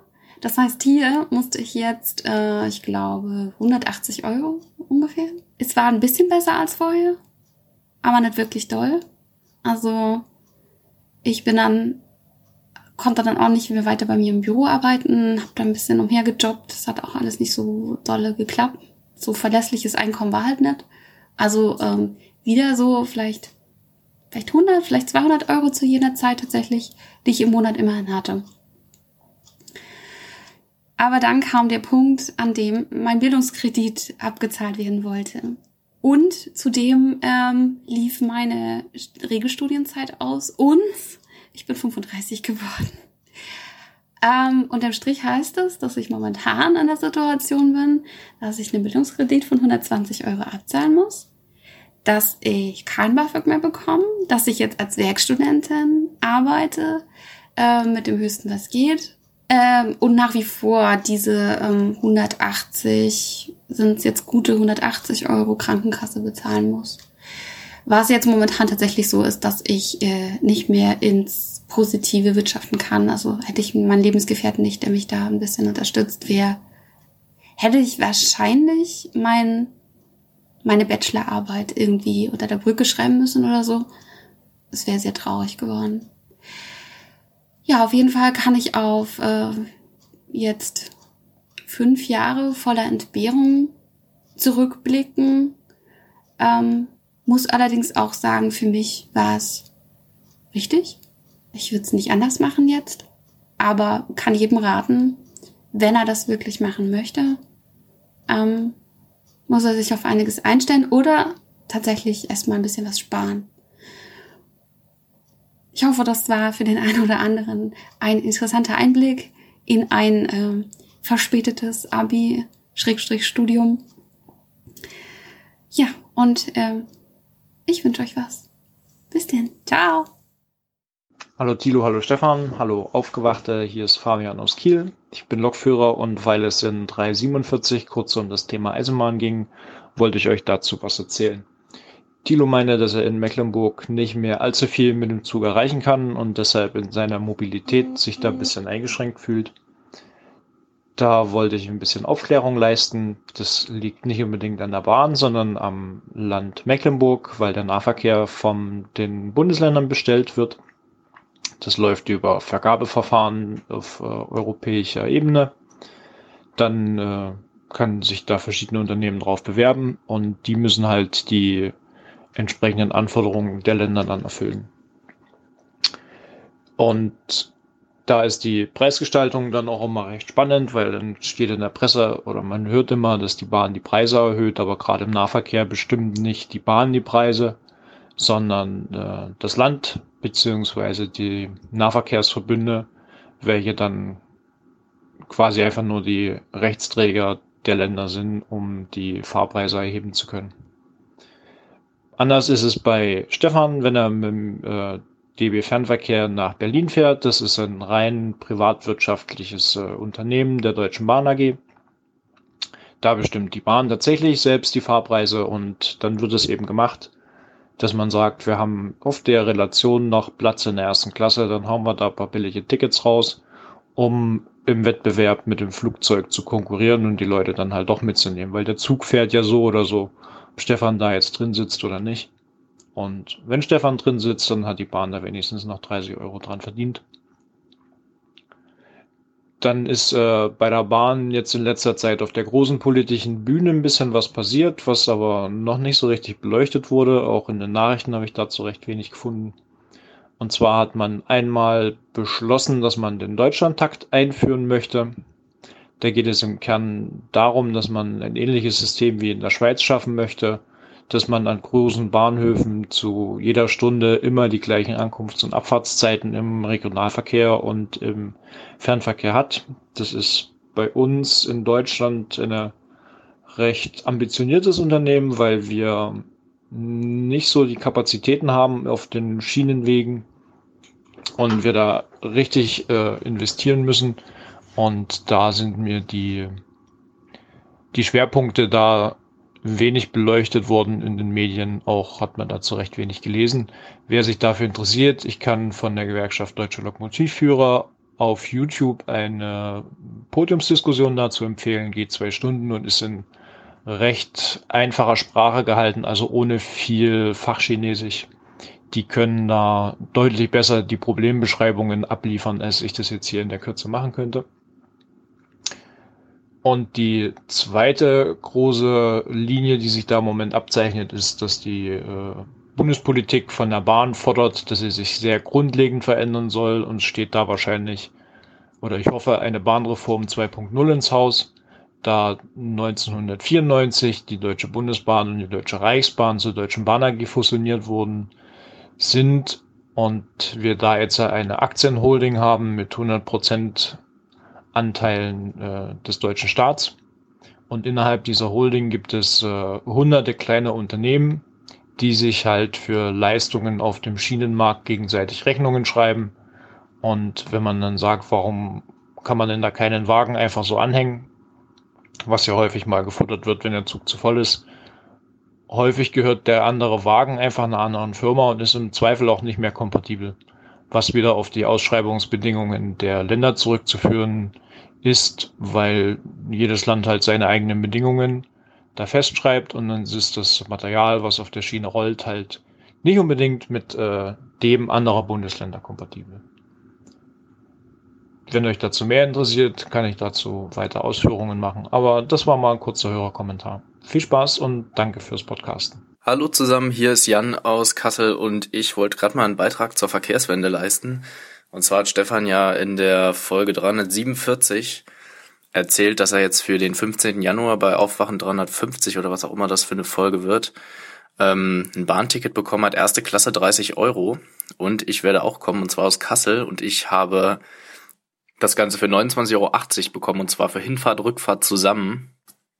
Also ja, die Strecke ist natürlich auch nochmal ein klein bisschen kürzer als von Frankfurt nach Berlin. Da können die Preise natürlich auch nochmal variieren, aber mal unabhängig davon wollte ich kurz mal auf ein, ja, sozusagen kleines Feature auf der Bahn-Homepage hinweisen, das vielleicht dem einen oder anderen nicht bekannt ist. Und zwar gibt es den sogenannten Sparpreisfinder. Also wenn ihr die Bahnseite öffnet und äh, da kann man, wird, wird ja gleich so ein Fenster aufgemacht, wo man dann irgendwie eingeben kann, ich will von da nach da reisen, an, an dem und dem Tag und so. Und da ist dann einfach noch ein Reiter daneben. Ähm, und der heißt Sparpreisfinder und da kann man dann das gleiche einfach eingeben. Da werden einem dann für den ganzen Tag alle Verbindungen angezeigt, nach Preisen sortiert und ähm, da hat man dann vielleicht noch mal eher die Möglichkeit zu sehen, wann ist, äh, wann ist es besonders günstig und ähm, ja, Stefan hat es ja auch gesagt, wenn man vor, äh, wenn man ja ein bisschen im Voraus bucht und rechtzeitig bucht, dann kann man durchaus so eine Strecke mal für ähm, ja 19 Euro ohne Bahncard ist das, glaube ich, ähm, hinbekommen.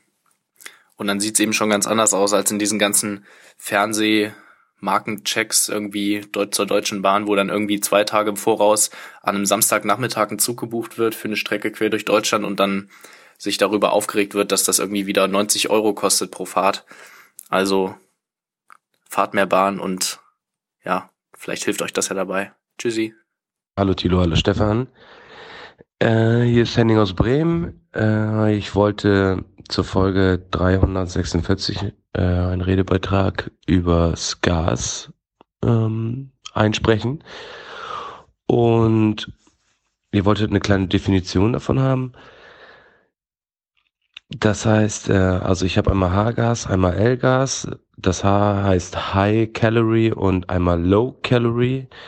Ähm, dort nimmt man ein Kubikmeter Gasmenge, ähm, den Betriebsheizwert. Bei High, also bei H-Gas ist es 10 äh, bis 0,8 Kilowattstunde äh, pro Kubikmeter. Bei L ist es 8,84 Kilowatt pro Kubikmeter.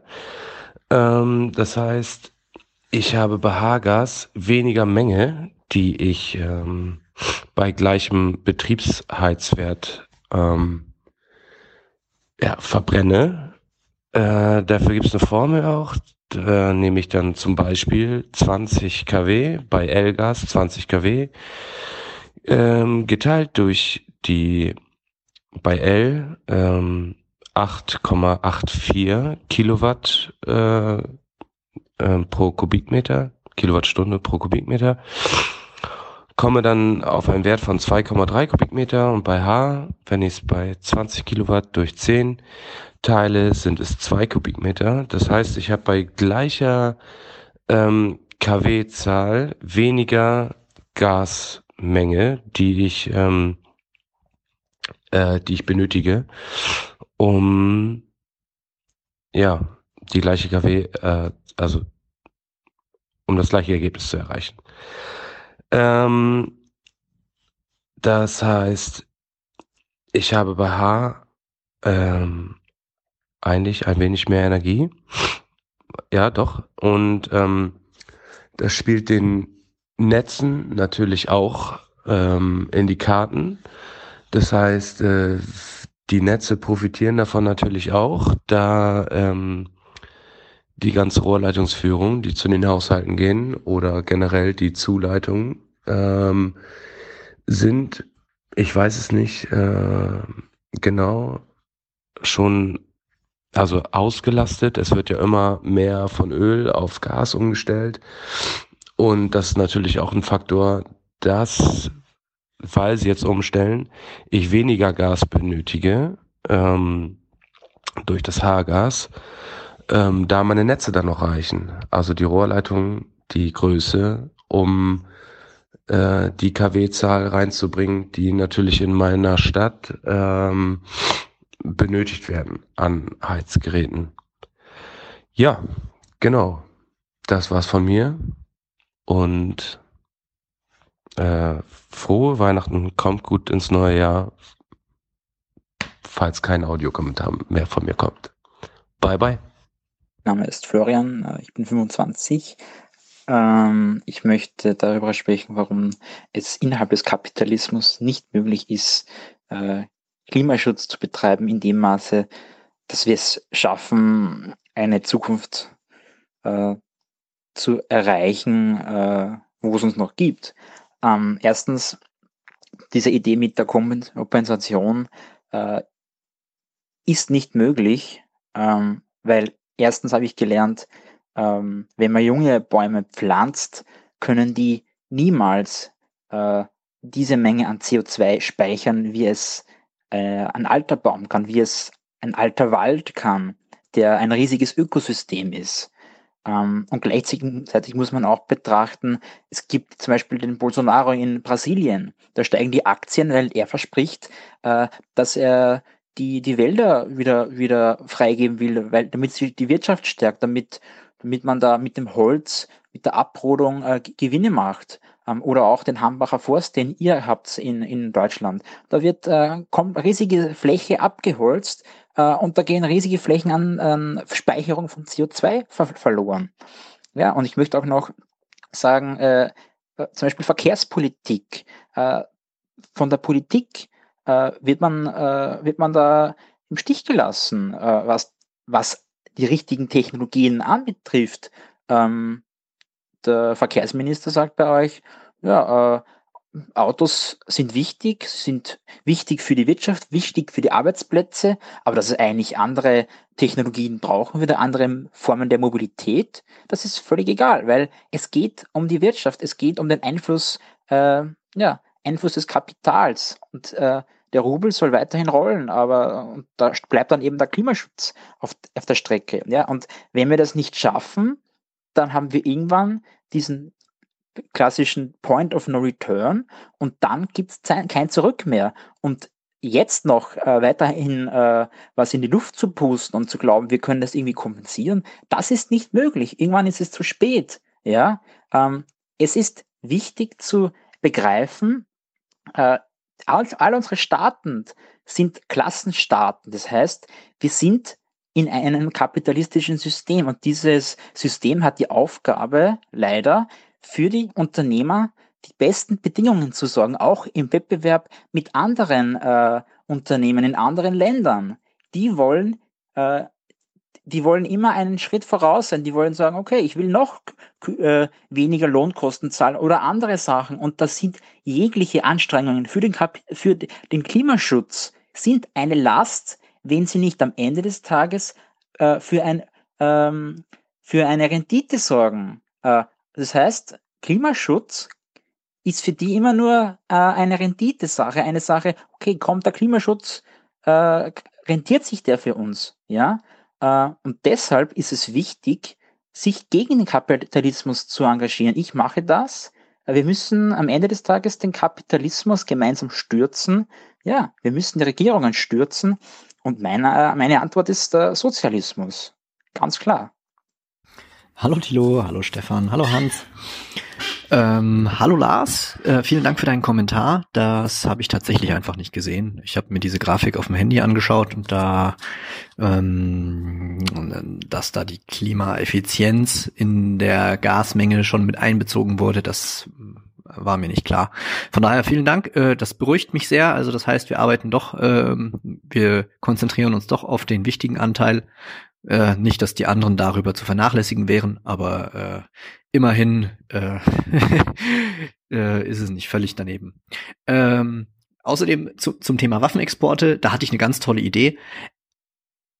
Bei Consumer Electronics und so weiter, also alles, was irgendwie, mh, es werden ja immer mehr Con Consumer Products elektrifiziert, äh, in dem Sinne äh, elektronisiert, ähm, dass jetzt unser Kühlschrank eine Software hat und so weiter. Und ähm, ein, ein rechtlicher Aspekt dieser ganzen Angelegenheit ist, ähm, das war, ist mir auch erst neulich äh, klar geworden durch, durch eine Reportage, dass wir äh, bei allen Geräten, die wir haben, auf denen eine Software läuft, eigentlich nur noch Besitzer, aber nicht Eigentümer sind. Denn äh, die Software äh, und damit das Gerät, auf dem sie läuft, bleibt irgendwie das Eigentum äh, des Lizenzgebers, was dann der Hersteller des Gerätes ist. Und da gab es eine Diskussion bei John Deere Traktoren, dass die dann ihren Dienst versagen, wenn die Software merkt, dass da äh, irgendein fremdes er Ersatzteil eingebaut wurde oder man selber irgendwas am Motor macht, was Landwirte nun mal machen. Ähm, und darüber bin ich drauf gekommen, wie wär, warum machen wir das nicht bei Waffen? Also warum bauen wir nicht eine Software ein in, in jedes äh, in jeden Panzer, äh, der da rumfährt, gut, der hat sowieso Software, aber in jedes Gewehr und jede Handfeuerwaffe, ähm, die, ja, das macht man dann unter so einem Deckmantel, dass man sagt, ja, das ist zur Verbesserung ihrer, User Experience und äh, wir, wir äh, gehen sicher, dass sie die beste Shoot-to-Kill-Ratio über äh, bei der Benutzung unserer Qualitätswerkzeuge haben. Und ähm, ja, und wenn der äh, Soldat dann da irgendwie äh, irgendwen erschießt, der nicht erschießen soll, dann äh, macht diese Software piep, piep, piep und das Gerät blockiert und das muss man dann erstmal wieder bei der Telefonhotline freischalten. Da muss man dann Nachweis bringen, wer man eigentlich ist und ob man die Seriennummer dieser Waffe überhaupt haben darf und das wäre doch prima. Jetzt stellt euch mal vor, jetzt im Jemenkrieg, also ich, ich will das nicht so, äh, ich will das nicht ins Lächerliche ziehen, das ist eine ganz schreckliche Sache. Aber stell dir vor, jetzt plötzlich im Jemenkrieg, alle rennen sie da mit ihren Heckler und Kochs und sonst was für Waffen durch die Gegend und auf einmal, klack, klack, klack, gehen überall die roten Warnlämpchen an und nix geht mehr, ja. Äh, und alle hängen sich ans Telefon äh, und versuchen ihre Knarre wieder freizuschalten. Also ich, ich halte das für eine gute Idee. Naja, noch ein bisschen was Humoristisches zum Jahresabschluss. Also äh, für dieses Projekt würde ich mich übrigens auch hergeben, in der Waffenindustrie zu arbeiten. Also ich sorg dafür, ich würde dafür sorgen, dass in äh, allen Waffen auf der Welt so eine Software läuft, die man dann per Fernwartung abschalten kann, dass die Knarre nicht mehr geht. Das fände ich prima. Also dann, ciao. Hallo, hier ist der Stefan. Ähm, ich wollte auf einen Kommentar von Nina antworten. Sie hatte gemeint, dass man doch bitte aufhören soll, Programmieren als so besonders schwierig zu erlernen äh, darzustellen. Ähm, und hat als Beispiel dargebracht, dass sie eben verschiedene Schülerklassen betreut hat, äh, die lernen sollten, wie man einen Roboter programmieren äh, kann, so dass er einer Straße selbstständig folgt. Äh, und dass von den Schülern eben die meisten lernen konnten, wie dies, wie man das machen kann und eben dann auch grundsätzlich lernen konnten, wie Programmierung funktioniert. Da wollte ich dir zum einen zustimmen. Natürlich kann, können die meisten Schüler das äh, erlernen, äh, weil eben auch gerade junge Leute, äh, Schüler, Kinder äh, besonders leicht erlernen können, wie neue Sachen funktionieren. Ähm, auf der anderen Seite möchte ich dir aber auch widersprechen, denn es ist ein großer Unterschied, ob man jetzt eben wirklich einfach nur die Grundlagen von Programmierung lernt oder ob man wirklich in der Programmierung als Programmierer arbeiten möchte und das auch kann, ähm, ist ein ähnliches, äh, ähnliches Beispiel, wie wenn man eben in der Schule äh, die Grundrechenarten lernt, plus mal minus durch. Das machen die meisten von uns, aber die allerwenigsten von uns werden dann wirklich äh, Mathematiker. Und ich denke, in der Programmierung, äh, in der Softwareentwicklung oder in der Informatik allgemein verhält sich das äh, relativ ähnlich. Und zum anderen ist es in, vor allem im Podcast auch, denke ich, meistens nicht in dem Kontext verwendet wurden, dass äh, man Schülern nicht beibringen kann, äh, wie Programmierung funktioniert, sondern eher, dass eben der Lkw-Fahrer, dessen Job durch einen autonom fahrenden Lkw ersetzt wird, dass der jetzt dann eben mit äh, 40 oder vielleicht 50 nochmal eine Umschulung machen muss und es dann eher schwierig wird, in diesem Alter noch ein so großes, komplexes neues Thema ähm, zu erlernen, was nicht unmöglich ist, aber eben durchaus deutlich länger äh, dauert, als wenn man zum Beispiel in diesem Alter lernt, äh, wie man einen LKW fahren kann. Dann hat man eben den Führerschein äh, für den LKW, den man machen muss. Und wenn man das dann weiß, wie man den LKW fährt, dann kann man diesen Job ausüben. Ähm, in der Softwareentwicklung ist es dann eben nicht damit getan, dass ich eine Programmiersprache lerne. Oder meistens ist es nicht. Zum einen muss ich eben lernen, wie eine Programmiersprache prinzipiell funktioniert, dann eine spezielle Programmiersprache an sich erlernen, ähm, was es da so für Schlüsselwörter gibt, die man benutzen kann. Äh, zusätzlich muss man eben die, die ähm, in der Lage sein, komplexe Sachverhalte äh, zu verstehen, diese dann auch in einem Programm auszudrücken ähm, oder eben in sehr großen, komplexen Programmen äh, zu verstehen, wie diese funktionieren und darin äh, Fehler finden zu können. Ähm, und zum anderen gibt es auch natürlich viele Bereiche, wo man eben nicht nur eine Programmiersprache lernen muss, sondern zum Beispiel im Bereich der Softwareentwicklung äh, bezüglich von Webseiten, von größeren webbasierten Anwendungen wie äh, ja, Cyberport oder Amazon. Da hat man eben nicht nur die eine Programmiersprache, die man lernen muss, die äh, im Hintergrund zum Beispiel die Suchanfrage bearbeitet und eine Liste von ähm, Produkten danach filtert, was man eben als Suchterm eingegeben hat, sondern man muss ähm, eben zusätzlich zu dieser Programmiersprache, die diese ganze Suche im, auf den Servern ähm, im Rechenzentrum verarbeitet, äh, muss man zum einen das lernen, diese Programmiersprache, die diese Arbeit übernimmt. Zum anderen äh, meistens noch eine äh, Sprache, um Datenbanken abzufragen, also eben eine große äh, Datenbank an vorhandenen Produkten, wie man da jetzt die richtige Anfrage an diese Datenbank stellt, um die gesuchte Menge an Produkten aus dieser großen Anzahl von Produkten rauszufinden. Ähm, dann muss man ähm, zusätzlich noch lernen, wie zum Beispiel eine Webseite aufgebaut ist. Dann geht es einmal dabei um die Struktur, das wäre HTML, was man lernen muss. Dann ähm, um die, die, das Design, was äh, man auch jetzt nicht Experte, wo man nicht Experte sein muss, aber wo man doch eben die Grundlagen können muss, ähm, so dass man auch noch CSS lernen muss, um dieses Styling hinzubekommen.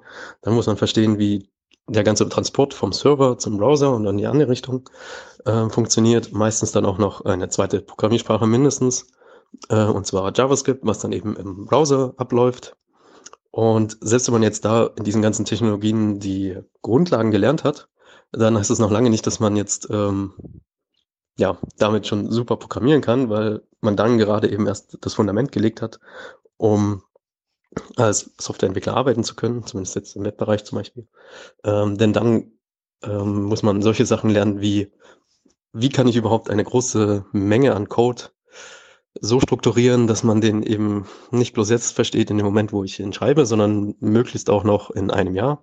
Und äh, dieses Problem ist äh, ähm, sehr, sehr wichtig, weil man eben in Teams arbeitet und ähm, auch den Code von anderen Leuten verstehen muss. Man muss also auf äh, leicht verständlichen Code schreiben können. Und zusätzlich dazu, also es geht natürlich auch nicht nur um den Code von anderen Leuten, sondern jeden äh, Entwickler geht das in der Regel so, dass man selbst wenn man Code liest, den man selber vor einem halben Jahr geschrieben hat, äh, man dann meistens noch Probleme hat zu verstehen, was man eigentlich genau, genau gemacht hat und äh, man eben doch nochmal seine, ja, vielleicht fünf Minuten benötigt, um überhaupt erstmal wieder selbst verstehen zu können, was man damals äh, sich dann dabei gedacht hat, äh, als man diese Zeilen geschrieben hat. Ja, ansonsten vielen Dank für den äh, Podcast. Ist immer wieder eine sehr schöne Zeit, die man ja in der Bahn oder sonst irgendwo unterwegs äh, damit verbringen kann, auch nebenbei den Podcast zu hören. Vielen Dank und äh, bis bald.